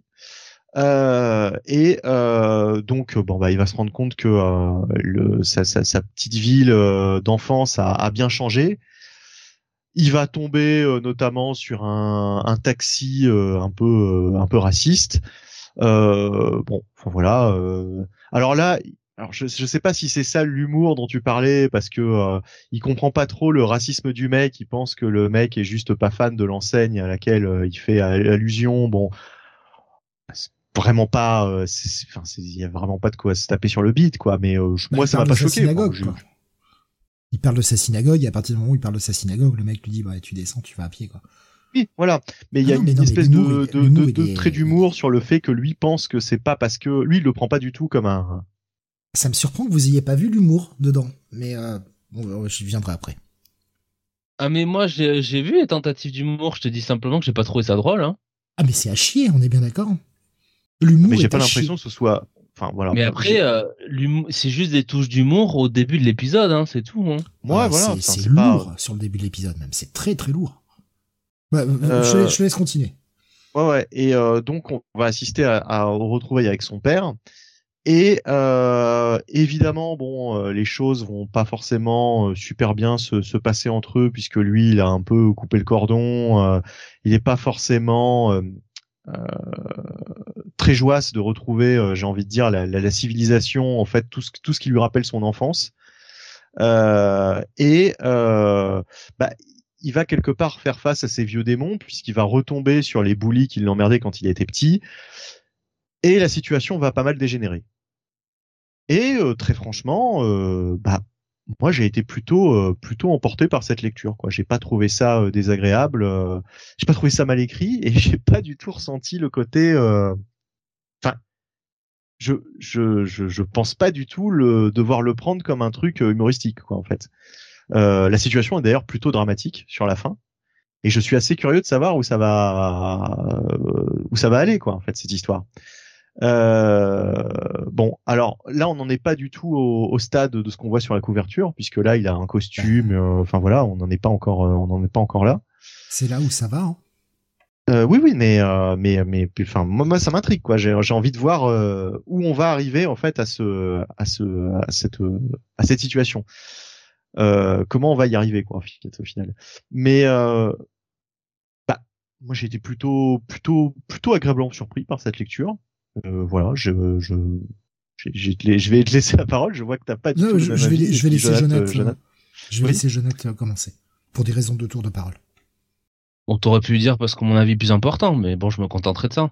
Euh, franchement, euh, alors, je vais être honnête, euh, la deuxième partie où euh, bon il y a le côté un peu le, le, début entre guillemets de ce qui pourrait être on imagine le super héros là enfin en tout cas c'est des de super héros qu'on voit sur la couverture hein, du reste. Ça avec son retour donc dans, dans, sa vie natale et le voir voir à quel point elle a changé ça ça m'a pas ça m'a pas dérangé. Honnêtement je, je trouve ça, ça, ça me ça me ça me plaît assez. Moi, c'est toute la première partie, franchement, qui me tombe des euh, tombe des mains, quoi. Parce que franchement, alors là, euh, là, vous m'en avez sorti des belles hein, pendant toute l'émission. Mais il est ici, hein, le cliché City. Hein. Il est dans la dans les dix premières pages de ce numéro. On a droit à tout. Hein. Je revois les. Euh, je j'ai relu presque. J'ai relu en fait sous la plume de ces six auteurs ou trois auteurs ou je ne sais quoi. Euh, j'ai l'impression d'avoir relu les, euh, les, les, promos de, de MGF d'il y a deux ans, quoi. Mais les promos de il, hein, de MGF. On a droit vraiment à tous les clichés, quoi. Et bon, euh, dans, le climat, dans le climat actuel comme il est aujourd'hui, voilà, je, sais pas comment commencer, hein, mais disons qu'il sort pas à point nommé, ouais. Franchement, c'est c'est pas de leur faute, hein. Voilà, c'est pas de leur faute. C'est pas eux, c'est pas eux, c'est pas eux qui qui ont fait les choses comme ça, mais c'est quand même c'est quand même pas vraiment le moment c'est malvenu. Et, et malgré ça franchement est-ce qu'il y avait besoin besoin de nous ressortir des trucs comme ça quoi? Enfin s'ils avaient envie de nous intégrer tu vois un espèce de euh, de bully euh, voilà euh, était gamin qui est retrouvé après ça pouvait pas euh, simplement être sur un truc du style bon bah tiens euh, oh bah je t'aime pas et puis je veux pas que tu sortes avec ma sœur et puis voilà on s'arrête là quoi. Non il a fallu quand même qu'ils aillent, bah, bien mettre les pieds dans le hein. plat quoi oui, on peut voilà, dire. Oui, voilà, l'antisémitisme à fond. Oh, si, si, on peut y aller. C'est présent dans tout le comique à un moment. Ouais, moi, moi j'ai rien là-dedans, mais si tu veux, après, enfin, c'est bon, quoi. On retombe encore dans un espèce de truc à la, bon, euh, euh, voilà, les, en gros, les, euh, les, les juifs d'un côté, l'étoile jaune, et puis, euh, et puis les nazis, quoi. Enfin, c'est bon, quoi. On en a lu à peu près ça 46 000 fois, quoi. Hein, vous n'avez pas, vous avez pas autre chose à écrire, quoi, sans déconner.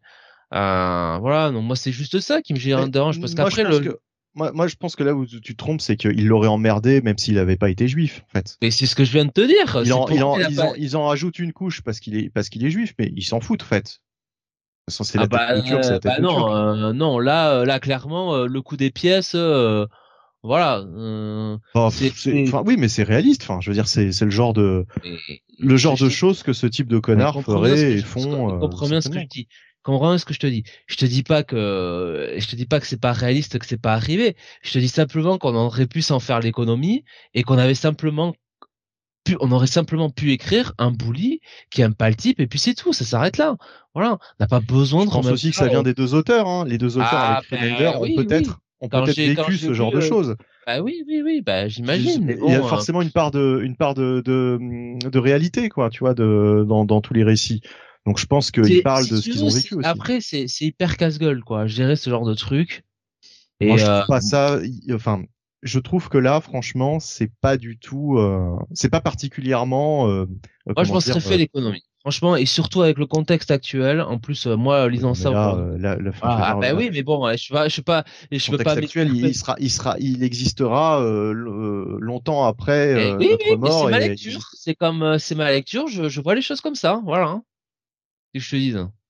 Donc, euh, moi, je, ça me gêne un peu. Voilà, ça me gêne un peu la, la, la facilité avec laquelle c'est écrit. C'est certainement la situation qui- qu'ils ont vécue, mais euh, bon, euh, voilà. Moi, je pense qu'on aurait pu, on aurait pu faire autre chose et. euh, et je le dis, hein, la deuxième partie, euh, la deuxième partie me, me, me va assez. C'est euh, avec la genèse un peu du super-héros. C'est juste que bon, les prémices là dans la jeunesse, voilà, ça dure que quelques pages, mais putain, je trouve ça quand même, ouais, c'est bon quoi.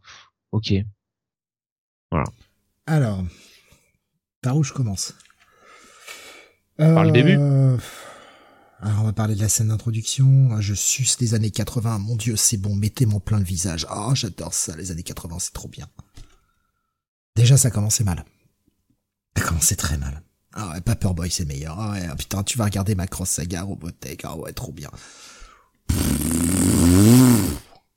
Pitié. Pitié. Son pote, là, qui est, euh, sapé comme l'autre con de Stranger Things, hein, mais ça va, quoi, et c'est bon. Et puis alors vient la partie sur le bateau de Greenpeace, où j'ai eu envie de crever. Mais vraiment, j'avais envie qu'on m'assassine, quoi. Je connais l'humour de d'Andy Samberg et je suis plutôt client habituellement. J'aime beaucoup ce qu'il fait dans Brooklyn Nine-Nine, j'aimais bien ce qu'il faisait dans, dans SNL.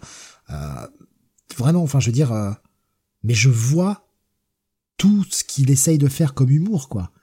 Toute cette séquence où euh, le mec est sur le bateau, euh, se prend pour Rambo avec son putain de, de bandeau rouge, la séquence avec le capitaine qui est complètement aux fraises, qui est genre ah ouais sur Instagram euh, je poste des trucs avec des putes, euh, trop bien, ouais euh, c'était la mode à l'époque d'avoir des des, des buissons fournis, hein, par buissons fournis, entendez bien sûr des poils de chatte et de bites. Oui. Hein, Oui, oui. voilà, l'autre qui fume un pétard, qui est en train de lui dire oh mais je suis défoncé, je suis défoncé. Voilà, je, je vois très bien l'humour euh, aussi avec le personnage de putain, euh, moi aussi j'ai envie d'écrire mon super héros. Eh putain, vas-y si on faisait un super héros qui avait une boule de bowling comme accessoire, ah, c'est trop rigolo. Voilà, je vois tout cet humour que je trouve ultra cringe en fait. Alors la deuxième partie est beaucoup plus intéressante. Le fils qui retrouve son père et qui veut s'éloigner de tout cet héritage familial avec un père qui est euh, qui est resté euh, qui est resté à ses, à ses vieilles gloires de, de jeunesse et le fils qui veut s'échapper de tout ça. Personnage qui, même visuellement, a quand même quelques traits d'inspiration d'André Samberg. Le père me faisait penser au, je sais pas si, je sais pas si vous vous rappelez de cette série Numbers. Non, mais le, oui, bah, le père de Jeff Goldblum dans Independence Day. C'est vrai, il y a aussi, ça, ouais. il y, a, il y a ça aussi. Ouais. Moi, ça me faisait penser au père dans Numbers. Le. C'est le même. Le même acteur, hein. C'est le même acteur? Ah putain. Ça, bah oui, mais- Ah merde, je me rappelais pas que c'était le même acteur. c'est pour ça que du coup on pense. Bah là, pour le coup, tu vois, dans, dans Independence Day, Jonathan, quand, quand tu me ressors ça, il y avait beaucoup plus de blagues euh, sur les juifs que là, même dans ce numéro, quoi, en fait, finalement. Mais, moi, mais, mais je dis pas qu'il y a, enfin, c'est- c'est- moi, c'est vraiment là, le début, c'est tout. C'est, le début de l'épisode où je trouve que bon, c'est, c'est un peu, un peu grossier quand même, malgré tout. Je, ouais, je Hein vois pas. Attends, D'accord, ok. Eh ben, tu vois pas! Qu'est-ce que je te dis, là? Mais bon, la dernière partie où ça castagne, etc. Bon, ouais, ça sort un peu comme ça du chapeau. Ouais, bon, allez. Mais non, vraiment, je me suis mais horriblement fait chier sur ce truc. J'y suis allé parce que il y avait Andy Samberg, je me suis dit, ouais, on va voir ce que le mec peut donner. Et il y avait Rick Remender.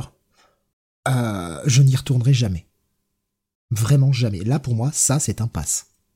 J'ai trouvé ça horriblement mauvais. En termes d'écriture, horriblement mauvais. Vous vous êtes pas infligé la post-phase, j'imagine? Non, je l'ai pas lu. Faute de temps, surtout. Ouais, ouais, bah, ne le faites pas. Euh, forcer à faire de l'humour, c'est pas donné à tout le monde. Et là, ça ne fonctionne pas. Et vraiment, et euh, Nico Chris, de la sollicitation précise bien qu'il faut rire. Hein. Effectivement, hein, c'est c'est marqué dès le départ euh, de la sollicitation. Hein. Equal part action anymore. Mais vraiment, l'humour, il est. Euh... C'est des mecs en roue libre en fait. Le problème, c'est que c'est des mecs en roue libre où il y a pas qu'un qui, qui dit ah attends, force pas trop le trait quoi. Tune down un peu et pour que ce soit un peu plus drôle. Non non non, c'est des mecs qui, qui sont en roue libre et euh, bah ça fonctionne pas, pas pour moi. Donc ouais, moi je, moi je suis sur un pass, hein, vraiment, j'y retourne pas.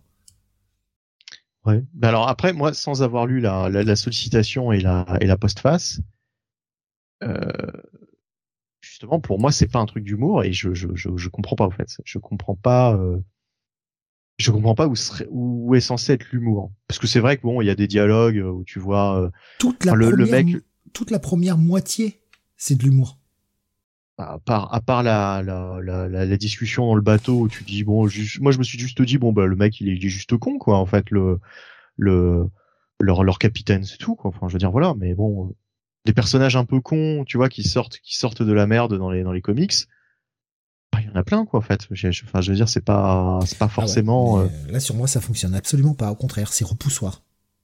C'est repoussoir. Je dis, je vois ce qu'ils ont voulu faire et euh, c'est pas, c'est pas mon délire. Même, tu peux même avoir quelque part un Negan dans un Walking Dead qui va te sortir des saloperies comme ça sur le ton de l'humour, l'humour noir, c'est pas pour ça que Walking Dead c'est une série humoristique. Donc je vois pas, enfin je vois ah, pas comment. toi tu sens pas les intentions, moi je les sens, mais page une de l'humour, je les sens. Tant page une. Mais dès, dès, dès, le début en fait je sens je sens les intentions humoristiques, je les vois quoi. Après bah tu les vois pas, tant mieux pour toi. Et si t'as pas vu ça comme de l'humour et que t'as apprécié le truc, mais je suis ultra content pour pour toi. Moi j'ai trouvé ça vraiment repoussoir. C'est euh, c'est tout ce que je déteste. Et, et Jonathan, toi tu t'attendais à un truc humoristique aussi?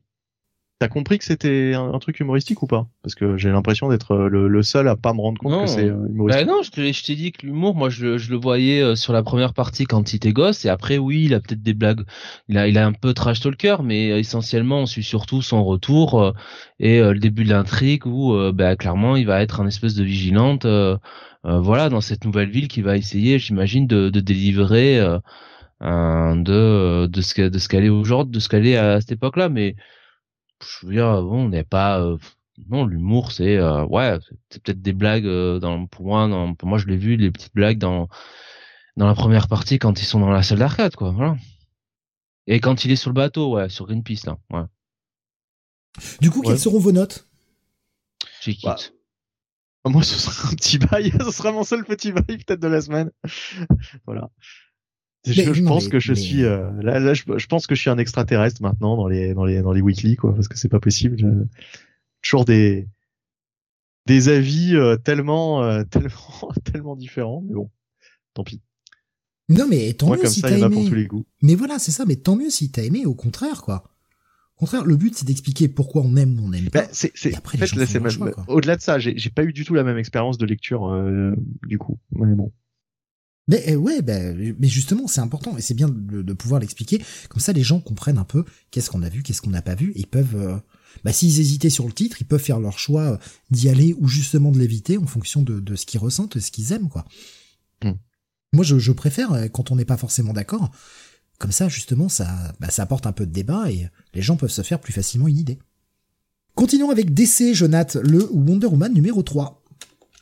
Oui, Wonder Woman numéro 3, toujours scénarisé par euh, Tom King avec des dessins, euh, de Daniel Sampere et une colorisation de Tome Moret. Euh, voilà. donc on continue sur bah, cet arc avec une Wonder Woman qui décide d'aller eh bien au cœur du problème, puisqu'elle va rendre visite au, au fameux Sergeant Steel, donc le chef un petit peu de de, de cette milice qui s'en était pris à elle euh, donc euh, dans l'épisode précédent, euh, même plus qu'une milice, hein, corps de l'armée américaine, et elle décide d'aller voir pour en savoir plus, notamment sur le cas, eh bien, d'Emiline. voilà, c'est Amazon qui avait été révélé à la fin de l'épisode comme l'adversaire dans l'arène de Wonder Woman et surtout qui était euh, bah, la première Amazon qu'on voyait au début du, de, de ce run, qui euh, faisait ses meurtres dans euh, ce bar malfamé. voilà. et puis derrière, bon ben, on va retrouver eh bien ce Oh, autant le dire tout de suite, hein, ce mec qui qui vient d'une autre époque, hein, voilà, qui aime bien dire du mal des des Amazones et des femmes en général, qui est bien misogyne comme il le faut, et euh, donc qui accueille euh, un des, euh, des membres donc de l'armée qui avait affronté Wonder Woman dans l'épisode 2. donc voilà, il va un peu lui faire la causette pendant que Wonder Woman, puisque l'épisode va se passer en parallèle, hein, enfin les deux intrigues vont se passer en parallèle, Wonder Woman va vraiment monter jusqu'au jusqu'à l'étage de Sergeant Steel pour avoir pour avoir une discussion avec lui. et vous allez voir, vous allez voir ce qu'elle va faire. Euh, Wonder Woman qui ne, ne, recule devant rien, hein, clairement. Euh, et puis bon ben, on va pouvoir voir que le, eh bien le, le cher, euh, le cher vieux monsieur, il est, comment dire, il a un petit peu une vision assez arriérée de la, comment dire, de la nation et des États-Unis. Euh, et euh, voilà donc euh, un troisième épisode qui suit un petit peu qui suit un petit peu l'intrigue euh, bon, voilà, je, je, sais pas si vous l'avez lu du coup. Euh, ah si, moi lu. Hein, Je lis ce titre et euh, plus encore qu'une version, euh, euh, comment une vision arriérée des États-Unis, euh, c'est surtout il symbolise le patriarcat, le fameux patriarcat, l'homme blanc qui a. C'est pas Christian? C'est pas Christian le patriarcat? Eh ben écoute, euh, c'est peut-être qu'il est disciple de, de, de, de ce mec-là en fait. Peut-être même que c'est Christian euh, dans quelques années, hein, va savoir. Euh, bon, il a plus, il a, plus la tête de, de Tooms, de, de, du vautour que de. Il a pas un col roulé dans l'épisode? Je ne sais plus, je ne sais plus. Je l'ai pas, j'ai pas sous les yeux là l'épisode en question, mais toujours ah, est-il que oui, il symbolise le patriarcat et puis là euh, il euh, il lave un peu le, le, le cerveau de, de, de, ce jeune de ce jeune officier euh, en lui faisant bien comprendre qu'il a été humilié par une femme et que bah voilà quoi c'est c'est c'est fini quoi c'est l'humiliation suprême etc donc il y a toujours ce côté euh, du, du, du, du mal blanc comme étant le, le, le, mal absolu hein, c'était un petit peu ce qui m'avait gêné sur le premier épisode qui était vachement premier degré Là, euh, un peu moins. Euh, il y a quand même un peu plus de, un peu plus de, de, de, bah, de, choses à, lire là-dedans. Mais euh, bon, voilà, ça, ça, reste, ça reste, ça reste pas mal, quoi. Franchement, ça reste pas mal. Pour le moment, je suis assez, assez, assez hypé par, par ce qu'il propose même si euh, je trouve que j'ai peur que j'ai peur qu'il y ait un épisode où il, où il, part totalement en couille et que ça et que ça se casse totalement la gueule quoi en fait puisqu'il est quand même sur un, un terrain assez glissant. Euh, il est, euh, il joue pas mal avec les clichés, donc faudrait pas que ça parte dans le, dans le. Là, on parlait de Tom Taylor et de et de ses clichés, mais euh, là aussi, Tom King, il a ouvert la, la boîte avec avec tout ce discours, voilà, les Amazones qui symbolisent bah, la femme et puis et puis l'antagoniste là de ce run qui est qui est le, le mal blanc, quoi, le patriarcat. Donc voilà, bon, il s'appelle pas comme ça, il est pas qualifié comme ça. Euh, c'est un peu touchy quoi comme sujet, hein. C'est pas, c'est pas simple, hein. Donc euh, là. Euh. Oui, oui, non mais en plus Tom King, bon, il fait pas dans la dentelle. Donc pour le moment ça va, mais comme d'hab, il y a toujours un épisode arrivé un moment chez Tom King où ça part, ça part totalement en live quoi. Donc bon, pour le moment, ça va. C'est plutôt une euh, plutôt une, euh, une bonne lecture. Donc, euh, ah, j'ai pratiquement envie de mettre un petit bail à, cet épisode. toi, Jonathan, du coup, tu seras plutôt sur quoi? Euh, Ouais, un petit bail aussi. Ça me va. Oui, ça reste quand même, euh, malgré ce genre de sujet un peu touchy, ça reste euh, quand même agréable à lire. Pour le moment, oui. Pour le moment, oui. Mais euh, j'ai très peur quand même avec Tom King à chaque fois. Voilà. Je vais pas, je vais pas le sanctionner par euh, comment dire? Avant, Euh, avant que ça dérape, oui. oui, bon, voilà quoi. Je, par, par, je sais plus par anticipation, j'allais dire, mais c'est pas Mhm. ça le terme. Enfin bref, vous m'avez compris. Oui, tu vas pas lui faire une Minority Report, quoi. Oui, oui, je vais pas lui faire un procès d'intention quoi. Je veux dire, j'a- j'attends, j'attends de voir la suite. On continue Oui, avec du... pas notre- Ah, pardon. C'est pas notre, c'est pas notre genre de faire des procès d'intention quand même. Il faut le dire sur Comic City. On n'est pas comme ça nous. On continue avec euh, du Marvel, Daredevil, Black Armor. Bon, j'avais dit que j'allais y aller, euh, j'y suis allé. J'ai vu que Jonathan, tu m'as accompagné. Je pensais pas que t'irais. Euh, Mais bien sûr, euh, moi je vois du Daredevil, c'est pour moi de toute façon. Je sais pas si c'était vraiment pour toi cet épisode, mais euh, bon, on va en oui. parler. Euh, D.G. Chichester est de retour euh, voilà, au scénar. Neto Diaz est au dessin, JP Meyer à l'ancrage, une colorisation d'Andrew Dalhouse. Euh, on est, euh, bah c'est une série. euh, voilà, j'ai été faible parce que j'ai un petit affect euh, pour pour cette époque-là. Euh, mais c'est une série qui se passe euh, voilà, dans le passé, les bonnes mini-séries Marvel dont on se fout généralement. Là, j'y suis allé purement, mais vraiment purement par nostalgie. Je veux dire, je, je, je m'attendais pas à grand chose, honnêtement. Euh, DJ Chichester qui revient sur Daredevil.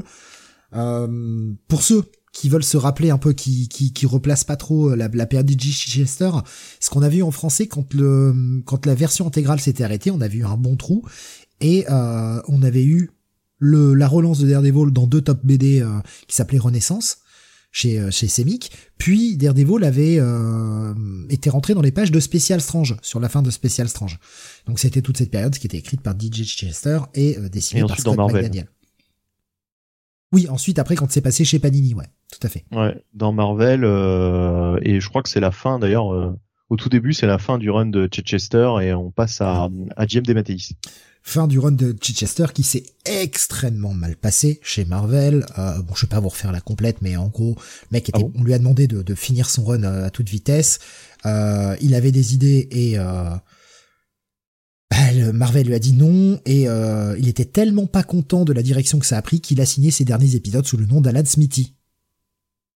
Alors pour ceux qui Ah ne oui, connaissent pas du tout le cinéma, Alan Smithy, c'est le pseudo qu'utilisent euh, notamment les réalisateurs quand ils sont absolument pas fiers du film et qui veulent pas associer leur nom au projet. Voilà. C'est l'équivalent John laissé, Doe, quoi. a laissé, euh, a laissé passer ça en fait. Ah mais il leur a pas donné le choix. D'accord. il leur a pas donné le choix. Euh, ce que nous dit Daddy Comics, hein, la fin du run de Chichester était très mauvais éditorialement parlant. Et c'est pour ça d'ailleurs qu'il a qu'il a demandé à ce que son nom soit retiré. Euh, on l'appelait, euh, ça a été scénarisé par Alan Smithy donc. Donc le mec revient sur cette époque. Daddy Comics nous disait justement le Daredevil Black Armor, coup de cœur de la semaine. J'ai adoré ce retour si rare sur le passé de Daredevil à cette époque. Et en fait, je suis assez d'accord. Et euh, c'est terrible, c'est terrible que mon coup de cœur va être ça. Je, je trouve ça assez terrible. Que mon coup de cœur soit un truc du passé. Mais c'est ce qui m'a le plus plu cette semaine, en fait. Mais parce que, euh, parce que moi j'ai envie que le monde du comics avance. J'ai pas envie d'un truc. Oh. Mais pff, s'en fiche. hein. Euh, c'est pas, c'est pas, c'est pas dans, c'est pas un titre du passé que t'as lu là. C'est un titre qui est sorti en 2023. Voilà. Oui, mais qui, enfin, qui revient sur une période euh, qui n'aura, enfin, tout ça n'aura, tout ça n'aura jamais Oui, aucune mais- conséquence et euh, voilà. Bon, après, moi, ça me fait plaisir de retrouver Chichester. C'est cette époque où le Daredevil avait cette armure, comme vous pouvez voir sur la cover. Euh, le titre va commencer avec un, un Matt Murdock qui euh, va aller demander euh, bah, de l'aide au Gladiator pour lui euh, reconstruire son armure qui a un petit peu souffert. On a l'époque où Matt Murdock était mort aux yeux du monde, euh, et euh, on va avoir tout un tas de planches. Et d'ailleurs, je trouve que euh, comment il s'appelle? Neto Diaz, j'allais l'appeler Paul Neto, pardon. Neto Diaz, euh, bah, s'en est hyper bien sorti au niveau du dessin. Il ne reprend pas totalement le style, évidemment, de, de Scott McDaniel. C'est quand même une patte assez particulière. Mais tu sens qu'il a vraiment utilisé un peu les mêmes intentions. Ça m'a vraiment ramené à cette époque-là avec un Matt Murdock qui se fait passer pour un, un, un mec qui s'appelle euh, Jake... euh, euh, merde. J'ai mangé son nom. Jack... euh, Jack Something, je crois, non? Jack Batlin, voilà, putain, je retrouvais pas son nom, oh la honte. ah oui, le, père du, le nom du père. Voilà, et il se faisait passer dans sa vie civile pour pour Jack Batlin, un espèce de petit escroc à la petite semaine, euh, qui vit de, de, de petites escrocs, de, de, de, de, petites escroqueries comme ça, tout en essayant de protéger plus ou moins le quartier. Euh, voilà. Et et à l'image du run de Chichester, eh ben il va lui faire affronter tout un tas de personnages qui sont pas forcément les personnages les plus qu'on associe le plus facilement avec Daredevil. Il avait fait passer tout un tas de persos dans le run, euh, dans, son run euh, à l'époque, et là c'est pareil, on va voir un Daredevil qui va se retrouver, euh, mais là un espèce de trafic d'enlèvement qui, euh, ces kidnappeurs ont comme comme garde du corps Sabertooth. Alors oui, Sabertooth a déjà affronté euh, Daredevil, on le sait, mais c'est quand même pas le personnage le plus courant que t'imagines face à Daredevil, quoi. Euh, va y avoir Sabertooth. Le grand ennemi qui va être révélé à la fin, je ne vais pas dévoiler qui c'est. Il y a quand même le passage du Kingpin qui est en train de se refaire peu à peu, euh, qui lui aussi pense que c'est un nouveau Daredevil puisque Matt Murdock est mort de façon publique. Euh, enfin voilà, pas mal de petites choses comme ça que je trouve assez intéressantes. Euh, et ça m'a fait extrêmement plaisir de retrouver de retrouver ce titre. Qu'est-ce que t'en as pensé un nouveau costume? Oui, parce qu'il se faisait passer, euh, se faisait. Alors son costume s'était fait complètement déchiqueté, donc il avait besoin d'un truc un peu plus renforcé, et il en a profité pour se faire passer pour mort et faire croire que c'était un nouveau Daredevil. Là, il avait vraiment un costume à la Batman du coup. Ouais, plus brutal euh, dans son approche. Euh, voilà, essayer de se différencier du Daredevil euh, précédent. Jonathan, qu'est-ce que t'as pensé de ce premier numéro? C'est plus que Batman, hein, Bunny, parce que là, c'est une vraie armure hein, qu'il a, donc. Euh... Euh, qu'est-ce que j'ai pensé de ça? Bah écoute, euh, très très bon épisode, franchement. Hein. Ça quand tu me dis bon, euh, ça m'embête, j'ai l'impression d'aimer quelque chose de, qui est passéiste. Bah non, en fait c'est juste bien écrit par un auteur qui connaît parfaitement le personnage. Voilà et euh, et les et l'environnement du personnage, les, les, les, autres personnages de euh, de cet univers et, et, ça marche très bien. Tout fait naturel là-dedans, tout est bien écrit. Son Matt Murdock est bien maîtrisé. Euh, voilà les passages où il sera, il se rappelle d'Electra, bon, très très bien. Les interactions avec le Kingpin, bah c'est effectivement, alors il faut se remettre dans le contexte de l'époque, mais c'est comme on se les imaginerait. Ah, en plus le dessin, bah c'est tout ça en plus donc. Euh... En plus, le dessin, franchement, pour euh, pour un titre qui se veut, tu vois, euh, aller un revival, enfin un peu comme euh, quand Jim Maté s'est allé sur sur Ben Reilly. franchement, le dessin, je le trouve de très très bonne qualité. Hein. Peter David sur euh, Hulk, là. Enfin, mmh. le je, l'ai pas lu, je mettrai pas d'avis. Franchement, le dessin, le dessin est très très bon. Et au final, bah écoute, moi j'en demande pas plus. Hein. Une bonne histoire de Matt Murdock, bien écrit, dans les Kitchen. Voilà. Écoute, c'est impeccable. Moi, c'est un gros bail. Hein. Ben oui, pour moi, ça va être un, bail aussi, mais euh, un bail qui va s'adresser qu'aux gens qui ont un peu connu cette époque ou qui s'en foutent de lire un truc du passé. Bah, J'ai pas l'impression que Jonathan les élus. Euh, voilà, euh, j'en ai lu quelques-uns hein, quand ça sortait chez Marvel France. C'est Marvel France, je sais plus comment ça s'appelait à l'époque. Mmh. vers 97 euh, par là, 496 87 mais moi j'ai pas euh, je, me souviens pas de cette période euh, énormément à part d'avoir vu une fois le caïd fumer le cigare avec une avec une chemise de bûcheron mais sinon non pas pas grand chose et, et au final bah malgré ça je suis rentré dedans hyper facilement et non c'est très bien et honnêtement si, si les gens aiment du Daredevil moi je leur conseille d'aller lire ça hein. très bien hein ils auront un bon complément à la série principale. Alors c'est ça n'a rien à voir. Hein. Encore une fois, c'est c'est une autre euh, voilà, c'est c'est c'est une autre. je sais pas dire réalité, mais enfin c'est un autre univers quelque part. Euh, mais euh, mais on y trouve son plaisir. Hein. Ce qui ce qui est bien, c'est que tu tu peux grosso modo le placer dans son run. Tu peux pas le placer pile entre deux numéros, c'est impossible. Mais euh, et encore, il faudrait que je relise bien le run euh, parce que je l'ai refeuilleté vite fait, mais je l'ai pas relu parce que bon, il y a quand même pas mal de numéros et euh, j'ai pas relu ça depuis des années.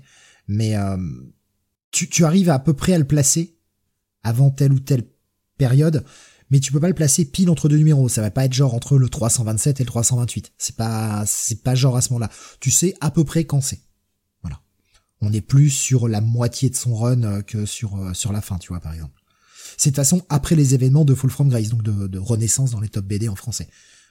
Donc après le, le, le 320, 325. Puisqu'on voit Electra avec ce, ce, costume blanc, etc. On voit qu'il a ouais, étrange, ouais. Étrange là, j'avais pas, pas j'avais oublié là la coupe de cheveux d'Electra. bah la coupe sans cheveux en fait. c'est la coupe de cheveux sans cheveux quoi. Euh, elle, avait ce costume blanc, le crâne rasé, etc. Euh, ouais, donc tu, tu vois à peu près quand le placer sans pour autant pouvoir déterminer un point. Mais en fait, comme je dis, ça, ça me gêne de, de, mettre mon bail parce que d'habitude je suis, enfin de d'y mettre mon coup de cœur de la semaine parce que d'habitude je suis premier à dire sur ces séries ça apporte rien, etc. Ça m'arrive de passer des bons moments dessus, mais ça apporte rien. Et euh, encourager ce genre de produit, c'est c'est pas. je sais pas, oui, moi il y a ce côté passéiste qui me gêne un peu quoi. C'était très bien à l'époque oui, je suis content de retrouver euh, de retrouver Chichester qui va écrire Daredevil parce que bah moi j'aimais bien son run, qui avait euh, le mérite d'essayer d'apporter quelque chose de différent. Tout n'était pas réussi, mais ça avait le mérite d'apporter des choses de différentes. Peut-être un peu trop ce côté grim and gritty qu'on avait dans les années 90, avec plus sombre, plus noir, plus dur, grosse armure, cassage de gueule, etc. Mais en même temps, c'était une autre approche. Enfin, le mec passait derrière de, grands runs comme Frank Miller, puis Innocenti derrière, donc euh, fallait la relever la barre derrière. Hein, c'était pas simple il a apporté autre chose, et puis après on a eu JMD Mattei sur la fin. Et, qui a euh, ramené le costume jaune. Ouais, qui a ramené euh, le costume jaune, ouais. Et ouais, je, ça m'emmerde d'un côté de mettre mon coup de cœur, mais c'est vraiment la lecture. En fait, je, pense que je m'attendais pas à grand chose et j'ai été surpris en bien. J'ai retrouvé un peu le feeling de l'époque sans forcément que ce soit. Ce que, j'ai aimé, voilà, ce que, ce que tu disais, euh, Jonathan, sur le côté bonne histoire, etc., c'est que moi, j'y ai vu de la nostalgie, mais c'est jamais écrit avec de la nostalgie. Mais franchement, il y a aucune. Non, mais je veux dire, il y a aucune nostalgie hein, là-dedans. Enfin, tu, tu mettrais le costume. C'est mon sentiment parce que je me suis retrouvé à mes 15 ans quand je découvrais ça, euh, cette époque-là et tout, tu vois. Il y a 30 ans? Euh, non, mais. Pas encore. Ouais, oh. ah, C'est pour ça, t'as eu un problème. Me vieillis pas trop vite. je, je, vous partage un truc un peu, un peu perso, mais me vieillis pas trop vite si tu veux. J'ai trouvé des poils blancs dans ma barbe euh, hier. Aïe, aïe, aïe, aïe. Ça m'a fait mal. Ah, bah non, c'est comme Madame Cole. Hein. Adam Cole. Bon, j'en ai des cheveux blancs, mais euh, ça me choque pas. Hein. moi, des cheveux blancs, mais j'ai quelques poils blancs là qui apparaissent dans la barbe. Je peux dire qu'ils ont vite dégagé à la pince à épiler. Mais, ça m'a fait chier parce que là, c'était des vrais poils qui se voyaient. Ça m'est déjà arrivé d'en avoir un ou deux, mais là, j'en ai enlevé quand même quatre ou cinq. J'ai fait ah non non non non non non non pas maintenant. Mais rase-toi la barbe et Benny, rase-toi le crâne et puis voilà, on n'en parle plus. oh, non. non, pas mal. J'ai 8 ans après. Tu rigoles. non, mais moi, c'est plus j'ai les cheveux longs, plus euh, il y a des mèches euh, qui apparaissent sur les tempes euh, qui, qui, sont qui sont blanches quoi, qu'à certains endroits en fait. Bon ben voilà, Mr. Reed Richards Bunny. tout ça, tout ça. Voilà, c'est ça. Bah ou ou, comment il s'appelle l'autre connard là justement là. Euh, bah Jason Todd. Jason Todd, il a, il a, a... Ouais, t'aurais pu dire Doctor Strange, tu vois, à la rigueur, quoi. Oh ouais, mais je préfère Jason Todd à ce moment-là. Bah, Jason Todd, c'est plutôt une mèche blanche. Parce que j'ai pas les moustaches de toute façon, donc. Euh... Romanoïd lui dit des poils blancs, ça va. Moi, avec l'âge, j'en chope des roues dans la barbe.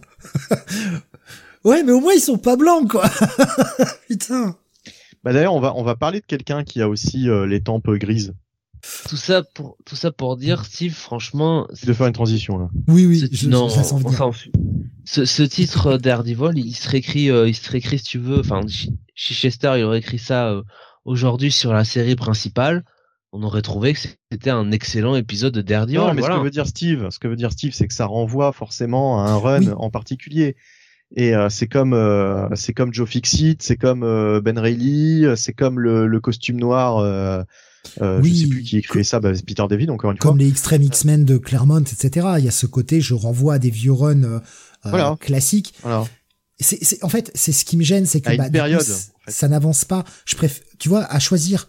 J'aurais aimé, bon, alors là c'est un peu délicat parce que la série vient de se relancer, etc. Mais j'aurais bien aimé que Chichester nous écrive à la rigueur une mini présente avec la situation actuelle qui n'empiète pas forcément sur le sur le run de Saladin Ahmed, mais j'aurais préféré sur un personnage euh, sur un personnage euh, secondaire par exemple, sur Electra. Non, ou même sur DD, tu vois. Je veux dire, ça me poserait pas de problème. Moi, ça me pose pas de problème d'avoir une mini sur un personnage, quand bien même il est sa série régulière. Ça me pose pas de souci. Sur Stiltman. Et franchement, moi, je veux le revoir, hein, ce Stiltman qui a trop la classe. Voilà. Mais, Et euh, on pourrait peut-être nous écrire un truc sur sur Belette parce que je crois pas qu'il est passé. Ah, s'il a passé l'arme à gauche. Non, mais il entend le loup, le renard aussi qui lui parle. Euh, bref, en fait, si tu veux, ça m'a renvoyé à cette époque, moi nostalgique parce que je l'ai découvert il y a, longtemps. Néanmoins, comme je le disais, je, n'ai pas trouvé une once de nostalgie dans la façon dont c'était écrit. Euh, contrairement par exemple au, Venom Lethal Protector qui était sorti, où là tu sentais l'écriture empreinte de nostalgie. Là, j'ai pas senti ça du tout quoi, et c'est pour ça du coup que ça en fait un, coup de cœur pour moi. Daddy Comics je trouvais que le dessinateur a un style à la Bagley. C'est vrai qu'il y a un peu de ça aussi. Il y a un petit peu de ah ça. Ah bah oui, la, couverture, euh, on dirait vraiment du Bagley quoi. Il est juste pas très juste dans le pied euh, qui apparaît. Le faciès. Nico Chris nous a partagé sur Discord un, cosplay de la Electra euh, en costume blanc. Mais bon, elle, a D'ailleurs, ce qui fait marrer, c'est qu'ils ont appelé ça Black Armor. Euh, bon, elle s'est jamais appelée, je crois, à l'époque, la Black Armor. Hein. Euh, non, c'était le Armor Daredevil, je crois. C'est pour donner un côté, euh, bah, euh, tu sais, Black, le symbiote, quoi, en fait, le, le, le costume noir, quoi. Ah, je sais pas. Je sais pas. Je sais pas si c'est ça l'intention. Peut-être. Peut-être, ouais. Bon, en tout cas, pour moi, c'est un bail et euh, à réserver quand même aux plutôt aux aficionados du personnage et de l'époque, principalement. Et euh, bah, mon coup de cœur de la semaine. Voilà. Et toi, Jonathan, t'avais dit un bail aussi, je crois. Un gros bail. Gros bail. Allez, on attaque la dernière salve, dernier tour de review avec le Batman Superman World's Finest 21, Bunny. Et oui, alors euh, nous avons donc euh, Mark Wade forcément au scénario, euh, Dan Mora au dessin, donc c'est forcément très bien au niveau du dessin, et Tamra Bonvillain à la colorisation. Oui, donc les dessins, bah oui, franchement c'est c'est c'est c'est très très bien. là, contrairement à, à, Superman justement, qui m'a un peu déçu, euh, ce World's Finest, je l'ai, je l'ai préféré. Hein, je le dis tout de suite à l'épisode de Superman. Alors pourquoi la comparaison? Bah Parce qu'on a Superman quand même dans les deux titres.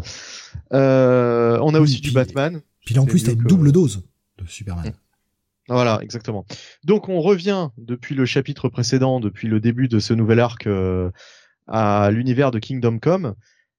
J'ai envie de dire, on revient au passé quand même, hein, malgré tout, même si c'est, enfin, c'est pas le présent non plus. Euh, c'est, ça se déroule il y a quelques temps, euh, je crois, à World's Finest. Euh, mais euh, mais on nous ramène donc cet univers de Kingdom Come, donc on joue un petit peu encore sur le côté nostalgique. bon, en même temps, c'est un peu une, c'est pas la première fois qu'on revient sur cet univers. Hein. Il y avait déjà tout un arc de de Justice Society justement par Jeff Jones il y a quelques années qui qui qui, euh, qui, qui, nous ramenait à ça.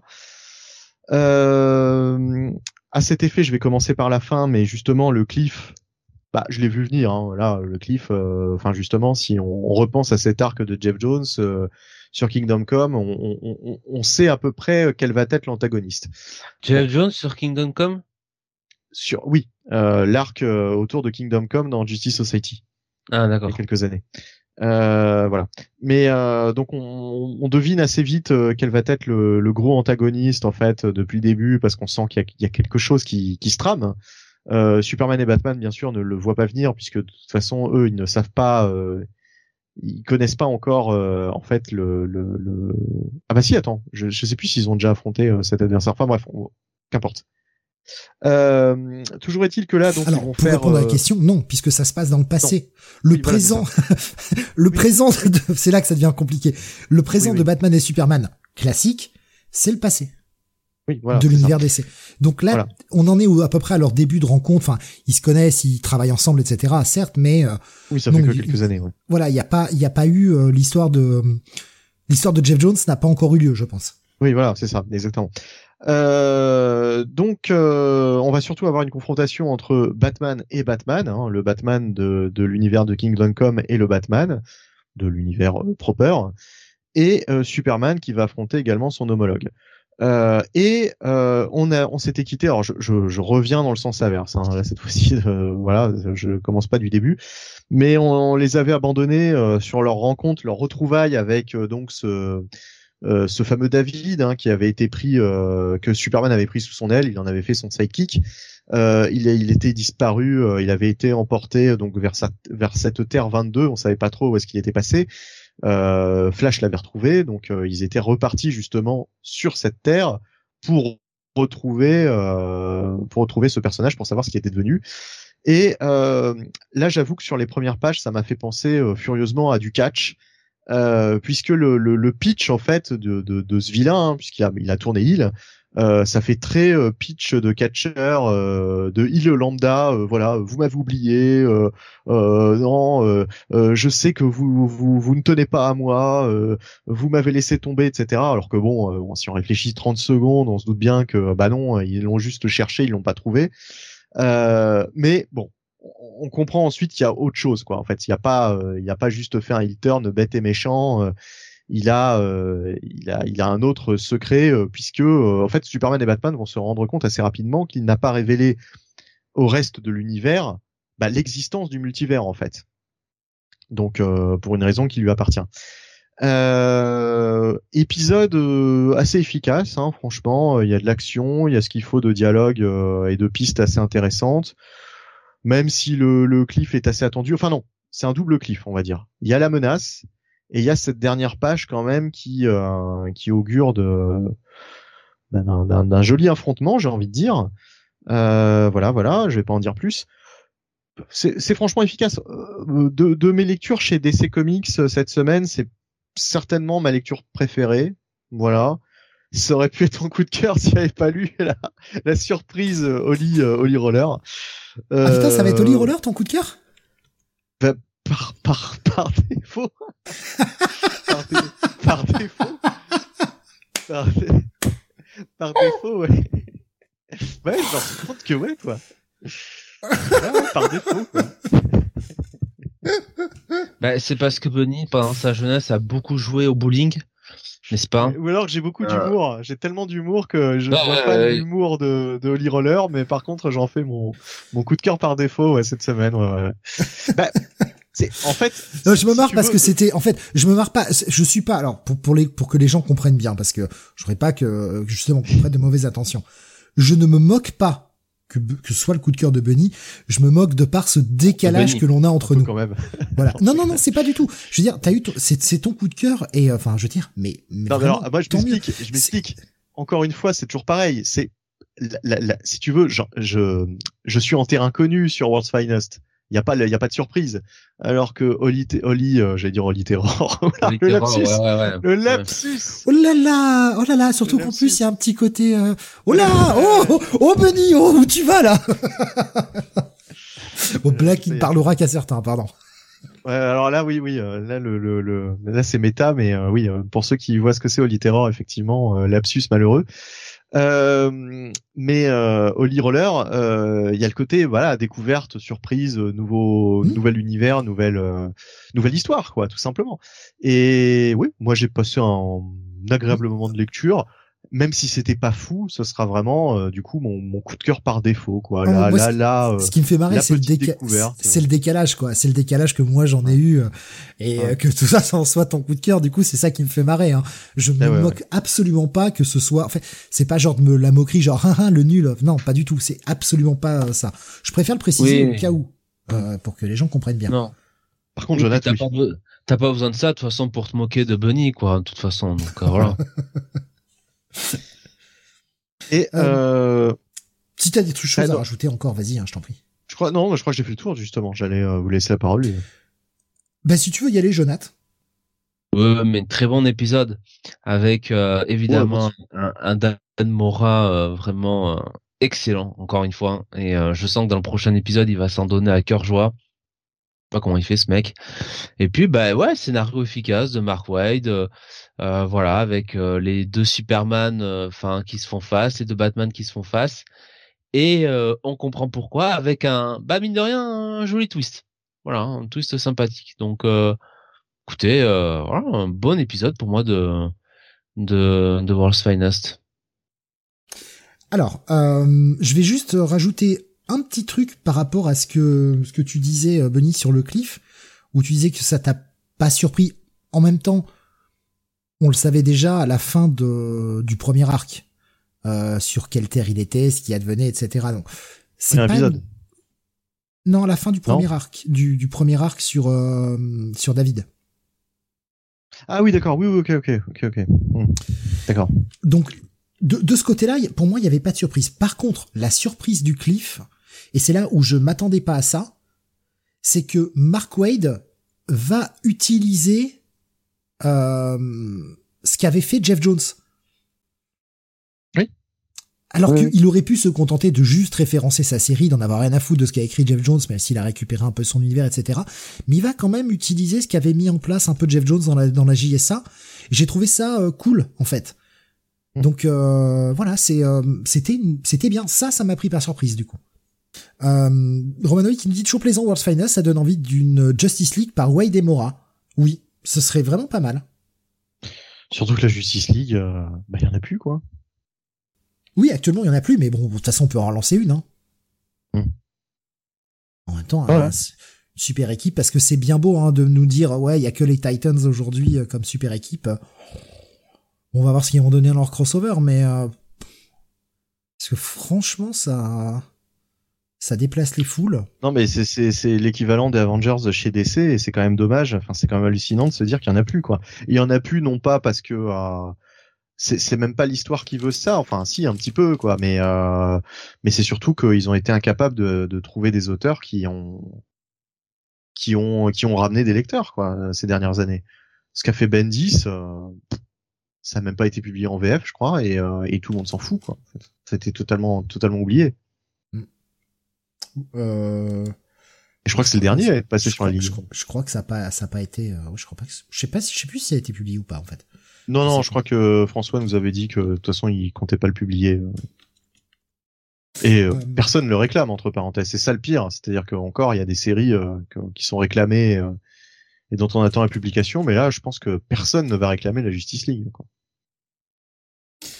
Euh, pour ma part, moi, je vais être sur un bon gros bail. Franchement, la, la série est vraiment plaisante, quoi. C'est vraiment toujours très cool.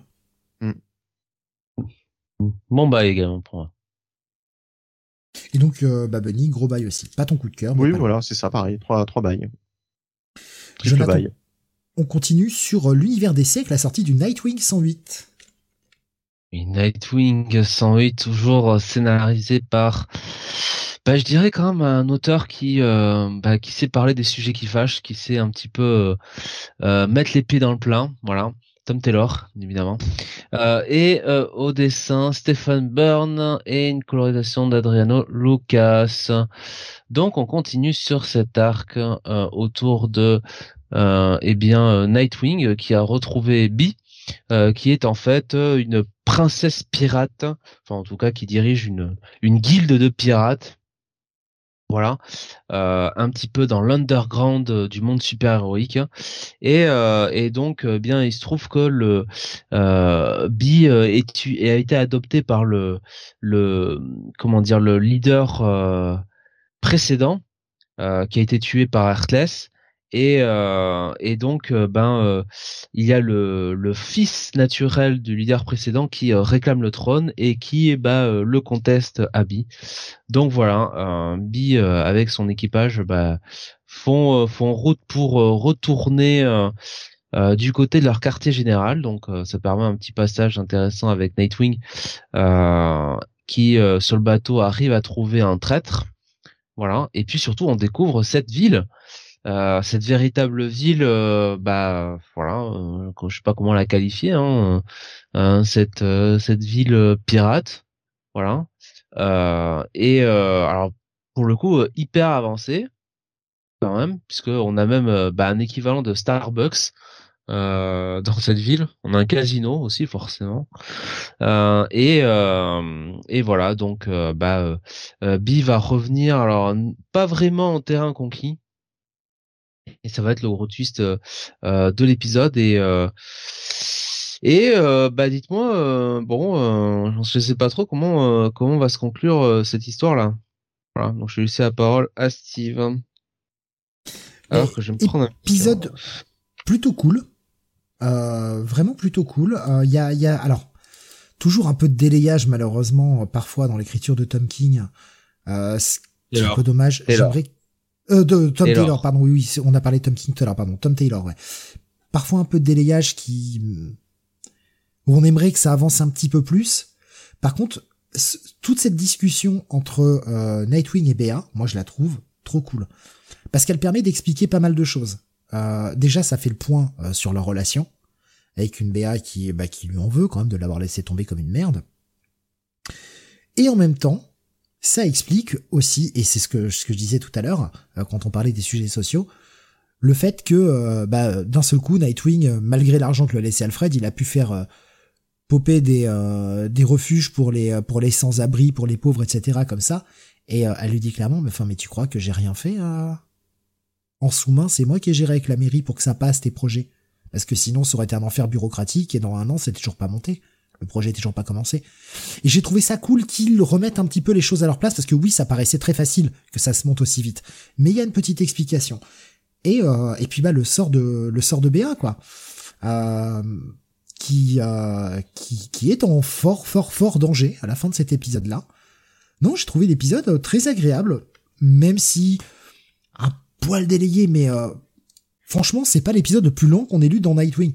Bon épisode. Là, franchement, euh, ça me vendait pas du rêve. Hein. Quand dans les sollicitations, nous ont nous présenté Nightwing Pirate, je me suis dit, oh, qu'est-ce que c'est que ces conneries, on va où encore?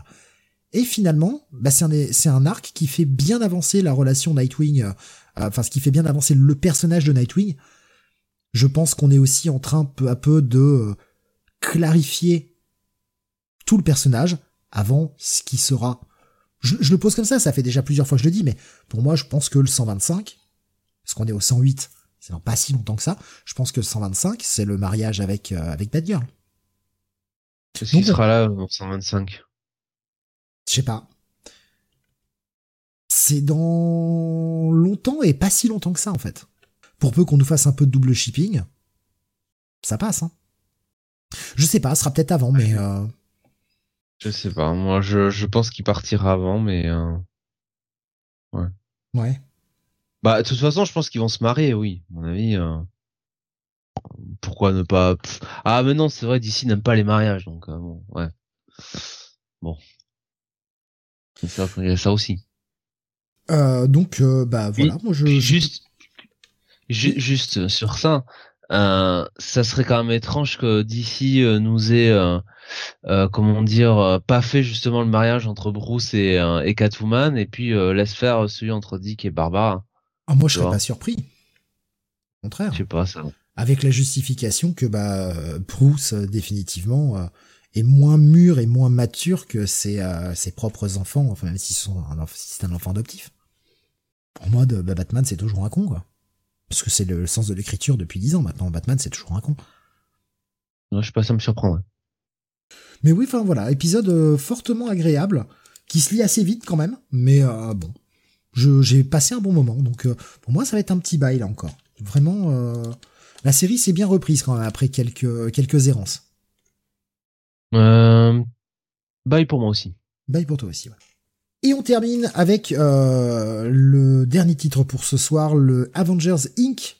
numéro 3. Euh, tu vois, tout à l'heure, je te parlais d'épisode Brian Hitch. C'est à celui-ci dont je faisais référence. On a euh, Leonard Kirk au dessin, mais alors je trouve que c'est un Leonard Kirk qui est fortement inspiré par Brian Hitch. Hein. Mais là, c'est du Brian Hitch en forme. Hein. C'est du Brian Hitch qui a eu 6 mois pour faire son titre, là. Hein. Oh, t'exagères un peu quand même. Non, t'as raison. 12 mois. euh, donc allez Wing au scénar, hein. Leonard Kirk au dessin, qui s'ancre pour une partie, et l'autre partie est ancrée par Bellardino Brabo. Ouais, c'est ça, Brabo, et une colorisation d'Alex Sinclair. Euh, comme d'hab, hein, cette euh, équipe plus ou moins officielle euh, d'Avengers Inc. qui est donc représentée par Janet Van Dyne, la guêpe, et ce personnage, hein, donc le personnage de Whirlwind, possédé par une personnalité de Vic Stone qui a un petit diamant dans le front, qui ressemble fortement euh, Vic Shade, pardon. Cyborg, c'est le, le, le, petit euh, le petit foirage. Euh, donc Victor Shade avec ce petit diamant sur le front, etc., qui fait quand même fortement penser à à Vision, mais euh, on n'est pas trop sûr. Tout ça se mêle avec le Hank Pym euh, plus ou moins du futur qui l'a renvoyé, mais on n'en sait pas plus ça avance par toutes petites touches, mais euh, là, en tout cas, sur cet épisode-là, ça avance pas des masses sur ce mystère-là. On va se concentrer sur un meurtre qui va avoir lieu au Valhalla. Oui, ça peut vous paraître bizarre, le Valhalla, c'est là où tous les guerriers vikings vont quand ils sont morts. Donc comment un mort pour en tuer un autre? Surtout que on va comprendre tout au long de l'épisode qu'il y a quand même des règles qui sont mises en place où euh, ben, ces esprits morts ne peuvent pas s'entretuer puisqu'ils ne peuvent pas avoir de colère dans ce dans ce monde-là. Mais euh, Scourge, encore lui, euh, bah, va euh, va se faire buter par sa propre hache qui euh, l'a buté. Et donc Valkyrie va aller chercher cette nouvelle équipe de, Janet Van Dyne et euh, Victor, Shade pour aller enquêter. Que s'est-il passé? Comment se fait-il qu'il y ait eu un mort? Et euh, bah, on va avoir toute une séquence. L'enquête est un peu brouillonne au départ. J'ai eu un peu de mal à un moment. Je me suis dit putain, je, comprends plus rien quoi. Ça, ça se bastonne dans tous les sens. Ouais, mais enfin, ça n'avance pas. Et au final, il y a toute une explication qui est, euh, plutôt cool avec pas mal de choses du passé et euh, une explication finale qui est assez cool, sachant que c'est Ali Wing aussi qui écrit la série Thor. Je me demande s'il y aura pas quelques petits liens qui vont se faire. En revanche, euh, le cliffhanger m'a laissé froid. Euh, honnêtement, là, je, je suis resté un peu en dehors. Qu'est-ce que t'as pensé de ce troisième épisode d'Avengers Inc? Parce que la sauce prend toujours autant pour toi, Jonathan. Euh, oui, oui, oui, c'était euh, c'était globalement globalement sympathique. Alors c'était un petit peu dur pour moi à un moment, j'ai j'ai eu du mal un petit peu à suivre avec euh, avec Odin parce que pour le coup là, euh, Ali Wing, euh, euh, il y allait à fond euh, dans le dialogue euh, très euh, euh, vieux anglais, hein, si je puis dire, hein, avec euh, avec Odin. Euh, mais sinon oui, ça reste ça reste très sympathique. Euh, c'est encore une fois, c'est dommage que les dessins soient soit de cette qualité-là, quoi. S'ils étaient, euh, s'ils étaient à la hauteur de, des covers qu'on a, oh là là, on aurait, un, on aurait un super titre parce qu'il y a vraiment, il y a vraiment un bon concept avec cette idée des, de Jan- Janet et euh, et de, de Victor Shade, enfin de son acolyte, qui euh, sont des, euh, qui sont des détectives dans le monde euh, super héroïque. Donc euh, bon, ça reste quand même, ça reste sympathique. Ce sera pas forcément un bail, mais euh, ce sera un bon check-it. Ouais, c'est un bon check-it. Euh, il, il développe son, son truc euh, peu à peu. Euh, il nous place des, des personnages, certains des personnages que vous n'avez pas forcément vus depuis pas mal d'années. Ça reste Halloween qui, euh, qui se fait plaisir avec euh, les personnages Marvel et qui les utilise comme euh, comme il peut en étant relativement respectueux de la, enfin même pas relativement, en étant totalement respectueux de la continuité, parce que parce qu'il fait gaffe à ce genre de détails là quoi. Et euh, bah c'est toujours assez cool. Euh, le prochain a l'air d'être un peu plus centré sur euh, sur Victor Shade. Ce qui n'est pas pour me déplaire que le mystère avance un peu. En plus, il y a un petit Moon Knight sur la cover. Écoute, euh, voilà, bon check it, plus. Pas, pas un bail. C'est clairement pas une série qui plaira à tout le monde. Mais ça fait le café, Non. je trouve. Enfin, c'est euh, voilà, bonne bonne série, euh, plus policière dans un monde de super-héros, euh, mais plus policière quand même, plus enquête. Et voilà, qui conclut eh bien notre 663e numéro. Euh, je vais rappeler les coups de cœur de cette semaine. Pour Bunny, c'est donc le titre indé euh, de Holy Roller, euh, sorti chez Image. Coup de cœur de l'année même. Ah oui, comme t'y vas. Non, non, non, je déconne. je déconne. Euh, ensuite, bah pour moi, ça va être le Daredevil Black Armor. Et par contre, Jonathan, je crois pas que tu aies donné ton coup de cœur. Euh, je donnerai pas de coup de cœur cette semaine. Voilà. Ah, Je suis fâché. Euh. Oh, je suis fâché. oh, chafouin. Oh non. Eh oui. Oh non. Ah oui. Même pas le Ah, Immortal bizarre. X-Men euh, 17, du coup. Ben non, même pas lui. Voilà. Personne. Je- Allez, tous, tous punis, tous au coin. Voilà. Merci. Merci de nous avoir suivis jusqu'aussi tard. On se retrouvera la semaine prochaine pour deux émissions. Vous aurez jeudi le Comics Weekly et vendredi prochain le Manga City euh, qui reviendra sur les sorties euh, bien du mois de novembre ainsi que euh, bah, le Topolicon et bah, un petit top de l'année parce que c'est le, début du mois de décembre. Ça va être un peu ça, ça va être un peu récurrent un petit peu partout les des tops de l'année et on commencera par le top manga de cette année. Victor, euh, Victor, n'importe quoi. Je, je vois Victor Shade écrit sous les yeux, du coup, je suis Victor vendredi, pardon, 1er décembre. Euh, des gros bisous, passez une excellente fin de nuit, un excellent week-end, reposez-vous et rendez-vous la semaine prochaine. Salut à tous. Ciao, ciao.